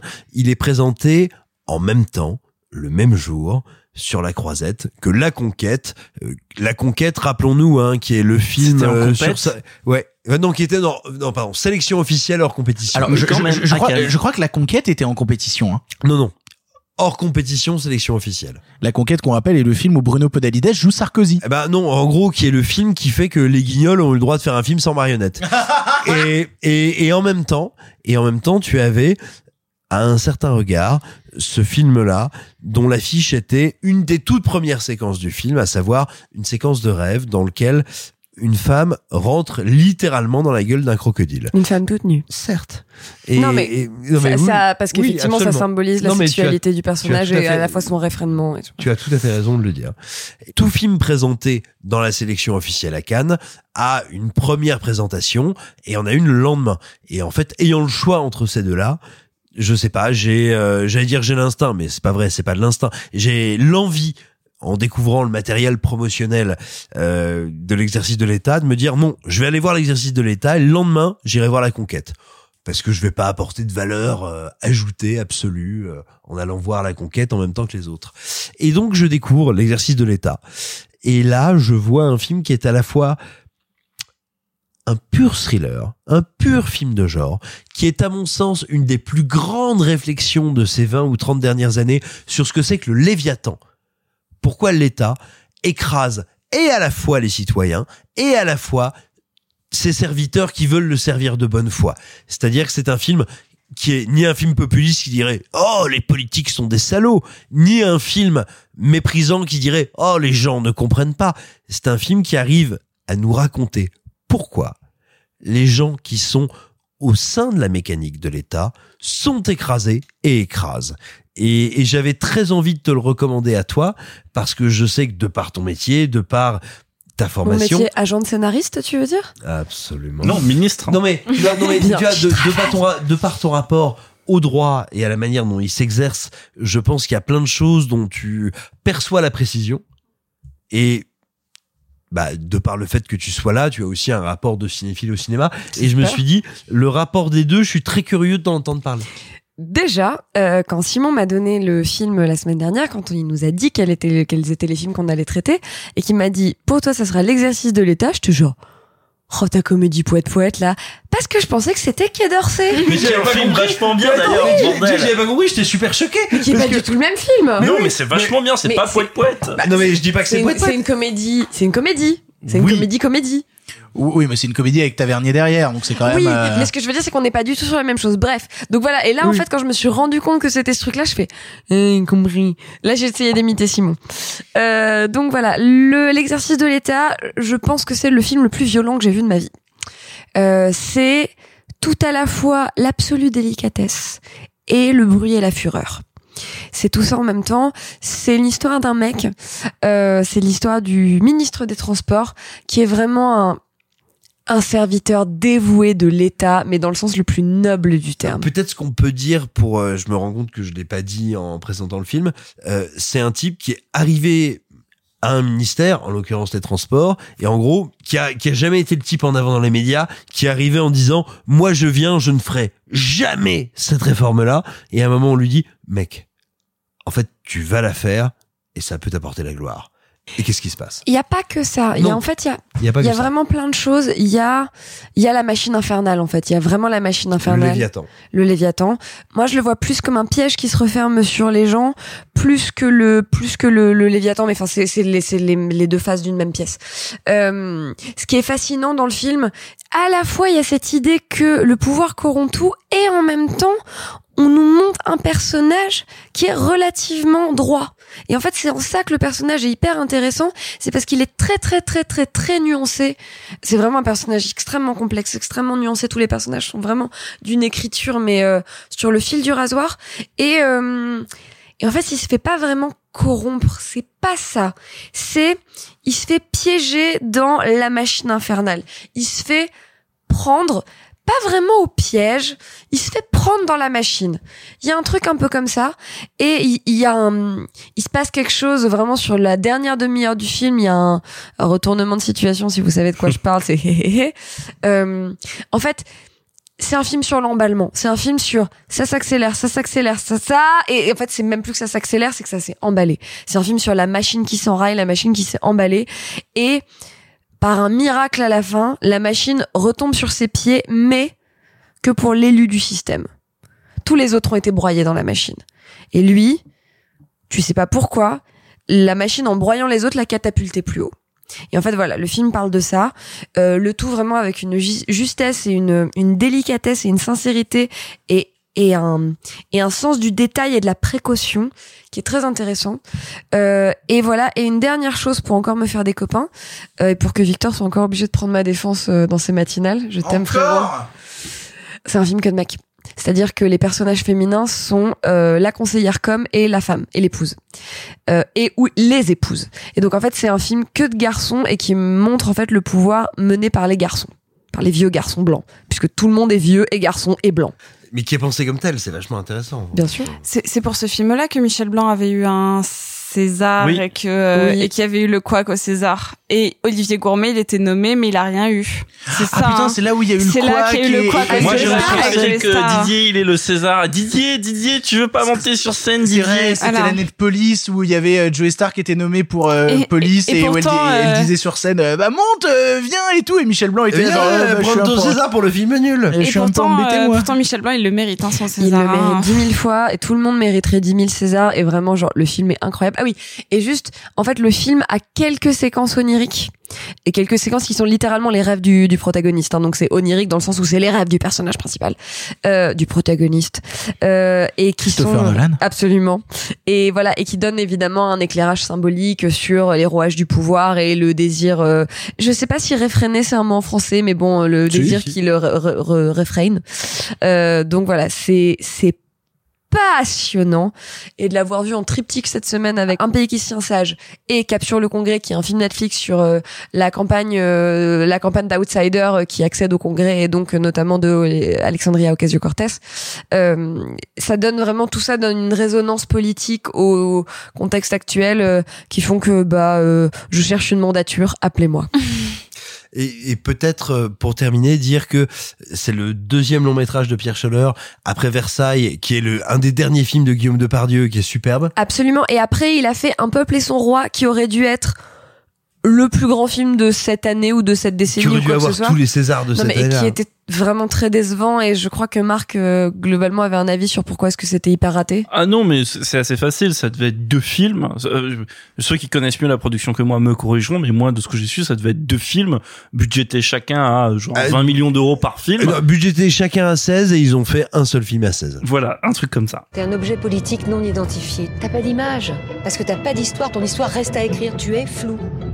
Je suis flou. D'ici là, celui qui parle est viré.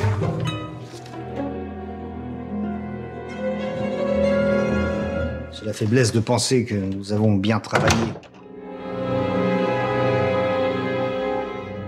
Avant-dernier film de la sélection de Simon, il s'agit du film conseillé à Marc, à savoir Schizophrénia, ou en langue originale Angst, toujours avec l'accent. Simon, pourquoi avoir conseillé ce film à Marc? Parce que c'est un film qui est absolument fascinant, euh, en cela que c'est une plongée absolument invraisemblable et absolument monstrueuse dans l'esprit d'un être humain qui est parfaitement invraisemblable et monstrueux, qu'en termes de mise en scène, tout simplement, c'est une tentative jusqu'au boutiste comme il y en a, doit pas y en avoir dix dans l'histoire du cinéma.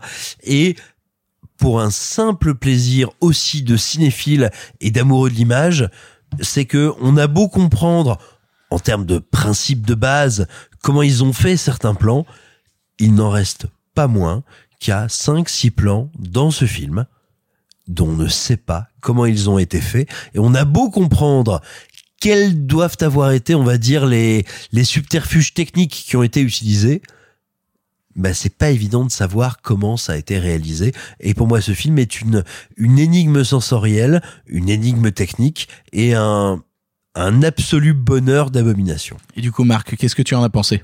Alors, je suis pas du tout étonné en fait que ce film ait séduit Simon et que ce Simon se soit dit il faut que je montre ce film à Marc parce qu'en fait euh, Schizophrénien c'est un film que je vois depuis très longtemps traîner dans des rayons DVD de magasins ou autres que je fréquente et parce que c'est un film qui a un peu une réputation de film culte pas culte à grande échelle c'est pas Terminator hein, mais euh, culte dans euh, objet bizarre entre guillemets dans la catégorie objet bizarre des années 80 et donc que j'avais jamais vu, que j'ai découvert là. Merci Simon parce que c'est un film incroyable. Donc c'est très simple l'histoire parce qu'on suit un psychopathe qui sort de prison après avoir commis quelques méfaits, un meurtre en l'occurrence, et, et qui va recommencer parce qu'en fait c'est un malade mental, il n'a pas été soigné en tant que tel, il a juste été emprisonné euh, durant une dizaine d'années, il sort et donc il va recommettre un forfait. C'est un film ambitieux sur la politique pénitentiaire? Il y a un peu de ça, mais je sais, c'est pas Waouh. le sujet du film. Non, non, mais, J'ai il y a- hameçonné mais un tout truc. petit peu. Non, mais ça fait partie à un moment du film parce qu'il y a quand même un truc sur justement euh, le fait que euh, l'État n'est pas reconnu qu'il était malade mental. Bon, mais c'est pas vraiment le sujet. C'est un film qui est beaucoup plus simple que ça parce que le premier truc qui frappe sur le film, film entre parenthèses que j'ai vu dans une sorte de version longue parce que j'ai lu donc je l'ai pas vu en fait dans la director's cut et donc je le reverrai en director's cut. L'expérience doit être un petit peu différente parce que euh, si j'ai bien compris la genèse du film et Simon me corrigera si j'ai tort, le film était Je te corrigerai de toute façon. Je t'en prie. Le film était particulièrement court, il faisait quelque chose comme une heure et quart, un peu plus, une heure dix-huit, je crois.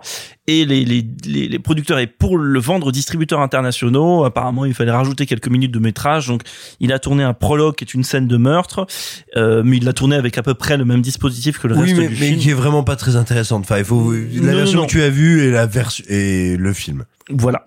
Et mais c'est surtout que ça soit euh, avec ou sans cette introduction, le dispositif de mise en scène est le même et c'est le premier truc qui frappe dans le film, c'est et Simon en a parlé, cette caméra, c'est bizarre, c'est incroyable. J'ai l'impression de pas avoir vu une réflexion comme ça sur le cadre ou plutôt le non cadre parce que c'est un film qui est régulièrement j'adore les films où il y a pas de cadre et je parle pas de films décadrés, je parle pas un film où on triche un peu on décadre. Non non, je parle d'une absence de cadre comme souvent quand vous avez des images de tu as rêverie l'illusion de l'absence de cadre. voilà, l'illusion de l'absence de cadre parce que ici une bonne partie du film, non pas une bonne partie, mais un plan qui revient très systématiquement, c'est un plan qu'on a déjà vu ailleurs. C'est quand la caméra est fixée au protagoniste. On filme son visage, la caméra est fixée à son corps, la caméra bouge avec lui, et souvent on utilise ce procédé dans les films où on montre le personnage drogué, en état d'ébriété, où la caméra va épouser un peu le mouvement de son corps incertain. Sauf que là, de un, c'est long, parce que d'habitude c'est un insert de 5 secondes. Là, c'est des plans de plusieurs minutes entières qui sont tournés comme ça. Et en plus, la caméra tourne autour de lui, et parfois il court, et parfois il passe dans des couloirs. Bref, déjà, il y a une expérience visuelle qui est incroyable. Donc c'est un film où déjà on épouse son mouvement. C'est presque le contre-champ autrichien de Maniac, parce que genre Maniac, ça a dû sortir de William Lustig, où on suit un tueur en série, il y a eu un remake dans les années 2010. Maniac, ça a dû Avec sortir. Elijah Wood. Voilà, qui, qui est pourri, hein, ne, ne le voyez pas. Mais l'original, si si, c'est un film horrible. Mais l'original est vraiment fantastique et, et l'original, on suivait voilà un tueur absolument euh, dégueulasse dans le New York pourri des années 80. Et là, on, on, on il y a cette caméra qui force à suivre ce, ce type qui est donc, hum, c'est au-delà d'être un tueur. Enfin, voilà, il est vraiment malade, hein, parce qu'il il fait pas que les tuer, les les les, les perd ses victimes.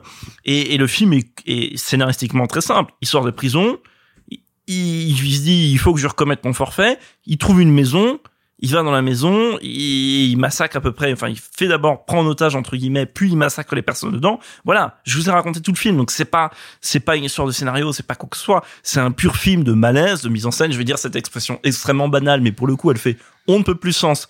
C'est un film profond de sortie de zone de confort parce que des scènes dedans extrêmement malaisantes qui durent, qui durent, qui durent. Et l'acteur qui a une dévotion envers, ah, je ne sais pas qui est l'acteur, euh, je ne sais pas s'il a fait quelque chose à côté ou non, mais mais qui a une démotion- dévotion envers son personnage qui est incroyable. Un film où il y a quasiment pas de dialogue, il y a une voix off, euh, il y a une voix off pendant quasiment tout, bah non, pendant tout le film d'ailleurs. Bah, tu es dans son cerveau en fait. Tu es dans son cerveau et comme avec la caméra tu le colles en fait, euh, la caméra s'échappe quasiment ou en de très rares occasions elle s'échappe de sa présence et, et donc voilà c'est un film terrifiant sur le mal, le mal avec encore une fois, je vais être dans le cliché, le mal avec un très très grand M, euh, le mal qui est un peu pitoyable aussi, parce qu'évidemment que ce personnage est, pitoyable, ce cliché de ce voilà, pauvre type quoi, qui est, un pauvre type qui qui va s'en prendre à une famille de pauvres personnes, bref. Et voilà, c'est un film qui est problématique, voilà, qui est un mot qu'on emploie souvent aujourd'hui un peu à tort et à travers sur tout et n'importe quoi pour dénoncer les œuvres. Non, non, là c'est un film authentiquement problématique justement mais dans ce que ça veut vraiment dire de problématique en termes de filmage en termes de personnages en termes de rapport à la violence de gratuité. Non pas que le film soit fondamentalement gratuit mais il interroge à un moment il, il, il, il, comment dire il fait des trucs sur ses victimes qui sont gratuits alors qu'en plus ses victimes sont déjà mortes. Bref c'est c'est un film très éprouvant à regarder euh, qui me- en plus il y a une ambiance euh, voilà faut fallait aussi que j'en parle de ce truc là il y a une ambiance euh, on a parlé de l'image mais une ambiance musicale qui est il y a une ambiance musicale qui est délirante j'ai j'ai parce que le, le- il s'avère que le compositeur dont j'ai noté le nom qui s'appelle papa qui s'appelle Klaus Schulz bah ça tombe bien Klaus Schulz donc quelqu'un qui fait de la musique électronique euh, c'est il a été un des Donc membres c'est de Papa Schulz. hein. non, mais il a été un des membres de Tang- de l'avoir fait. Voilà, évidemment immanquable. Non, mais il a été un des membres de Tangerine Dream. Donc Tangerine Dream, évidemment, grand moment du, de musique électronique, du krautrock. Enfin, dans les dans les années 70-80, qui a aussi fait des musiques pour Fredkin ou ou Michael Mann. Bref, euh, donc voilà, tout ça, c'est et c'est marrant parce que je vois ce film-là à 48 heures d'éc- d'écart d'un revisionnage d'un film de tueur en série euh, qui utilise aussi de la musique électronique, qui est euh, le sixième le sixième sens Manhunter de Michael Mann. Et, et je- et les, les films sortent à deux ans d'écart.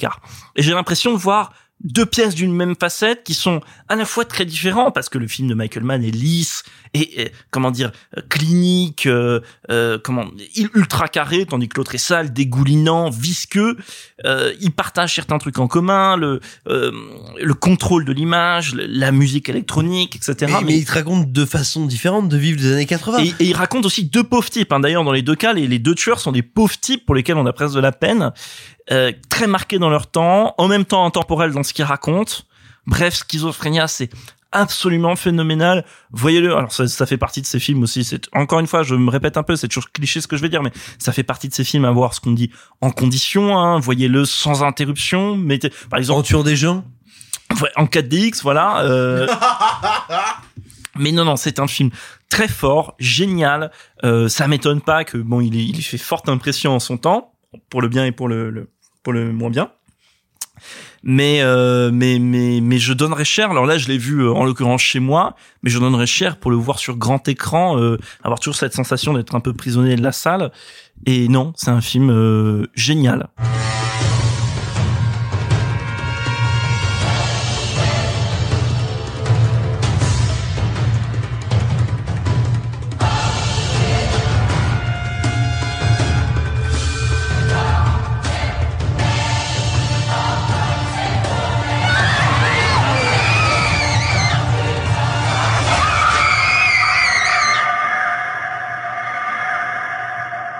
Dernier film de la sélection de Simon, il s'agit du film conseillé à Sophie, à savoir Calmos de Bertrand Blier.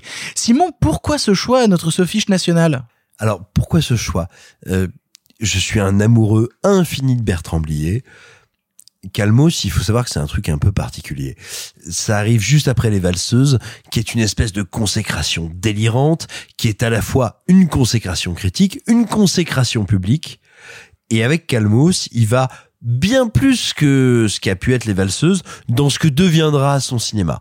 Un mélange à la fois d'absurde, de réflexion, de méta, mais surtout, ce qui moi me semble plus que tout constitutif du cinéma de Blier, une volonté de penser contre soi.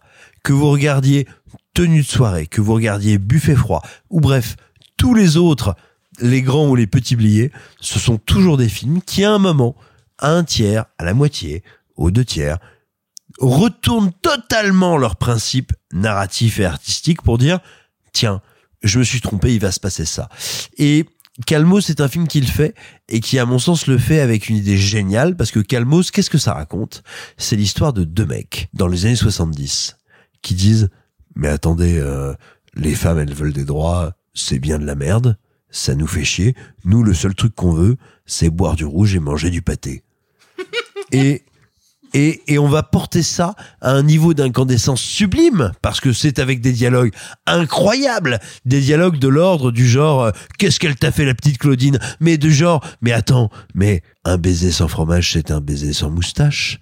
Ce qu'il y a d'incroyable dans ce film, c'est un film qui, je pense, a probablement les dialogues les plus invraisemblablement géniaux du cinéma français qui commence comme un film de misogyne, qui devient un film sur les misogynes, et qui termine comme un film surréaliste, complètement taré. Sophie, moi je sais pourquoi est-ce qu'il te l'a donné à toi. C'est parce qu'il sait que s'il me l'avait donné à moi, je l'aurais vraiment frappé en fait. Voilà, je te la laisse. Euh... Alors Sophie, qu'est-ce que tu en as pensé voilà. Je sais pas. Je ne suis pas très familière du cinéma de Bertrand Blier. J'ai vu donc Les Valseuses et Le Bruit des glaçons qui sont de. Enfin, en tout cas, j'aime beaucoup Le Bruit des glaçons. Les Valseuses, euh, j'aime beaucoup, mais j'avoue que les souvenirs sont un peu flous. Euh, quand j'ai vu Calmos, ce qui est bizarre, c'est que j'ai pensé à du Woody Allen. C'est-à-dire que j'ai pensé à tout ce que vous avez toujours voulu savoir sur le sexe sans jamais oser, sans jamais oser le demander. J'ai Ouais. Et à euh, la, péri- la période Zelig, Bananas, euh, dystopique en fait, euh, dystopique et slapstick de Woody Allen, Mais notamment puisque euh, donc tout ce que vous avez toujours voulu savoir sur le sexe sans jamais oser demander est sorti en 72 alors que Calmos est sorti en 76. Donc c'est assez facile de faire le lien notamment pour vous dire un, un grand point commun entre les deux films dans le Woody Allen, je vais pas le refaire une troisième fois. Il y a un énorme boobs géant qui tente d'écraser des gens et de les asperger de lait, alors que là, eh ben, il y a deux euh, gars qui finissent sur un clito puis enfermés dans un vagin. Vraiment genre en taille euh, gigantesque. Hein. Euh, Vous voyez pas, mais je mime des choses très grandes avec mes bras. Euh, et donc moi c'est dans ce sens-là et dans le côté dystopique donc donc de Zelig et de Bananas ou même de Woody et les robots que j'aime beaucoup. Donc ça, je comprends, je comprends. Après, je, je vais être très sincère, je comprends pas pourquoi tu m'as donné à moi un film où il y a vraiment 15 minutes de scène de viol. Genre vraiment, je comprends pas. Hein, genre, Ah euh, non, alors non, oui, alors non. Parce alors- que moi je l'aurais frappé, parce qu'en fait la transgression elle est que jusqu'à la moitié. voilà. je, vraiment, j'ai- j'ai sur ça. Alors toute la première partie, ça va. Le gender swap, ça va. Mais le gender swap est incroyable. Non, mais C'est de la transgression. En hein. fait, c'est pas parce qu'il y a un gender swap que le film est pas vraiment assez. euh, cli- Je suis d'accord, les dialogues sont drôles, ils sont. Euh, aussi fins que ce qu'elles sont vulgaires. C'est c'est ce Mais qu'il y oui. c'est ce y a de Mais, magnifique mais c'est dedans. toute la grâce dans le film. Enfin, moi, c'est le seul film qui me donne envie d'avoir des caries, des caries au coup de canard farci, quoi. Non, mais tout ça c'est la première partie et la première partie je la trouve très cool hein, dans ce côté euh, bon bah on fuit notre devoir conjugal et je trouve ça très rigolo et tout.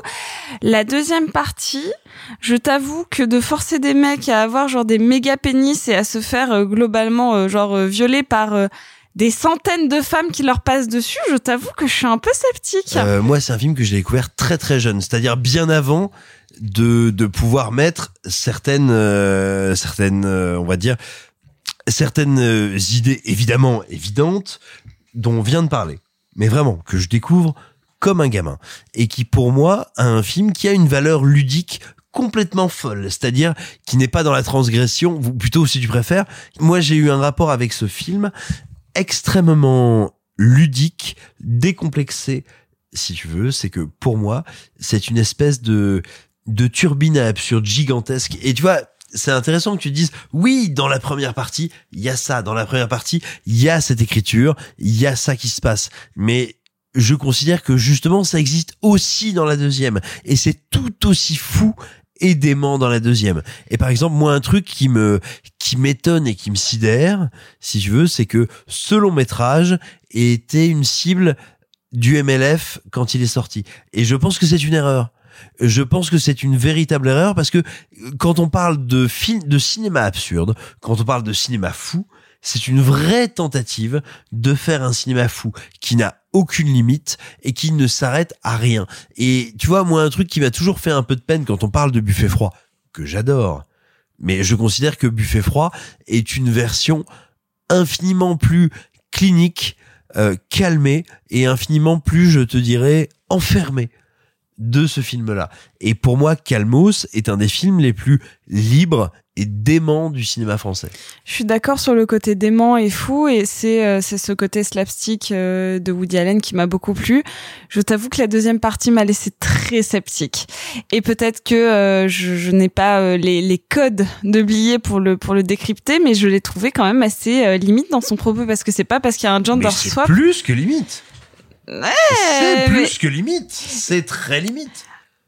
Mais voilà, je- donc voilà, donc ce que je, ce- mon ressenti sur ce film, c'est je, je suis heureuse de l'avoir vu, notamment. Je me suis demandé si c'était parce que j'avais justement un poster immense chez moi de tout ce que vous avez toujours voulu savoir sur le sexe. J'ai bien. Cru que t'allais dire un poster avec un gigantesque clito. J'étais en mode je l'ai pas vu chez toi. Non, mais un, un gigantesque boob avec la, la, la gueule de Woody Allen derrière, parce que vraiment j'aime beaucoup cette période. Mais donc je me suis demandé si c'était pour ça, Non. Parce qu'en fait je vois pas le, je vois pas le reste, genre de pourquoi tu me l'as donné à moi. Ah non, alors je, je, je, je vais te dire un, truc tout bête. Euh, je voulais absolument que ce film soit dans ma sélection. Et très franchement, je me suis dit, je, je pense qu'il n'y a que toi avec qui je peux avoir un dialogue super intéressant là-dessus. Bah, euh, bah voilà, je l'ai comparé à Woody Allen et le reste, je suis en mode, mais je, je sais pas du tout quoi en penser. Je comprends le gender swap, je comprends le, je comprends la démarche et je comprends cette subtilité d'écriture qui soit donc euh, c'est ça vulgaire et littéraire, qui est fascinante.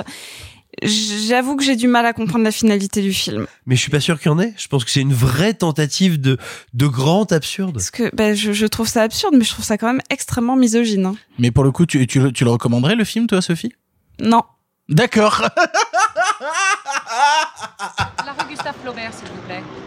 Qu'est-ce que vous allez foutre, Gustave Flaubert Ça ne regarde pas, monsieur. Bah alors m'emmerdez pas, c'est tout ce que je vous demande Oh, il est très aimable. Euh, En quel honneur Ça, c'est incroyable. Je lui demande un renseignement, il m'insulte.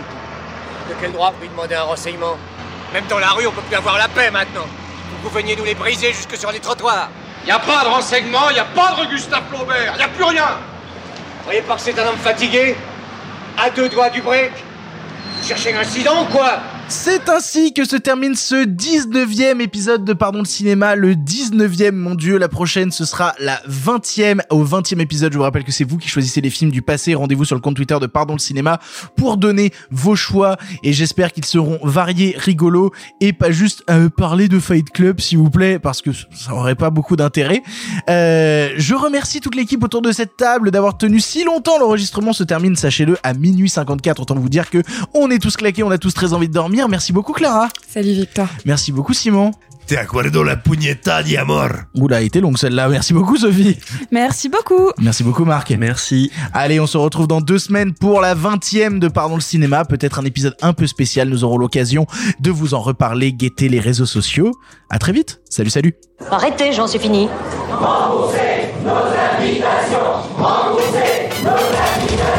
Qu'allons-nous faire par Osiris Mais il se débrouille Une relève toutes les deux semaines, me faut pas deux quand même Le cinéma fait de toi un bon gamin Et que c'est quoi? Maintenant c'est fini, va falloir rentrer. je vais aller me faire une toile. Ok, amusez-vous bien tous les deux. Bon, ça j'y compte. Bonne soirée. Merci. Have a great evening.